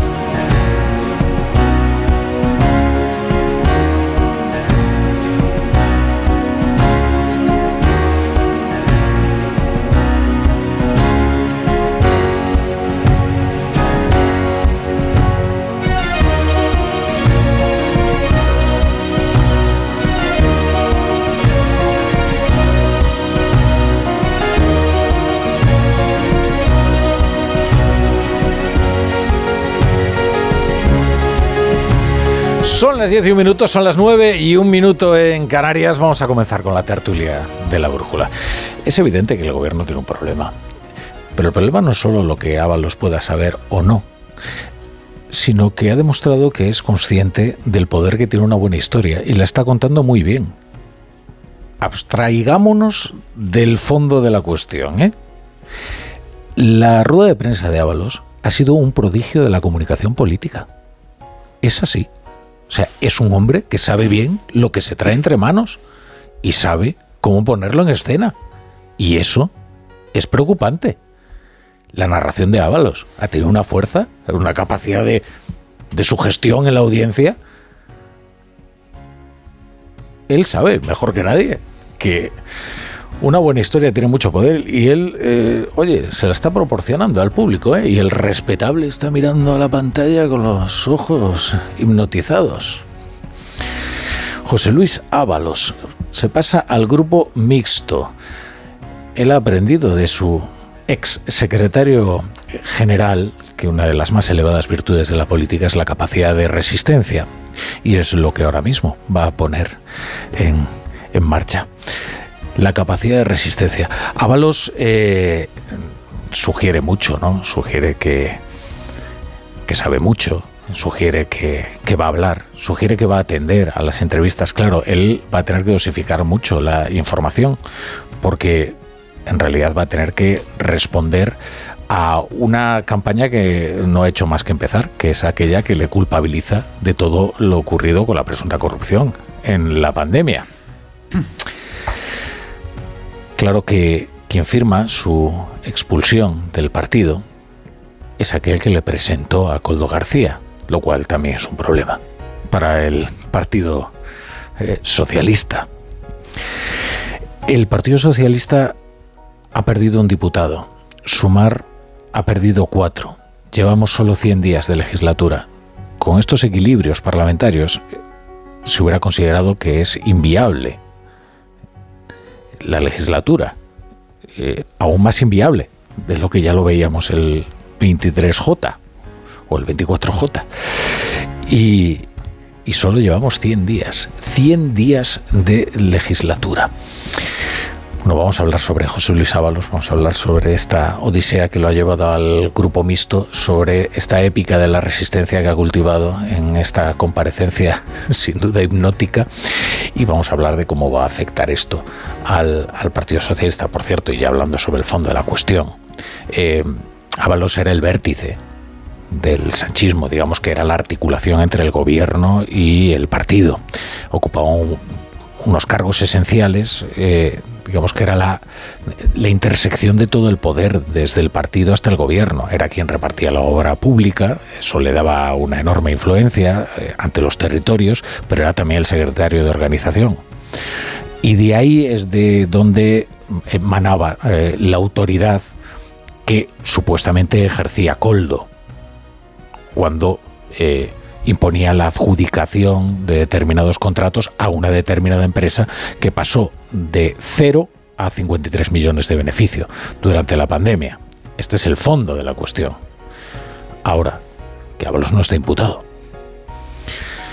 Ahora, que los extremos de la investigación todavía no los conocemos. Que ni siquiera el cabecilla de la presunta trama ha declarado ante el juez y lo hará mañana y que puede que Ábalos precisamente se estrene, qué curioso, en su independencia como diputado no adscrito ya a ningún partido, sino al partido avalista, precisamente en el debate sobre la ley de amnistía, que consiste en cambiar impunidad por apoyo parlamentario, impunidad a unos delincuentes que algunos fueron condenados, otros están en espera de eh, de un juicio por delitos muchos más graves que, que aquellos a los que Ábalos eh, se le atribuye, pero por los que nadie le, le ha imputado. Vamos, a, vamos con la tertulia de, de la brújula. Tony Bolaño, ¿qué tal? Buenas noches. Muy buenas noches. ¿Cuánto tiempo? Claro, eh, tanto fútbol, tanto fútbol, me tienes en el córner, pues... Estás calentando el córner. Como el lobo carrasco con el balón en el Estoy córner. bastante de acuerdo con tu editorial, menos en una cosa. Cuando has dicho, el gobierno tiene un problema. Ya quisiera tener solo un problema. Gabriel Sanz, ¿qué tal? Buenas noches. Muy buenas noches a todos, ¿cómo estáis? Bien, estás eh, en unos días frenéticos, ¿no? Sí, yo esta mañana decía que lo que estábamos viviendo en era las horas previas, o lo- sí, las horas previas al anuncio de Ábalos. Todavía no se, no se sabía muy bien, había una nebulosa sobre si se iba o se quedaba, o si se iba a su casa o se quedaba en el grupo mixto. Y yo ya entonces lo calificaba como una distopía. O sea, me parece una absoluta distopía lo que estamos viviendo, ¿no? Más allá de las consideraciones del fondo de la cuestión, de Coldo, de las comisiones, de la responsabilidad política de Ábalos que la tiene. Decir, Ábalos es un muerto viviente en términos políticos y él lo sabe. Solo se queda para defender su dignidad, dice, pero, pero en sí mismo el relato es el de una distopía, es el de un resistente eh, pero no cualquier resistente. Vamos a ver, es que si hacemos un pequeño recordatorio de quién es José Luis Ábalos, Ábalos es el hombre que está en el origen del sanchismo. Es el aquel a quien Pedro Sánchez, Uy, para, para. aquel a quien Pedro Sánchez le encarga la moción de censura contra Mariano Rajoy. Luego tenemos preparada una pieza No, no, es que, es que esto, esto que estoy diciendo, Rafa, es, es la verdad. O sea, es decir, la memoria. Vamos a ver, la memoria es que la portavoz del, del Grupo Socialista, eh, est- estando Mariano Rajoy, el gobierno de Mariano Rajoy en el poder, era Margarita Robles. Ella tendría que haber defendido esa moción de censura, cuyo candidato era Pedro Sánchez, pero no, no, la quitó para poner a José Luis Ábalos porque era mucho más contundente en el verbo y en todo, y lo fue, inclemente contra Mariano Rajoy por los casos de corrupción que se había vivido. Yo soy más cruel. A lo mejor lo fue porque había otros que estaban en contra de la moción. Bueno, eh, sí, ya son interioridades, no lo sé. Pero no es lo que eh, he saludado a Gaby y se ha opinado encima. antes de que incluso antes de que incluso saludara a Ketty Garat, que está aquí esperando y que además, oye, su- ¿cómo, tiempo, pieza. ¿eh? Cómo enarcó tiempo. las cejas cuando escuchó 100 días de legislatura? Y dijo, ya, ¿cómo 100 días? Que sí, que llevamos tres meses de legislatura, Ketty. Totalmente. Yo y Félix Bolaños todavía no nos creemos que llevemos tan poco tiempo. Pensamos que estamos en el día, en el año 3 de la legislatura y no, no, tres, tres meses, no años. Eh, yo, fíjate, yo haría una reflexión muy breve. eh, por motivos diferentes y obviamente con todo el respeto, pero eh, se ha dicho siempre que Miguel Barroso era el guionista mm, del sanchismo y Ábalos era el ejecutor. Se ha quedado sin guionista y sin ejecutor en apenas un mes. José Miguel Azpiroz, buenas noches. Muy buenas noches. Ejecuta el menú de la tertulia. Bueno, pues eh, plato principal para la tertulia, la ruptura entre el PSOE y el que hasta hace dos años y medio era uno de sus máximos dirigentes, mano derecha de Pedro Sánchez. José Luis Ábalos es desde hoy un diputado huérfano, adscrito al grupo mixto, repudiado por los suyos, dolido con sus compañeros. Vengo solo en mi coche. No tengo secretaria. No tengo a nadie detrás ni al lado. Me enfrento a todo el poder político. ¿Quién me le va a decir? En su tono y en sus palabras se intuye, prestad atención, hasta rabia. No tengo a nadie detrás ni al lado. No tengo a nadie, nadie. Y en la despedida algunos detectan incluso el aroma de la amenaza. Les advierto que no voy a responder a preguntas. Sé que tienen muchas. Yo también tengo muchas respuestas. Pero como tengo tantas peticiones, las, las voy a ir dando. Las voy a ir dando. Claro que hay muchas preguntas. ¿Por qué el PSOE le pide su escaño cuando Ábalos ni ha sido imputado ni siquiera llamado a declarar? ¿Es que creen, temen o saben que terminará siendo investigado? Y si en el partido o el gobierno tienen constancia de su participación activa o pasiva en el caso Coldo, ¿por qué no se actuó antes? ¿Tiene Ábalos información sensible contra su antiguo gobierno? ¿Amaga con usarla? El encargado de justificar la expulsión de Ábalos no ha sido como correspondería a su predecesor, el secretario de organización Santos Cerdán, por cierto, el que se trajo a Coldo desde Navarra a Madrid. ha sido el señor Lobo del Gobierno, el ministro Óscar Puente. Nadie le está acusando de corrupción. Es más, yo les digo, mi, mi sensación personal, tendría que verlo para creerme que José Luis Ábalos ha metido la mano. Lo tendría que ver. Me cuesta muchísimo creerlo. Y mientras no lo vea, no me lo creeré. Solo le ha faltado decir que pone la mano en el fuego por Ábalos. En cualquier caso, sienta jurisprudencia en el PSOE el caso Ábalos, establece la culpa invigilando como motivo de expulsión de cara al futuro.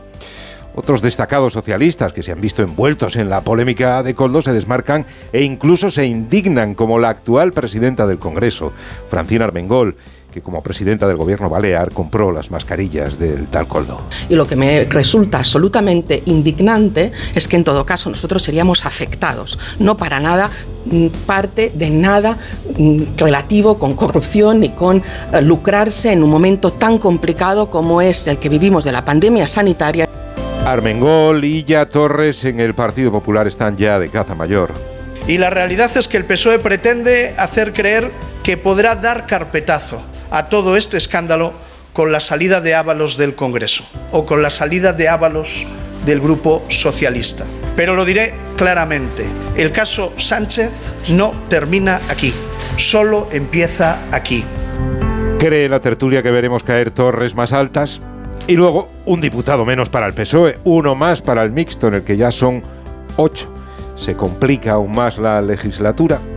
Hay más asuntos de la crónica política que hoy pasan a un segundo plano informativo, pero que piden el análisis de la tertulia. En Cataluña, por ejemplo, Acuerdo Generalitat y PSC para aprobar los presupuestos. Faltan los comunes, pero parece que Aragonés se apuntala en el último año de legislatura. Salvadorilla invoca la responsabilidad. Decirles que hoy damos un paso importante para dotar a Cataluña de unos presupuestos, pero efectivamente no es un paso suficiente. Desde el respeto al resto de formaciones políticas, pues yo me permito hacer una, un llamamiento a que todo el mundo esté a la altura Después de que Esquerra Republicana apoyara los presupuestos de Colbón y en el Ayuntamiento de Barcelona, ¿cómo hay que leer este acuerdo? ¿Hay que pensar en clave electoral? De la crónica internacional, en Estados Unidos tenemos primarias en Michigan, en el lado republicano Trump contra Nikki Haley que a pesar de las derrotas en varios estados, aguanta en la carrera presidencial. Del lado demócrata, Biden Biden es su principal rival ante la ausencia de otro candidato. En Michigan hay hasta 200.000 votantes musulmanes que se inclinan por votar en blanco ante la política de apoyo de la Casa Blanca a Israel. Y la verdad es que el presidente no ayuda. Hace unas horas anunciaba un posible alto el fuego en Gaza pero con un helado de cucurucho en la mano.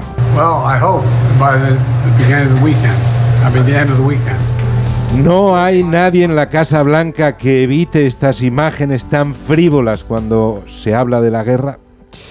Y aunque alguna tertuliana hoy baja la media de edad en esta mesa, hay suficientes trienios para hablar de la fracción del Ejército Rojo, la organización terrorista alemana disuelta en 1998. Hoy es noticia porque se ha detenido a una de sus integrantes, Daniela Klete, de 65 años, que había pasado a la clandestinidad y se ganaba la vida atracando bancos. Cuentan las crónicas que no ha opuesto resistencia al ser detenida en Berlín. Es que esto es una historia, ¿eh? el de Abader-Meinhof, y que todavía queda algún rescoldo por ahí eh, del pasado. Eh, fíjate, yo no lo hacía, no, no lo hacía tan reciente a Abader-Meinhof. la actividad al final es hasta antes de ayer, como quien dice. Alemania fue muy expeditiva, ¿eh? La persecución. murieron varios porque se suicidaron el mismo día en la cárcel. Sospechoso, sin más no. Sospechoso, sí, sí.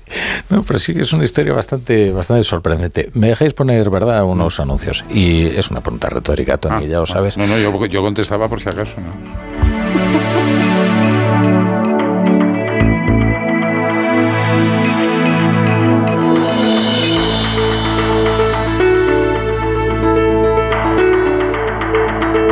La brújula. La torre. Hay dos tipos de motoristas los moteros que aparcan en la puerta y los mutueros, que hacen lo mismo, pero por menos dinero. Vente a la mutua con tu seguro de moto y te bajamos su precio sea cual sea. Llama al 91 555 5555. Hay dos tipos de motoristas, los que son mutueros y los que lo van a ser. Condiciones en mutua.es.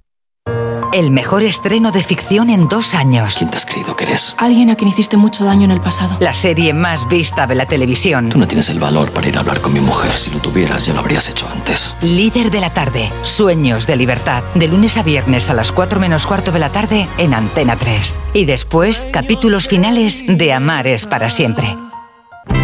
Ahorro para expertos. Expertos en ahorro. En Brico de Po tenemos lo que necesitas para tus proyectos. Puertas, ventanas, pavimentos, cocinas, baños, herramientas. Lo tenemos. Compra donde compran los expertos. Ahorra como ahorran los expertos. Ya en tu tienda y en bricodepo.es.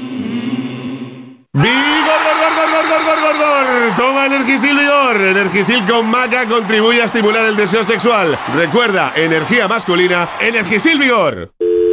Securitas Direct, ¿en qué puedo ayudarle? Buenas, llamaba porque quiero instalarme una alarma. ¿Ha sufrido algún robo? No, pero lo han intentado mientras estábamos en casa de mi madre celebrando su cumpleaños y ya no me quedo tranquila. Pues no se preocupe. Si usted quiere, esta misma tarde le instalamos su alarma. Protege tu hogar frente a robos y ocupaciones con la alarma de Securitas Direct. Llama ahora al 900-272-272. La energía fotovoltaica utiliza la luz del sol para producir energía limpia y renovable. Además, contribuye a la reducción del uso de combustibles fósiles y a la eliminación de las emisiones de gases de efecto invernadero. Hay muchas familias luchando por alcanzar este modelo energético que contribuye a que tengamos un planeta mejor. En apoyo a las familias pioneras de la energía fotovoltaica en España, el miércoles 28, el programa Julia en la Onda se traslada a Navarra y se emitirá en directo desde el Centro Cultural de Tafalla, con el patrocinio de Ampier. El 28 de febrero, a partir de las 3 de la tarde, Julia en la Onda desde Tafalla, con Julia Otero. Te mereces esta radio. Onda Cero, tu radio. Pequeños momentos, grandes experiencias. Así es la Semana Santa en Viajes del Corte Inglés. Reserva ya tu viaje con TUI a Praga, Croacia o Nueva York, con vuelos y traslados incluidos. Porque las vacaciones no son solo unos días libres, sino lo que haces con ellos. Haz tu reserva y si encuentras un precio mejor te lo igualamos. Consulta condiciones en Viajes del Corte Inglés.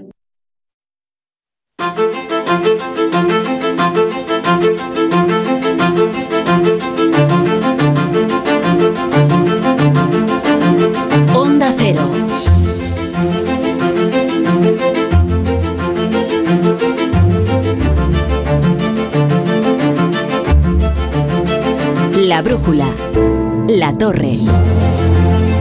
Bueno, estamos con Ketty Garat, con Tony Bolaño y con Gabriel Sanz en la tertulia de la brújula. Vamos a ir por partes porque hay mucho que analizar. Primero la figura de Ábalos. Antes hacía Gaby Sanz una breve reseña, pero como nosotros somos seres acústicos, porque estamos en la radio, vamos a hacer no, no un obituario, Tony, no un obituario político, no, porque sigue teniendo su escaño. O sea, lo que vamos a hacer es un perfil, ¿no? Y para ello nos vamos a apoyar en, en Ignacio Jarillo, que lo conoce bien a José Luis Ábalos, y que, y que nos va a hacer un recorrido por su biografía. Es muy interesante. ¿eh?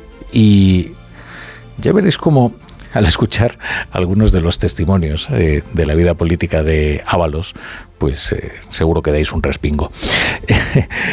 Ignacio Jarillo, ¿qué tal? Buenas tardes. Buenas noches, Rafa. Sí, hablamos de una figura de esas que nacen casi en los partidos de toda la vida, porque José Luis Ábalos tiene en su mérito, con permiso de la agrupación sevillana, por ejemplo, haber liderado a la agrupación más potente del PSOE, la valenciana. El compañero José Luis pisaba fuerte. Socialista y valenciano y a mucha honra. En esa experiencia se fijó un joven socialista que no se dio por vencido a la primera. Que tiene que hacer un nuevo partido socialista debería ser Pedro Sánchez. Cojo mi coche para recorrer de nuevo todos los rincones de España. Eran José Luis y Pedro subidos a su Peugeot, haciendo kilómetros, como dirían los Blues Brothers, con una misión sagrada. Lo vamos a tener a partir de mañana un PSOE unido y rumbo a la Moncloa. Acabando más tarde por ganar las primarias a Susana Díaz y liderando la moción de censura que aupó al actual presidente del gobierno. Cuando algún temerario dice que hemos presentado una moción temeraria, lo único que está siendo una vez más cómplice de la corrupción. Después Ábalos fue nombrado portavoz en el Congreso, número 3 del PSOE, y nombrado ministro de Fomento, soportando el caso del sí archivado tras el incierto encuentro de Ábalos con la vicepresidenta de Venezuela, pero ya en esa época tenía de ayuda de cámara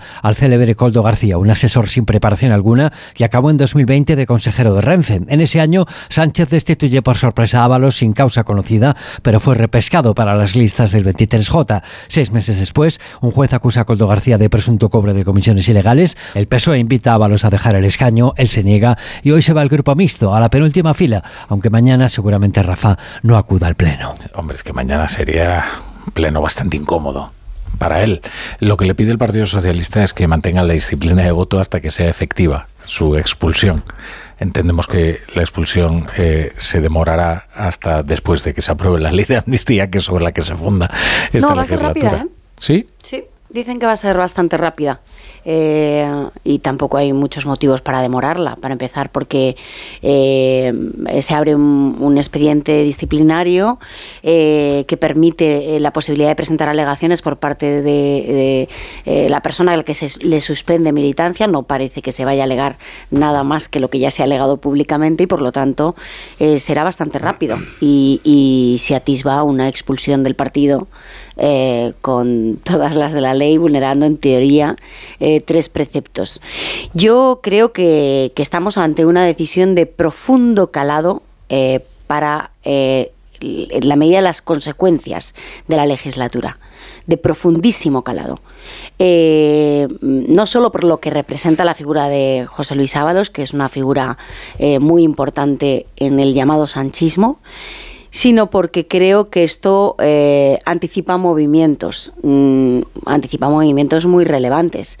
Eh, bueno, mmm, yo creo que esos movimientos se empezaron a producir de manera muy intensa en el 28M, se paralizaron el 23J, pero en esos movimientos el 28M estaba José Luis Ábalos, en primera línea de saludo. Y estaba ahí precisamente porque él no es hoy un represaliado más del sanchismo. Lo fue precisamente en el mes de julio de 2021, cuando es cesado fulminantemente eh, en una operación eh, en la que eh, por primera vez en la historia del Partido Socialista se fulmina un secretario de organización del PSOE y se le fuerza a abandonar tres meses antes de la celebración de un congreso. Algo insólito hasta la fecha.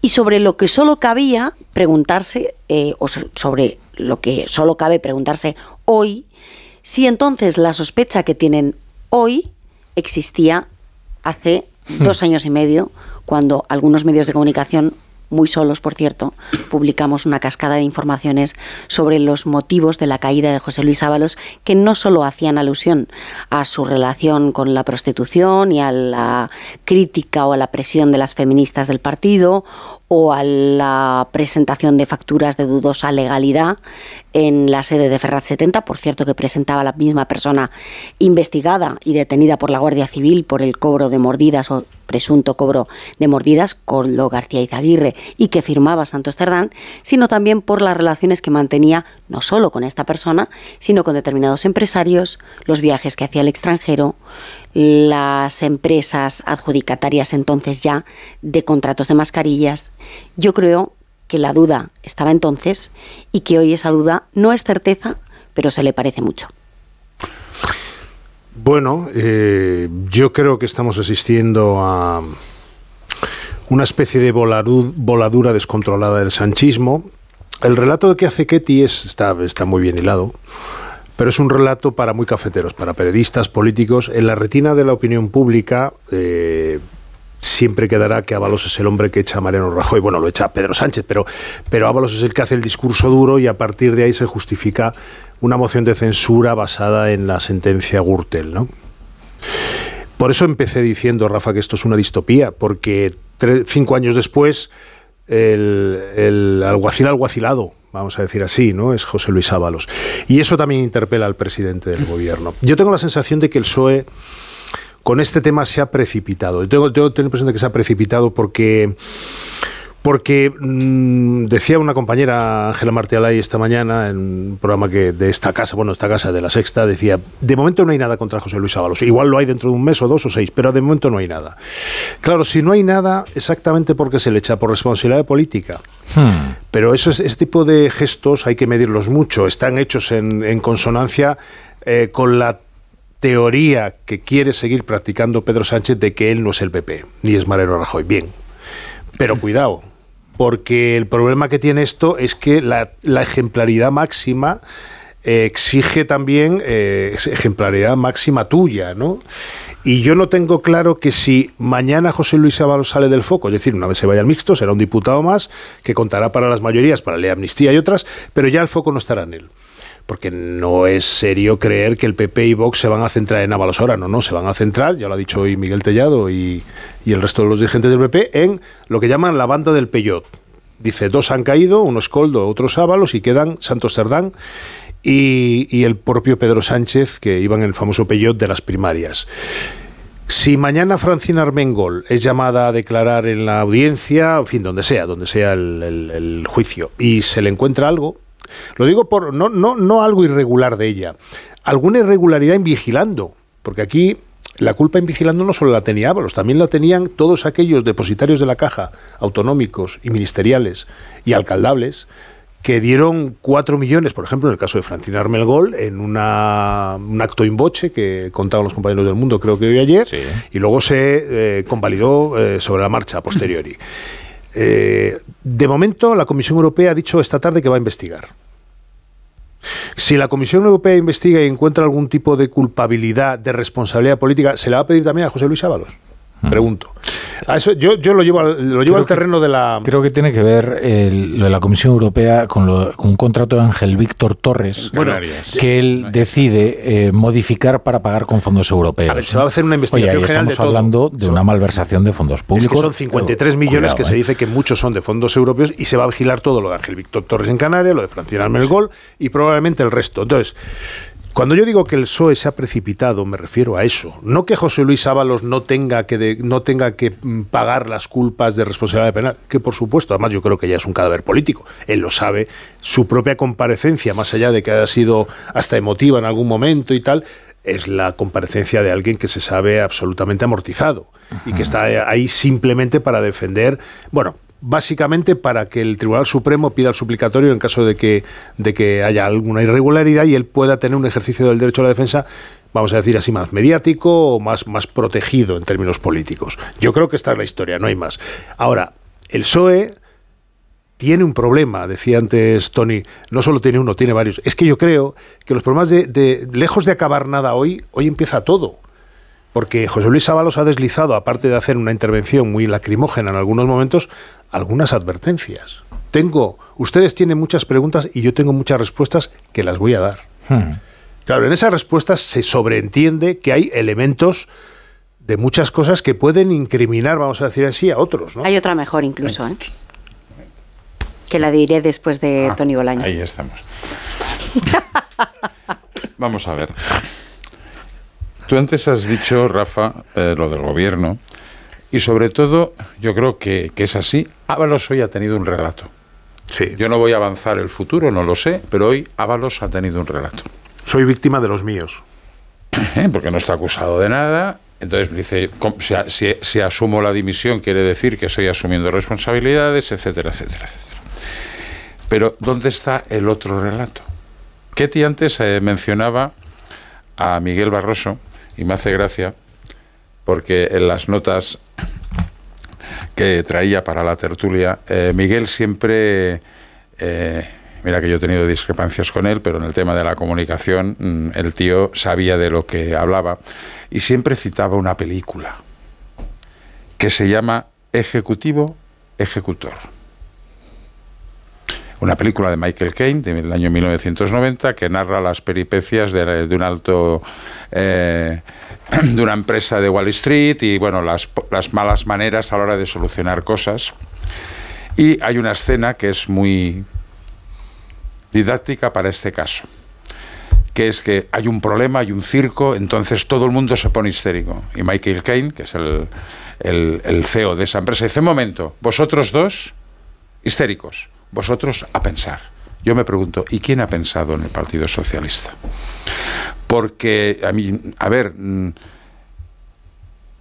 José Luis Ábalos es el primer secretario de organización fulminado y el primer secretario de organización expulsado. Cuidado. que, se dice pronto. ¿eh? que se dice pronto, no es una persona cualquiera dentro del Partido Socialista, o sea, siempre se ha tenido mucho respeto por el secretario de organización porque normalmente era el que tenía que lidiar con las cosas más feas, ¿eh? las broncas dentro de las agrupaciones, etcétera, etcétera. Con lo cual, el pulso de hoy lo gana Ábalos. No sé lo que pasará mañana, pero hasta hoy lo está ganando Ábalos. Eso dentro de la militancia eh, Hmm. deja a la gente mm, absolutamente sorprendida. Yo me pregunto, ¿quién fue el lince? ¿Quién fue el lince? Lo vuelvo a repetir por si no queda claro. Y si nos está escuchando, que nos lo diga. Que dice que la ejecutiva le va a exigir a Ábalos en 24 horas el acta. Pero bueno, eso es como pegarse un tiro en el pie. Eso es como pegarse un tiro en el pie. Si tú quieres intentar buscar una salida personal y política, tienes que jugar a eso. Gaby decía otra cosa que yo creo que no es baladí. Yo creo que el PP se está, digamos, en fuego graneado y, y Miguel Tellado es el que se pasa mejor de frenada. O sea, el caso Sánchez. ah, y luego una cosa son los contratos, que habrá que ver, y otra cosa es las mordidas de los contratos, que es lo que están investigando ahora. ¿Eh? Ya veremos lo que sucede. ¿eh? Porque de Canarias, por ejemplo, eh, hay informaciones contradictorias y yo no estoy en posición de decir quién dice la No. verdad. Hoy el mundo publicaba una información de Juan Malamed muy, mm, muy, muy específica sobre los trámites de la denuncia de, las, de la Comisión de Cuentas y demás, pero ayer el país publicaba que el Tribunal de Cuentas ya había dicho que se había hecho bien. Y yo no tengo elementos para valorar quién es el que tiene razón, ¿no? Pero si los motivos para echar a Ábalos son los que hemos dicho, ¿qué diferencia hay con Santos Cerdán? Acordaros que cuando se produce el golpe de Estado del 21, o la, gue- la guerra interna en el 21, hay dos bandos. Uno es por un lado, Santos Cerdán está, digamos, eh, si no Ketty que me corrija, eh, poniéndose de perfil diciendo a mí en esta guerra no me metáis. Por el otro lado está Adriana Lastra, que tres meses después es elegida vicesecretaria general, y el señor Félix Bolaños, que como Atila, donde pisa no crece la hierba. Bueno, esta es la situación en aquel momento, pero eso se va a ir complicando porque Santos Cerdán no solo es el que lo trae, sino que mm, no dice absolutamente nada. Y luego hay cosas que a mí me sorprenden, y como no voy a sorprender a nuestros oyentes de que yo soy militante del Partido Socialista, aunque soy periodista, cuando el otro día Carlos Alsina entrevista al alcalde de León, que dice aquella frase, dice, me quedan tres años para joderte. ¿Alguien dentro del Partido Socialista me va a decir que el ministro Ábalos no sabía las actuaciones del señor Coldo? Y no estoy hablando de corrupción, estoy hablando de partido. Porque en esto del mundo de los asesores, los que menos Ketty que tiene una edad, eh, Gaby y yo, pues ya tenemos años curtidos. Pero lo y digo, yo. lo digo para Alguno hacerle- más, tenemos alguno más. mimo, ¿eh? No des detalles. Te no estás indignando, No, eh, o te sea, estás indignando. A ver Ketty si... y yo tenemos la misma edad, o sea que... Sois unos críos. Ah, bien. ¿eh? Yo voy a cumplir 64, o sea que ahí lo dejamos. No, pero ahora, eh, eh, eh, en serio. O sea, en los partidos hay asesores que son asesores y saben que decide el líder.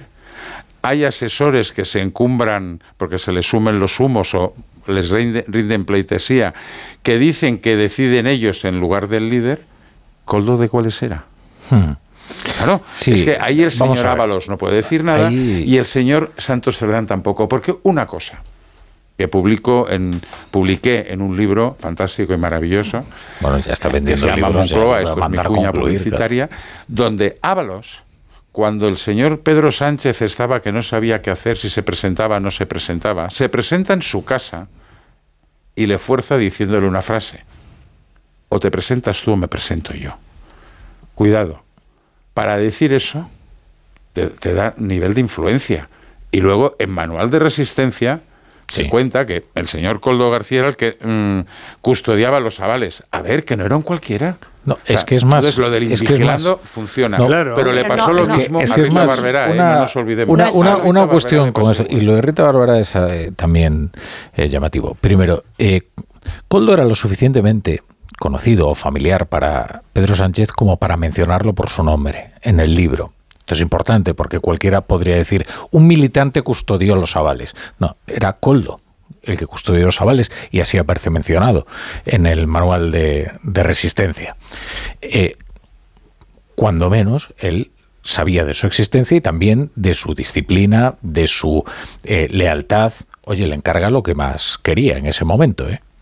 Primero cómo estaría el ambiente en el Partido Socialista para temer que te vayan a quemar los avales. Pero la tensión era brutal. Claro, eso es lo primero. Bueno, respecto al otro, la presunción de inocencia mm, es una convención muy necesaria eh, con la que muchas veces se ha arrasado en la política y que creo que eh, se han destruido carreras eh, muy a la ligera hay indicios sobre eh, actuaciones delictivas, desde luego. Los indicios no son pruebas y las pruebas tienen que ser concluyentes. ¿eh? eh, como principio general yo creo que debe operar siempre en la conversación pública. Ahora esos indicios que indican que efectivamente Coldo estaba haciendo uso de la autoridad que tenía su jefe, José Luis Ábalos, sobre eh, las, eh, los líderes autonómicos del partido en virtud de tres circunstancias, que era secretario de organización, que era ministro de Obras Públicas y que era mando único durante la pandemia. Que José Luis Ábalos eh, supiera, conociera esas actuaciones, ¿por qué le iban a dar la autoridad a Coldo? Eh, todos estos que otorgaron las adjudicaciones si Coldo no hablaba en mm. nombre de su, de su mm. jefe. Por otro lado, todos sabemos la forma en la que uno tiene mm, de eh, desentender, eh, oiga, este habla por mí, yo me voy y tú ya no estás en esa reunión. Ya veremos cómo, cómo, se sustancia todo eso. Solo dos cosas respecto de lo que habéis dicho que creo que es muy interesante. Creo que no hay nada más arriesgado que plantear un ultimátum. Eh, esto en cualquier manual de negociación te dice nunca llegues al ultimátum, porque el ultimátum es el fin de la conversación, es la lógica binaria que destruye cualquier posibilidad de avanzar. Eh, el ultimátum además eh, es muy arriesgado porque nada debilita más que perder un ultimátum. Y lo segundo, y esto recuerda a algunas actuaciones precisamente del Partido Popular no hay nada más sospechoso que cuando se expulsa a alguien entre elogios. Es decir, cuando se está tomando medidas contra alguien, pero le reservas el elogio. ¿Para que lo Uno tiende a pensar que hay, que hay una especie de prevención o prudencia eh, que en este caso eh, ha sido la de Oscar Puente. Oiga, está expulsando a una persona que dice que es buen socialista, que pone la mano en el fuego porque no ha sido corrupto, que considera que además es una, eh, un excelente militante de... no sé, es que a mí esto me parece sospechoso siempre. Tony preguntaba antes, eh, bueno, se, se, enunciaba antes que, que mm, Ábalos ha tenido un relato, yo creo que ha tenido un relato eficacísimo, y enfrente no es que no haya relato, es que hay un relato contradictorio. Y el último ejemplo ha sido el de Óscar Puente, a posteriori, donde ha elogiado a José Luis Ábalos, sobre el que ha dicho que va a investigar toda su acción en el ministerio. Dices, oiga, ¿en qué quedamos? Y si encontramos algún tipo de irregularidad, aunque no sea contable ni de corrupción, pero sí irregularidad, nos va a informar. Y el jefe de Ábalos, es decir, Pedro Sánchez, va a asumir la responsabilidad política de no haberle reconvenido al entonces ministro de Fomento. Quiero decir, me da la sensación de que Ferraz, el, el PSOE, la Moncloa, el gobierno se está liando eh, con la manguera. Como, los, malos bomberos. que piense, están todos en como, como los malos bomberos, se están enredando todos con la manguera. Porque, vamos a ver, em, ¿cuál es la reserva mental de la que tú te hacías eco, Rafa? Pues muy sencillo que en todas las televisiones se están poniendo imágenes de Pedro Sánchez con el y cortando troncos en actitud absolutamente afable de un domingo tomando potes en un pueblo de Navarra. y claro, la gente eh, tiende legítimamente a pensar y dice, bueno, sí, Ábalos tenía mucha confianza. Y tú también. Y no te digo nada, Santos Cerdán, que le hace concejal en Huarte, después de haber sido portero en un prostíbulo que se llama Rosales, en Pamplona. Y no te digo nada que mete a, su esposa, Rosalex terminado en X. Eso es. No te digo nada que mete a su esposa también en la ejecutiva del PSOE Navarro, siendo secretario de organización del PSOE Navarro. Y no te digo nada que luego, cuando viene a Madrid, se trae a Coldo. Y luego ya Coldo conoce a Ábalos, etcétera, todo lo que hemos conocido.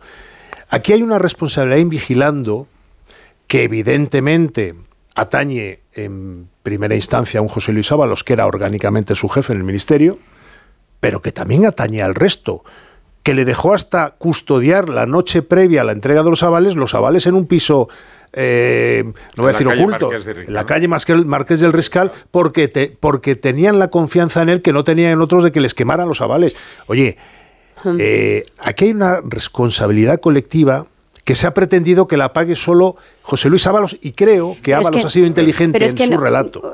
creo que me toca. perdón, perdón. Ahora me, toca a mí. Eh, yo, yo creo que no solo hay una responsabilidad en vigilando. No solo hay una responsabilidad política. Dices de Ábalos. De Ábalos, eh, por supuesto que no la hay. Eh, de Ábalos estamos hablando de otro tipo de responsabilidad.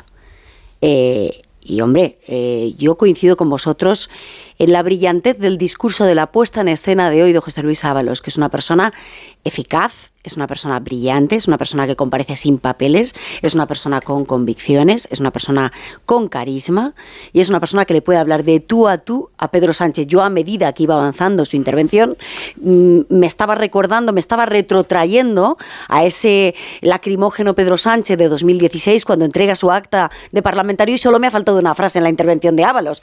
Anuncio mi candidatura contra Pedro Sánchez de las primarias del Partido Socialista. Cuidado. ya habría sido, ya, habría sido la cuadratura del círculo. Eh, eh, a la broma al margen. ¿Por qué digo que no hay eh, solo una responsabilidad de vigilando, una responsabilidad política? Hombre, el señor Ábalos, que es muy brillante, nos ha explicado y hemos encajado muy bien los periodistas que no va a concedernos preguntas porque tiene muchas respuestas. No, lo que no tiene son respuestas y precisamente por eso no quiere darlas. O las tiene pero no las puede dar precisamente por el futuro judicial que le espera a la vuelta de la esquina, ya sea juzgado por un tribunal ordinario, ya sea juzgado por el Supremo. ¿Por qué el señor Ábalos eh, se va de viaje con el señor Coldo García Izaguirre, me parece que ya se nos quedó en la pantalla anterior esto de no sabía, no sabía, porque el señor Ábalos se va de viaje con el señor Coldo García Izaguirre con empresarios a República Dominicana, a Guinea, a México, a Colombia, a Cuba, a 11 países en dos meses desde su salida del gobierno. 11 países en dos meses.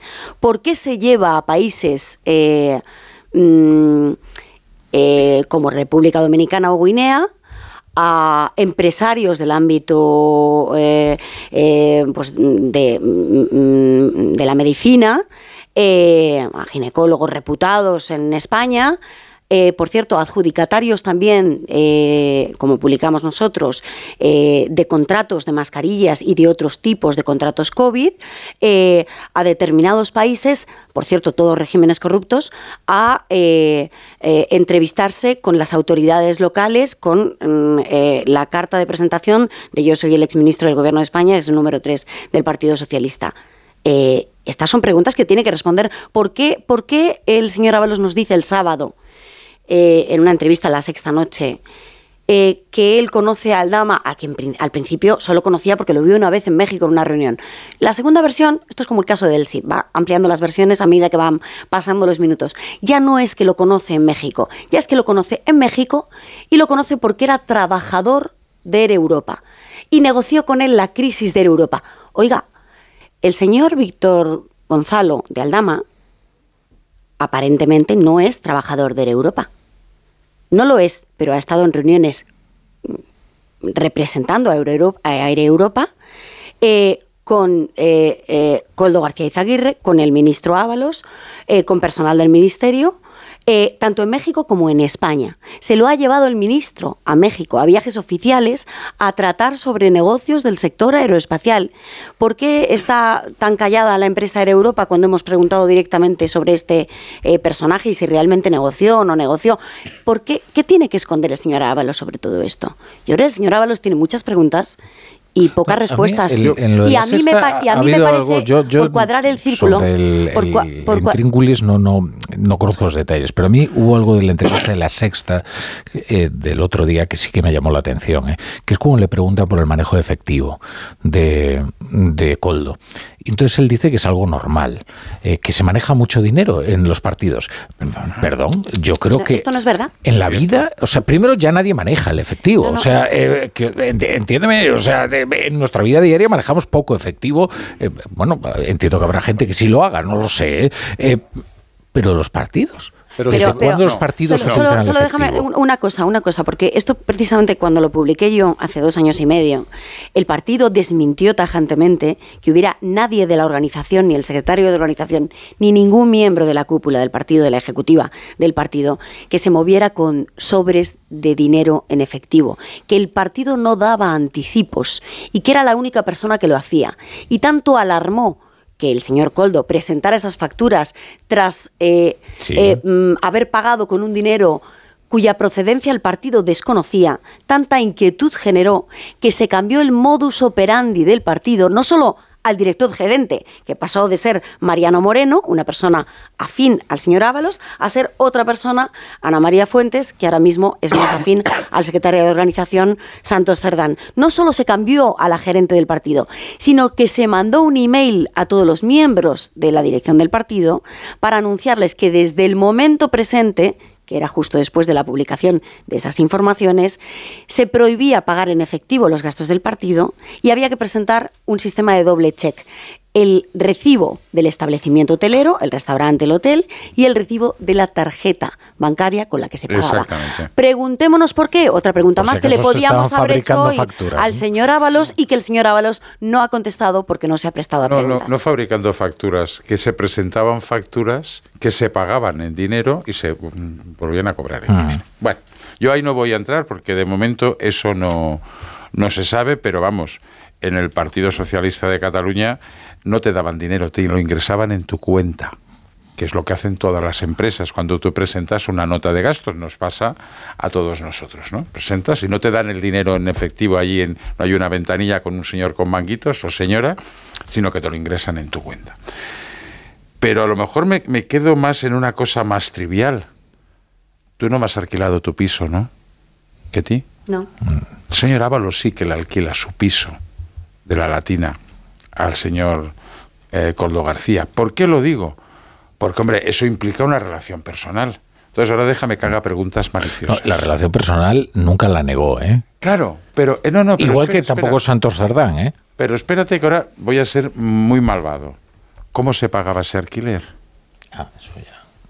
Yo digo cómo se pagaba, yo, no, no yo digo la espero, respuesta. yo espero que no Dos, sea con billetes de 500 como se pagó el viaje del ministro de hace tres años que lo contaron los compañeros de ABC, Sí, señor. en sobres de con billetes de 500 euros que los pagó al final del viaje. Era un viaje para mm, era un viaje oficial, mitad oficial, mitad privado.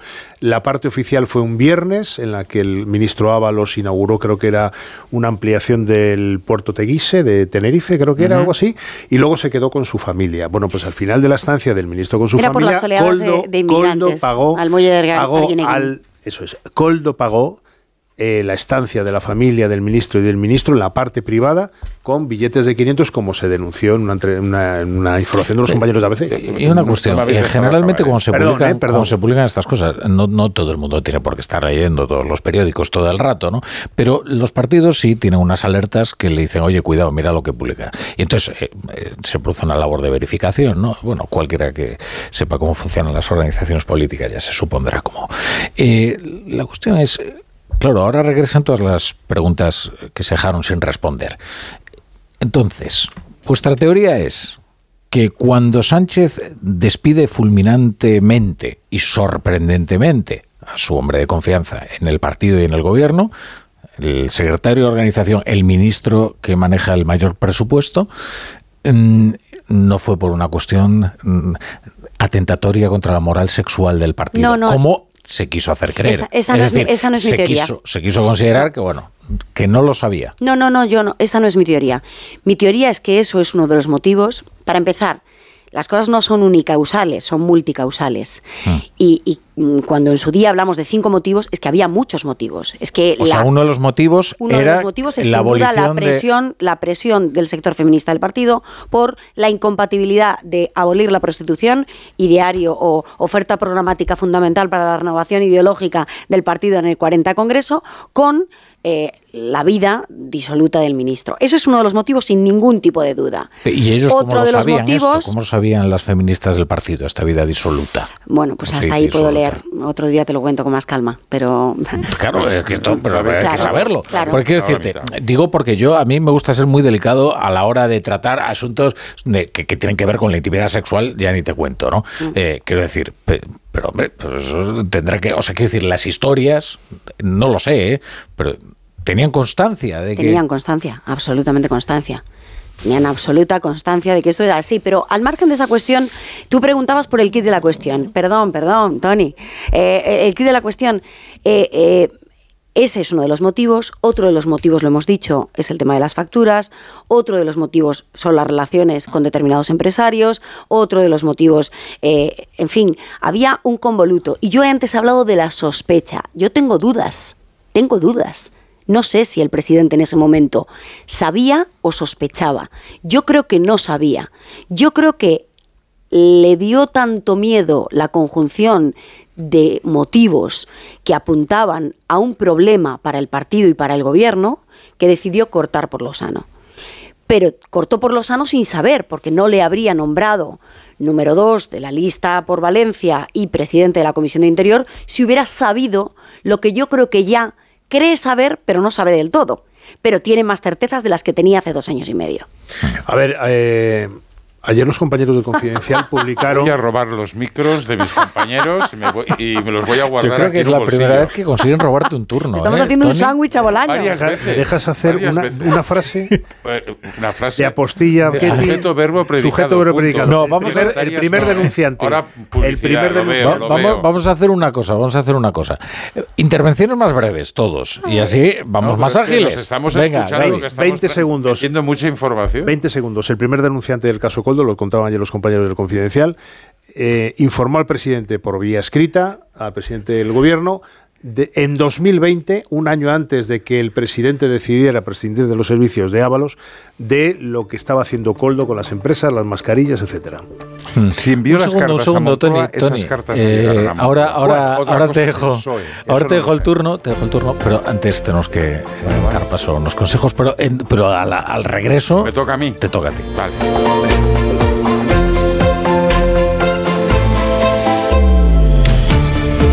La brújula. La torre. Hay dos tipos de motoristas, los moteros que se saludan por la carretera y los mutueros que hacen lo mismo pero por menos dinero. Vente a la mutua con tu seguro de moto y te bajamos su precio sea cual sea. Llama al 91 555 5555. Hay dos tipos de motoristas, los que son mutueros y los que lo van a ser. Condiciones en mutua.es. Securitas Direct, ¿en qué puedo ayudarle? Buenas, llamaba porque quiero instalarme una alarma. ¿Ha sufrido algún robo? No, pero lo han intentado mientras estábamos en casa de mi madre celebrando su cumpleaños y ya no me quedo tranquila. Pues no se preocupe. Si usted quiere, esta misma tarde le instalamos su alarma. Protege tu hogar frente a robos y ocupaciones con la alarma de Securitas Direct. Llama ahora al 900-272-272.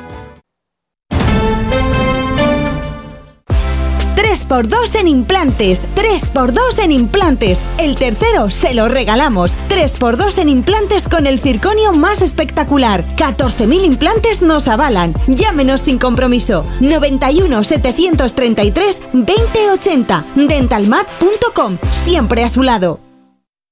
Bricolaje Moraleja, la mayor exposición de elementos de baño en Madrid que puedas imaginar. En stock más de 40 medidas diferentes de platos de ducha. Brico oferta. Plato de ducha de carga mineral completo blanco 1,20 por 70 por solo 90 euros. Todo esto y mucho más siempre en stock solo en Bricolaje Moraleja. En Getafe, calle Galileo Galilei 14. bricomoraleja.com. Para actualizar el equipamiento y la tecnología de tu empresa, lo mejor es alquilar. Podrás usar los recursos de tesorería en otras áreas importantes de tu negocio. Así puedes estar actualizado y renovarte sin preocuparte de perder la liquidez de tu empresa. Recuerda, alquila tu equipamiento y tecnología. Infórmate en grenke.es. Vaya cara, Lucía. ¿Qué te pasa? Tengo un problema. Necesito a alguien que cuide de mi padre y no sé por dónde empezar. ¿Por qué no hablas con Depenker? ¿Depenqué? Depencare, con C de cariño. Ellos se encargan de todo para que tengas el cuidador ideal. Llámales al 91 091 35 66. ¿Harto de tu salón, de tu habitación, de la sala de estar? Dale un aire nuevo a tu hogar y disfruta del remate final de rebajas de muebles Adama, con la calidad de siempre, transporte y montaje gratuitos. Entra en mueblesadama.com o ven a la calle General Ricardo 190 y no te pierdas sus ofertas increíbles. En la venta de tu coche, como en todo, puede ser un loser o un pluser. Un loser no valora su tiempo. Un loser se deja embaucar con ofertas de compra que no se respetan. ¿Quieres ser un pluser? Ven directo a Ocasión Plus para recibir siempre la mejor tasación pago en el acto y siempre con total transparencia. Ocasión Plus. Ya somos más de 200.000 plusers. ¿Te unes? El principal riesgo del colesterol elevado son las enfermedades cardiovasculares. Ponte en guardia con una dieta saludable, ejercicio físico y Nivecol Forte, con coenzima Q10, levadura de arroz rojo y fitoesteroles vegetales concentrados que con una ingesta diaria de 800 miligramos contribuyen a mantener niveles normales de colesterol sanguíneo. Nivecol Forte, de laboratorios. Mundo Natural. Consulta a tu farmacéutico dietista y en parafarmaciamundonatural.es. Rebajas en las tiendas Omnium, hasta el 60%, todo en rebajas. Flex Tempur Bultex Picolín.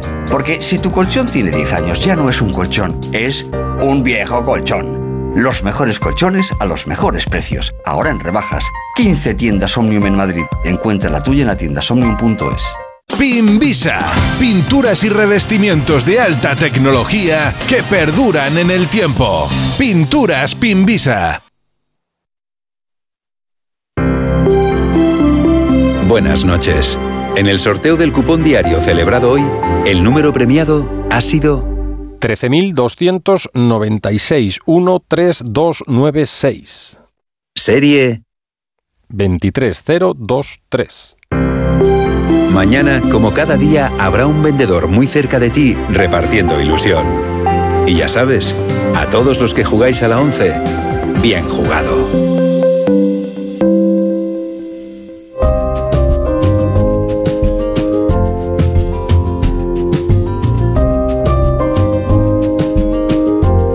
La brújula. Rafa La Torre.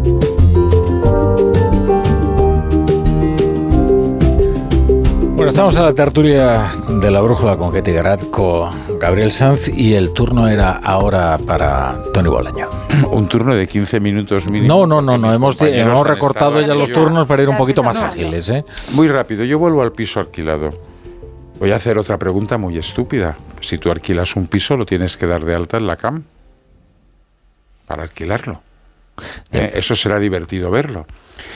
Y luego, ¿hay un contrato? ¿Y cómo se paga? Pero luego hay un dato que yo lo he intentado en estos días conseguir y no ha habido forma. En la tertulia del pasado jueves, eh, yo dije que quería saber cuándo eh, había dejado de ser militante Coldo García Izaguirre. La respuesta, Yo también lo he intentado. la respuesta es eh, ya no es militante, pero no te puedo decir nada por en función de la ley de protección de datos. Pero claro, no es lo mismo que el señor Coldo García Izaguirre deje de ser militante en el 2021, por un ejemplo, el 10 de julio del 21, que es cuando salta José Luis Ábalos, o que lo deje hace tres semanas. Eso es importante. Y luego, a ver, cuando yo digo lo del conocer, a ver, eh, las formas de Coldo eran conocidas dentro del Partido Socialista, pero las formas de Coldo nadie en el ministerio, me refiero al ministro, le puso en, en vereda en, en esos momentos. Nadie le puso en vereda. Porque cuando un asesor se excede en sus competencias o en sus atribuciones, el jefe de turno o la jefa lo, lo echa o le mete una reprimenda y lo, meten, lo pone en su sitio. Eso no sucedió nunca. O sea, y eso le pasa con el señor Santos Cerdán y le pasa con el señor Hmm. eh, Ábalos. Cuando yo digo el, invigilando me estoy refiriendo a esto. Otra cosa es que luego este señor cobrará mordidas y evidentemente Pero- no tiene por qué mira, saberlo Ábalos, yo- que eso es lo que no sabemos todavía a día de hoy. Pero hombre, Yo aquí hay dos. Si a pensaba que ¿eh? señor ya voy a hacer un poco de, abogado todo, del diablo porque os veo a todos muy de acuerdo en todo. No, no, vamos muy de acuerdo no, Yo, yo creo que aquí hay tres cuestiones. Una son dos sintagmas que yo no entiendo, que son responsabilidad política e invigilando. Esto invigilando es algo que es Le pasó Aguirre imposible, también, imposible ¿eh? de medir. Es decir, bueno, invigilando. ¿Y dónde termina la, la responsabilidad en vigilando? Porque para eso nos vamos a la cúspide y decimos que, que- que Pedro Sánchez es el responsable de cada uno de los Totalmente militantes. de O sea, esto se tiene que sustanciar en algo. Y aquí no hay un protocolo ni un manual de actuación respecto de a- cuando a los asesores eh, se les va la mano con determinadas... Oye, yo creo que cuando tú tienes constancia de una actuación que ha sido eh, inmoral, delictiva, atentatoria contra eh, determinados principios del partido, primero lo que tienes es que comprobar que es cierta. Y cuando compruebas que es cierta, pues luego ejecutas. ¿no? Y esto me lleva a la segunda cuestión. Y es que, oye, aquí estáis hablando de muchas preguntas, son muchas preguntas abiertas y es muy lícito que nosotros nos las planteemos. Eh, pero tampoco hay ninguna cuestión concluyente. O sea, es decir, bueno, Hay cuestiones sí, concluyentes, pues no, no no. sé cuál. Hay cu- como, que no, como que no sabemos cuál. Fuentes de la investigación aseguran. Sí. aseguran. Es una instrucción, ¿eh? No, no, un momento, un momento. Fue- no, no, no estamos dictaminando culpables, pero lo que están diciendo ahora mismo fuentes de la investigación es que ubican al cabecilla de la trama, Coldo, eh, em, García Izaguirre, perdón, eh, Víctor eh, Gonzalo Ruiz del Dama, el empresario detenido, al ex asesor del ministro, Coldo García Izaguirre, y al ministro en las negociaciones que se producen en la residencia oficial del ministerio para la ne- para la eh, concesión de las de- no no para la Pero- concesión ya, ya, de contratos pero- de las mascarillas. pero sí, eso a lo están no, diciendo no, sí, fuentes sí, policiales. sí, no, es que no vamos a ver, acusaciones Perdóname. en momento, momento, vamos a ver. Vamos a ver. Tenemos- Aquí hay que distinguir varias cuestiones. O sea, yo entiendo que, oye, las cuestiones relativas a la moral sexual, de verdad, creo que... pero si yo no he hablado de moral si sexual no, no, no, de no, mascarillas ahora de- de- digo por distinguir eh, cada una de las cuestiones. Yo no sé lo que le llega al presidente o lo que le deja de llegar. A mí me parece que cesar de una manera tan fulminante a un cargo tan importante en virtud de unas historias que el presidente eh, conoce siempre por terceros, mm, no, no, me, no me parece mm, eh, demasiado creíble. O sea, eh, oye, ¿de cuántas historias eh, conocemos acerca de cada uno? Y vete tú a saber. Y tomar una decisión tan delicada sobre un cargo tan fundamental, cuidado. Claro, y ahora, respecto de la investigación, oye, la Guardia Civil recaba los indicios, que luego estudia un juez. Los informes policiales no son concluyentes, nunca, pero per se. Los informes policiales, por una eh, falta de celo del periodismo, muchas veces, terminan arruinando reputaciones, Ajá. eh, sin que luego eso se sustancie en una sentencia condenatoria. déjame terminar porque por acababa de empezar, Sí, ¿eh? sí, pero quiero decir, los informes policiales.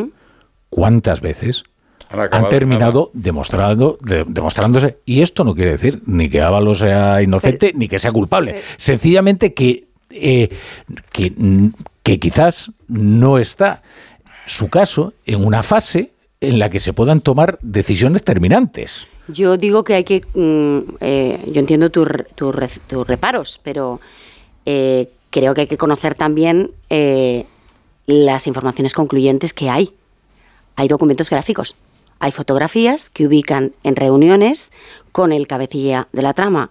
mm, eh, eh, Go- Gonzalo eh, de Alda- Víctor Gonzalo de Aldama, Coldo García Izaguirre, su jefe de gabinete y el, ministro Ábalos con representantes mm, de- del gobierno mexicano en Madrid, con representantes del gobierno mexicano en México. Hay otra, aparte de los informes policiales, en los que no vemos fotografías, vemos una Pero que- pero relación. pero eso que Un momento, indica, pero déjame eso que indica, o sea, terminar. que decir, ¿qué déjame actividad delictiva, eh, El señor, no, no, actividad delictiva no. Él, el ministro Ábalos, en un primer momento, niega tener relación alguna, vínculo alguno con De Aldama.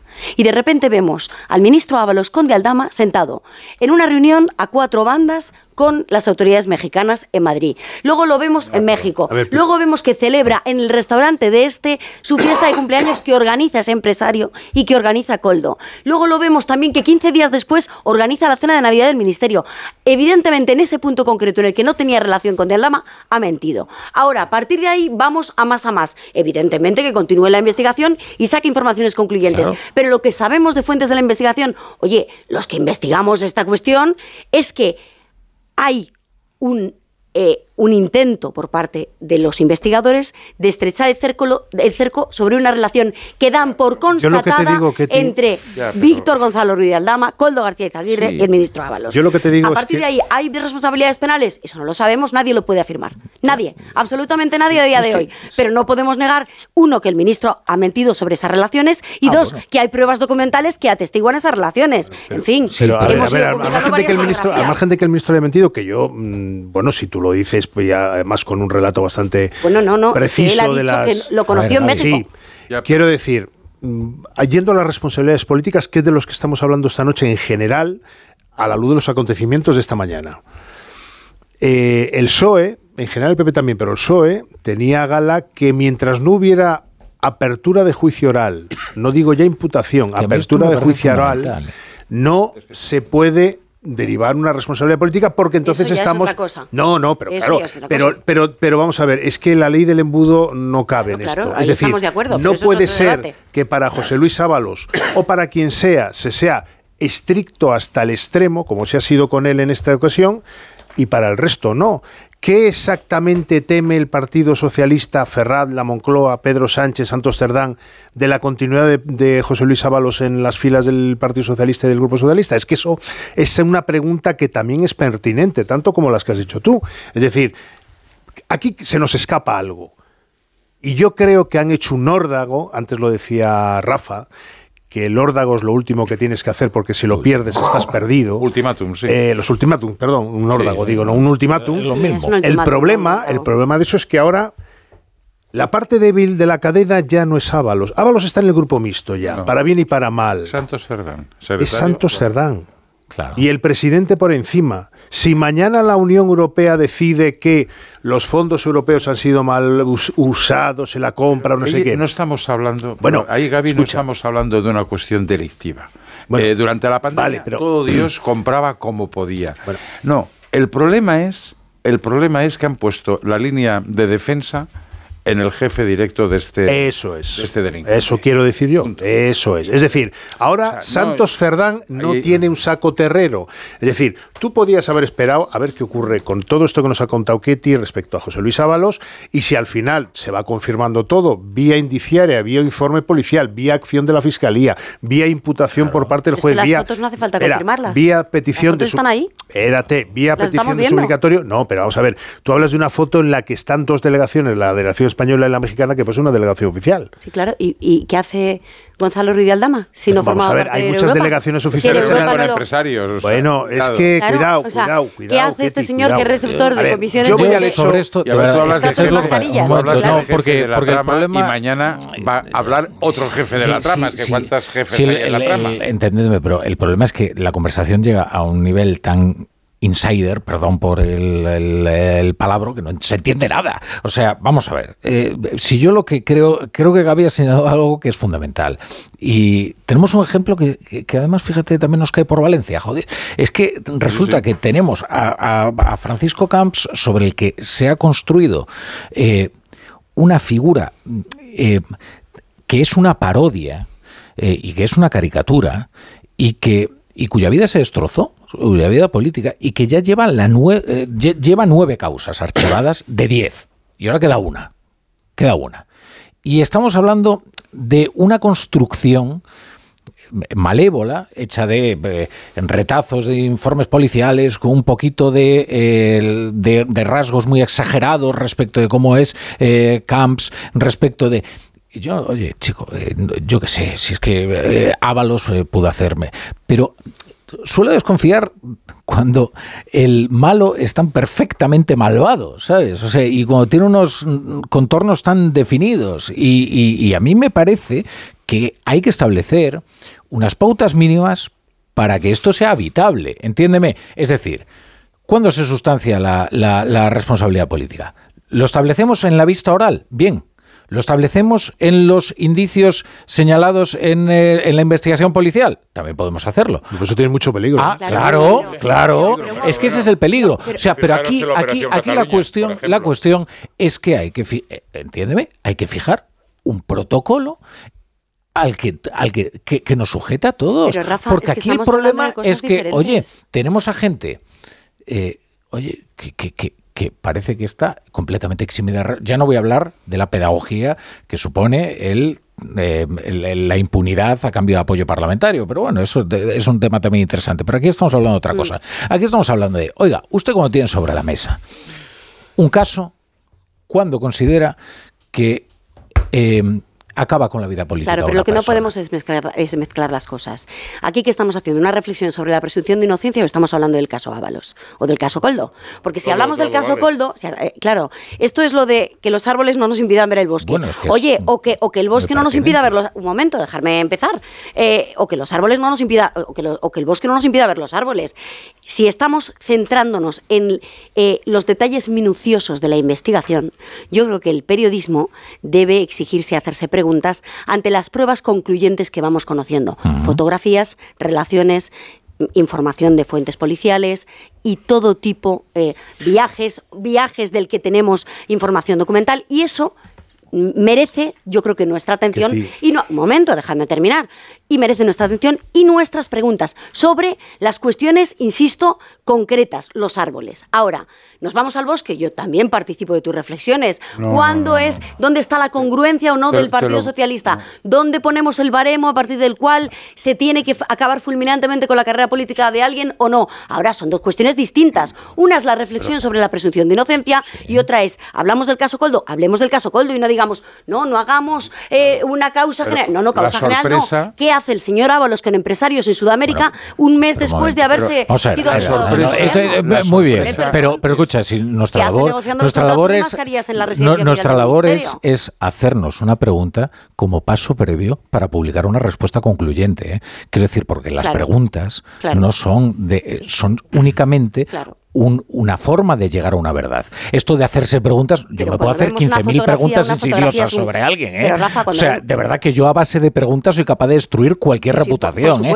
Digo, digo, por si acaso resulta que hemos llegado a la conclusión que nuestro trabajo es eh, publicar las dudas. No, Oye, todos tenemos, yo tengo muchas dudas sobre muchas personas.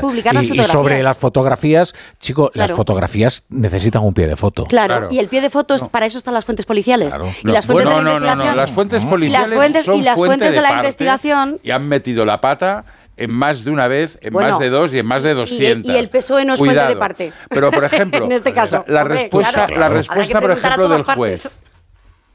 Yo después de todo lo que hemos conocido, el señor este se niega a declarar y se va a su casa tan tranquilo. A mí me ha sorprendido sí. la reacción del juez, os lo digo sinceramente. Yo pensaba como mínimo una fianza. No, no, no. Y la de la fiscalía también. Claro, y me he quedado como muy sorprendido de esta reacción del juez. Si tuviera el juez todo tan claro, todo tan claro, como dicen los informes policiales, insisto, algunos informes policiales los podían encargar a alguien que supiera sumar dos y dos cuatro. ¿Eh? Vamos a dejarlo claro. y algunos informes policiales han sido filtrados convenientemente eh, con un fin. evidentemente, pero, pero de la misma manera en la que también son fuentes de parte las fuentes del Partido Socialista. Claro la, que sí. la reacción del juez o es que quiere que el señor este meta la gamba cuando esté ahora en libertad, que es una, una posibilidad, o es que, en fin, a ver de qué estamos hablando, ¿eh? a ver, yo, yo no sé Por eso la rapidez del PSOE a mí me sorprende. Yo no sé si José Luis Ábalos será finalmente declarado culpable por la justicia, que es la única que puede declarar culpabilidad. Lo que sí creo, en la línea que cuenta Tony ahora, es que eh, el PSOE se ha apresurado, a mi juicio, mucho a intentar demostrar que Ábalos no tiene nada que ver con ellos, cuando la doctrina del partido es que, oiga, mientras no haya una apertura de juicio oral, pero para el último concejal de Boyullos del Condado, ¿eh? o sea, no estoy hablando de Ábalos. Qué casualidad que para el ex número dos, un tipo que lo ha sido todo en estos diez últimos años del PSOE, se aplica un rigor absolutamente, eh, no voy a decir innecesario, pero sí desmesurado. desmesurado. ¿Por qué? Legítimamente nos podemos hacer esta pregunta. ¿Por qué? Porque hay un miedo político a que Ábalos le contamine a Santos Cerdán, ergo al presidente del gobierno. Pero si es que eso da igual, Ketty, porque el señor Ábalos está ya en el limbo, que es en el grupo mixto, donde va a estar hasta que finalice la legislatura y si, si acaso le llama al Supremo, pues habrá que aprobar un suplicatorio, etcétera. Yo no he dicho pero ya no hay, a que espera, Sánchez, espera, ¿eh? pero ya no hay saco terrero, ya no hay saco terrero al que acudir si mañana sale una información o una filtración del sumario, algún audio en el que Coldo dice que habló con no sé quién del entorno de Moncloa o con Ferraz o con Santos Cerdán, al cual conoce porque Santos Cerdán lo trajo a Madrid. y, y entonces también la sospecha se puede extender a Santos Cerdán. Y legítimamente Ábalos podrá decir, oiga, a mí me han echado. Tendrán que echar ustedes también al secretario de organización actual. Quiero decir con esto, en términos políticos, no me meto, no me meto en el, en el detalle de las acusaciones contra Ábalos, que veremos en qué quedan, y si son ciertas, pues tendrá que, pues será no, condenado. si acusaciones sobre contra Ábalos no hay de momento. Hablo que políticamente, No, no hay de momento. políticamente, yo Pero- creo que, yo creo que el PSOE, eh, para sus propios intereses, se ha pegado un tiro en el pie. Pero yo creo lo que creo, lo yo, creo. Yo creo, yo, yo, yo no lo sé. Yo no lo sé si se ha metido en el tiro en el pie o no, ni sé lo que sabe o no el Partido Socialista o cree saber. Ahora, lo que sí sé, insisto en ello porque es lo que creo, es que más allá de lo que se le acusa al señor Ábalos, que a día de hoy es de nada, Claro. a día de hoy es de nada. También te digo que igual que no compramos informaciones de parte, ni de la policía, ni de ninguna parte, tampoco de la de Ábalos cuando dice no se me acusa de nada. Claro, claro, porque en el momento en el que las fu- fuentes de la investigación saben que en el momento en el que se cita al señor Ábalos se quedan sin la causa, con lo cual se tienen que inhibir en favor del Supremo. Si no se ha llegado en este momento al señor Ábalos, si es que en algún momento llega a estar, es básicamente Pero porque le es una cuestión como testigo. procesal. Se le puede citar como ahí testigo. se podía haber citado como testigo. Dicho él hoy. Otra cosa es que les interese citarle como testigo o estén esperando a que se produzca la declaración de las figuras clave, de las claves de bóveda, que son Aldama y Coldo. Y en el momento en que No, y vean si cantan o no canta la traviata y si llegan a- o no llegan a un pacto con la fiscalía, entonces ya vemos qué hacemos. Porque si el señor Aldama de repente coge y en su declaración para llegar a un pacto con la fiscalía cita el nombre de Ábalos, se acabó la historia. O sea que ¿Y la, la expulsión de, Pedro- de, de José Luis Ábalos no? ha sido preventiva, vamos a decir así, ¿no? No, yo no he dicho eso. Yo sí, me Bueno, atrevo tú, a... afir- tú lo afirmas con rotundidad. No, no, no lo afirmo, luego, no, no, lo- afirmo no, eso. escucha, no lo afirmo con rotundidad. De la secuencia de los acontecimientos que puede darse, que es la que tú dices, que en su momento la UCO, la Fiscalía estén esperando a que Aldama y los otros implicados canten y a partir de ahí se pueda deducir testimonio contra Ábalos, eso que el PSOE hoy, semanas o meses antes, aplique la máxima, el máximo rigor contra el que quien ha sido su secretario de organización, a mí me parece como mínimo sorprendente. Sí, sí, a mí también. Sí, yo Pero también muy me, hago, sorprendente. me hago la misma pregunta y me encantaría que la contestara, que nos la contestara el presidente del gobierno. Claro. Ahora, tengo muchas más preguntas sobre eh, las actuaciones de- del señor Ábalos y a mí sí me parecen relevantes los documentos gráficos y las fotografías que le ubican en la misma mesa que el cabecilla de una trama de una persona que ha sido detenida por la Guardia Civil y por la UCO que sobre el presidente del gobierno, que hay una responsabilidad invigilando, como decías tú antes del presidente del gobierno, lo he dicho yo al empezar la tertulia, sin ninguna duda. Claro, yo sigo teniendo la del duda gobierno, yo creo de qué sabía o qué sospechaba hace dos años. No, No, no, el presidente del gobierno, no. Bueno, No, el no. gobierno en su Y conjunto. luego, claro, o sea, tú te reúnes con un perdido, empresario que en estoy- aquel momento no estaba siendo juzgado por nada, no había una presunción de nada. Es que, claro, hemos de situarnos No, yo en- con el tema cada invigi- momento, ¿no? yo con el, tema invigilando es que esto es como el, el comer y rascar que todo es empezar. Es decir, vamos a ver, es que el problema es que invigilando es que Santos Cerdán puede firmar eh, la expulsión eh, de Ábalos por un problema invigilando, pero si te lo pre- presentaste tú a Coldo. El problema O sea, es que no vamos la va a ver. firmar ni Santos Cerdán. ¿Y quién la firma? Porque el hoy responsable que, que han puesto hoy en la, en la No, nota. bueno, Yo ya, no pero- lo conozco al señor este en Ah. cuestión. la resolución la firma hoy Santos Cerdán. También lo que no puede ser Sí, es que el señor el que- Ábalos el- no sea el que responsable de nada y sea responsable de todo el señor Cerdán. No, o no, sea, eso tampoco, eso puede ser. Yo digo que tampoco el perdamos el motivo norte. de la o sea, expulsión- no va a ser más responsable el señor No, no, Cerdán no, de no. haberle puesto. El motivo de la expulsión, tal como lo ha planteado el PSOE, del señor Ábalos, pone en cuestión al señor Cerdán. Sí. Vamos a leer Eso los periódicos. lo que- Vamos a Y leer al- los y al periódicos. propio- Y al propio presidente del gobierno si, Que- si la investigación de Óscar Puente da frutos. que pocas veces Claro. ha- había estado tan claro cuál iba a ser el protagonista de las portadas de los periódicos, eh, Juanjo cosa de la Iglesia, y si ahora me... Oye, pero vamos a ver, o sea, que estáis a vuestro rollo o qué. vamos a leer los periódicos. Juanjo de la Iglesia, ¿qué tal? Buenas noches. Buenas noches. Estás, ahí. está, ya te espejo el camino para que tú procedas. Bueno, eh, efectivamente, la noticia está. Las, las primeras páginas están protagonizadas por quien os podéis suponer. En el mundo, a tres columnas, una fotografía de Ábalos con este titular: El desafío de Ábalos pone a prueba la autoridad de Sánchez. El exministro se revuelve contra el PSOE y se niega a dimitir por Coldo y apela a la militancia frente a Ferraz. Junto a esta noticia, otra relacionada con este asunto, con una fotografía de Francina Armengol y este titular. Armengol ocultó al pedir fondos UE que las mascarillas eran ultra fake, aunque lo sabía. La, presidenta, la expresidenta Balear y actual presidenta del Congreso se muestra indignadísima porque la vinculen con la trama. Hay una fotografía del rey emérito con el rey Felipe VI, acercamiento entre reyes en Windsor sin rehabilitación a la vista. La razón, donde hay también una fotografía a más tamaño del rey emérito con Felipe VI, con el titular El rey don Juan Carlos coinciden en Londres. El primer titular es Ábalos desafía a Sánchez y llevará al final su vendetta, entre comillas. Defenderá la honorabilidad desde el grupo mixto y deja a los ministros expuestos en primera línea. Hay una noticia a una columna, abriendo página, Feijó reclama una generalitat que sea responsable. Pone al Mobile World Congress como ejemplo de potencial de Cataluña que puede ir a más.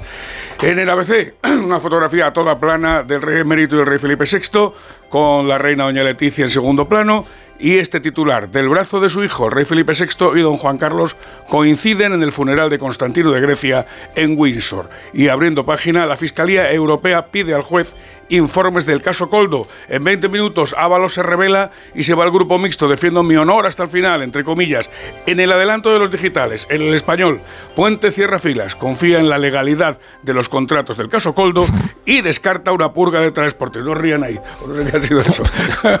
Pero se, se lo está impulsando, ¿no? y en el diario.es del caso Coldo, el grupo mixto, la última semana de Ábalos en el PSOE. Que por cierto, qué ambientazo en el grupo mixto. Esto también hay que decirlo. Sí, son, Ah, sí, un- eso va a son ser un montón. ¿eh? Son 8 o 9 ya, ¿no? Sí, ¿Cuántos sí. hay? Ocho. 8, 8. Bueno, pues ha perdido la coalición cinco diputados, los ha ganado el grupo mixto, ya son ocho. Eh, no está mal. Eh, hombre, Ábalos eh, tiene el mismo apoyo parlamentario que el BNG, que ha conseguido lo de los peajes, eh, que Coalición Canaria, que también ha conseguido sus cosas. Bueno, pues eh, Bueno, y la mayoría parlamentaria tiene Ábalos en su mano, el avalismo. el avalismo. Claro. No, no, perdona, es que lío. que las votaciones hemos vivido que van de un diputado. Claro, claro. Sí, sí, sí, sí. En línea directa entienden que cada conductor es único. Por eso, con su seguro de coche, además de ahorrarte una pasta, tienes libertad para elegir el taller. Sí, el taller que tú quieras en cualquier lugar de España, pero es que además, si es un taller colaborador, te garantizan coche de sustitución con servicio de recogida y entrega. Cámbiate y te bajan el precio de tu seguro de coche, sí o sí. Ve directo a lineadirecta.com o llama al 917-700-700, el valor de ser directo. Hace nada eras un bebé. Y mírate, todo un hombre. Con tu trabajo, tus amigos, tu casa. Estoy muy, muy orgulloso de ti, hijo mío. Gracias. ¿Puede arreglar la cisterna o...? Tengo que encargar una pieza, pero sí, hijo mío, sí. Por 17 millones de euros uno se hace padre de quien sea. Ya está a la venta el cupón del Extra Día del Padre de la ONCE. El 19 de marzo, 17 millones de euros. Extra Día del Padre de la ONCE. Ahora cualquiera quiere ser padre. A todos los que jugáis a la 11, bien jugado. Juega responsablemente y solo si eres mayor de edad. ¡Vigor, gor, gor, gor, gor, gor, gor, gor! Toma Energisil Vigor. Energisil con maca contribuye a estimular el deseo sexual. Recuerda, energía masculina, Energisil Vigor.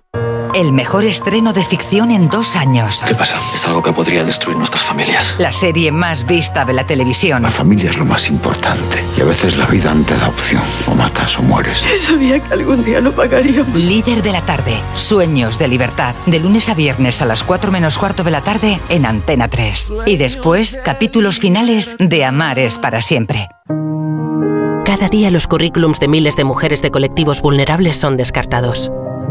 Por eso en Fundación Quiero Trabajo hemos creado una iniciativa que busca empoderarlas y que descubran su verdadero potencial con la colaboración de los mejores creativos publicitarios. Descubre la otra cara en quierotrabajo.org. Estoy buscando unos neumáticos casual, con un look de entretiempo y tal, para la playa, la nieve, la lluvia, vamos, para todo el año. Si lo que quieres es algo que agarre con todo, los neumáticos cuatro estaciones son tendencia. Aprovecha el 2x1 de Peugeot Service con las mejores marcas y triunfa en cualquier pasarela, est- esto carretera. Condiciones en peugeot.es.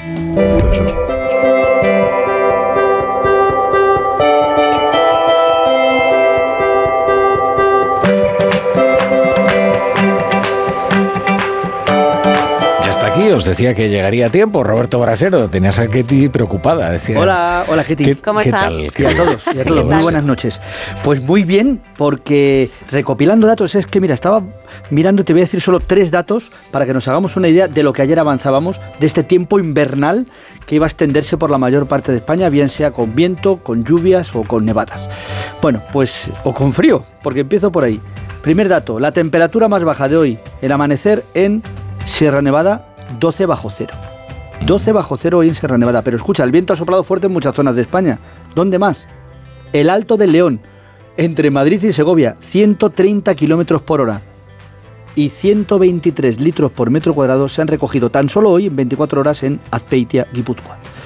Eso te da idea, por ejemplo, de esos ríos caudalosos que bajan por el País Vasco, por Navarra. Ya va bajando el nivel de alerta de los ríos, pero hemos tenido importantes crecidas porque ha sido abundante las precipitaciones de más de 120 litros por metro cuadrado. El frío, que nos va a dejar una madrugada de heladas también esta próxima noche y mañana habrá que abrigarse mucho para, para salir a la calle. Pero luego, durante el resto del miércoles, el tiempo ya va a estar más calmado que hoy, Rafa La Torre. Porque va a hacer en general menos viento. Ojo, todavía va a soplar con fuerza en Aragón, Cataluña, Baleares y Canarias. En Baleares podemos tener tormentas y en el extremo norte lluvias, pero van a ser débiles. Nada que ver con las de hoy. En el resto de España, el tiempo recupera cierta calma y por la tarde, temperaturas un poco más altas. No, sí, llega tiempo, pero además con las ideas ordenadas. ¿Eh? Y ya es tarde, ¿eh? No, mantener la lucidez, ya que son casi las once y media. Sí, además no he cenado. Me voy a pedir un sándwich mixto. Hasta mañana. No, hombre, te mereces por lo menos, por lo menos un, un vegetal. Venga, brasero.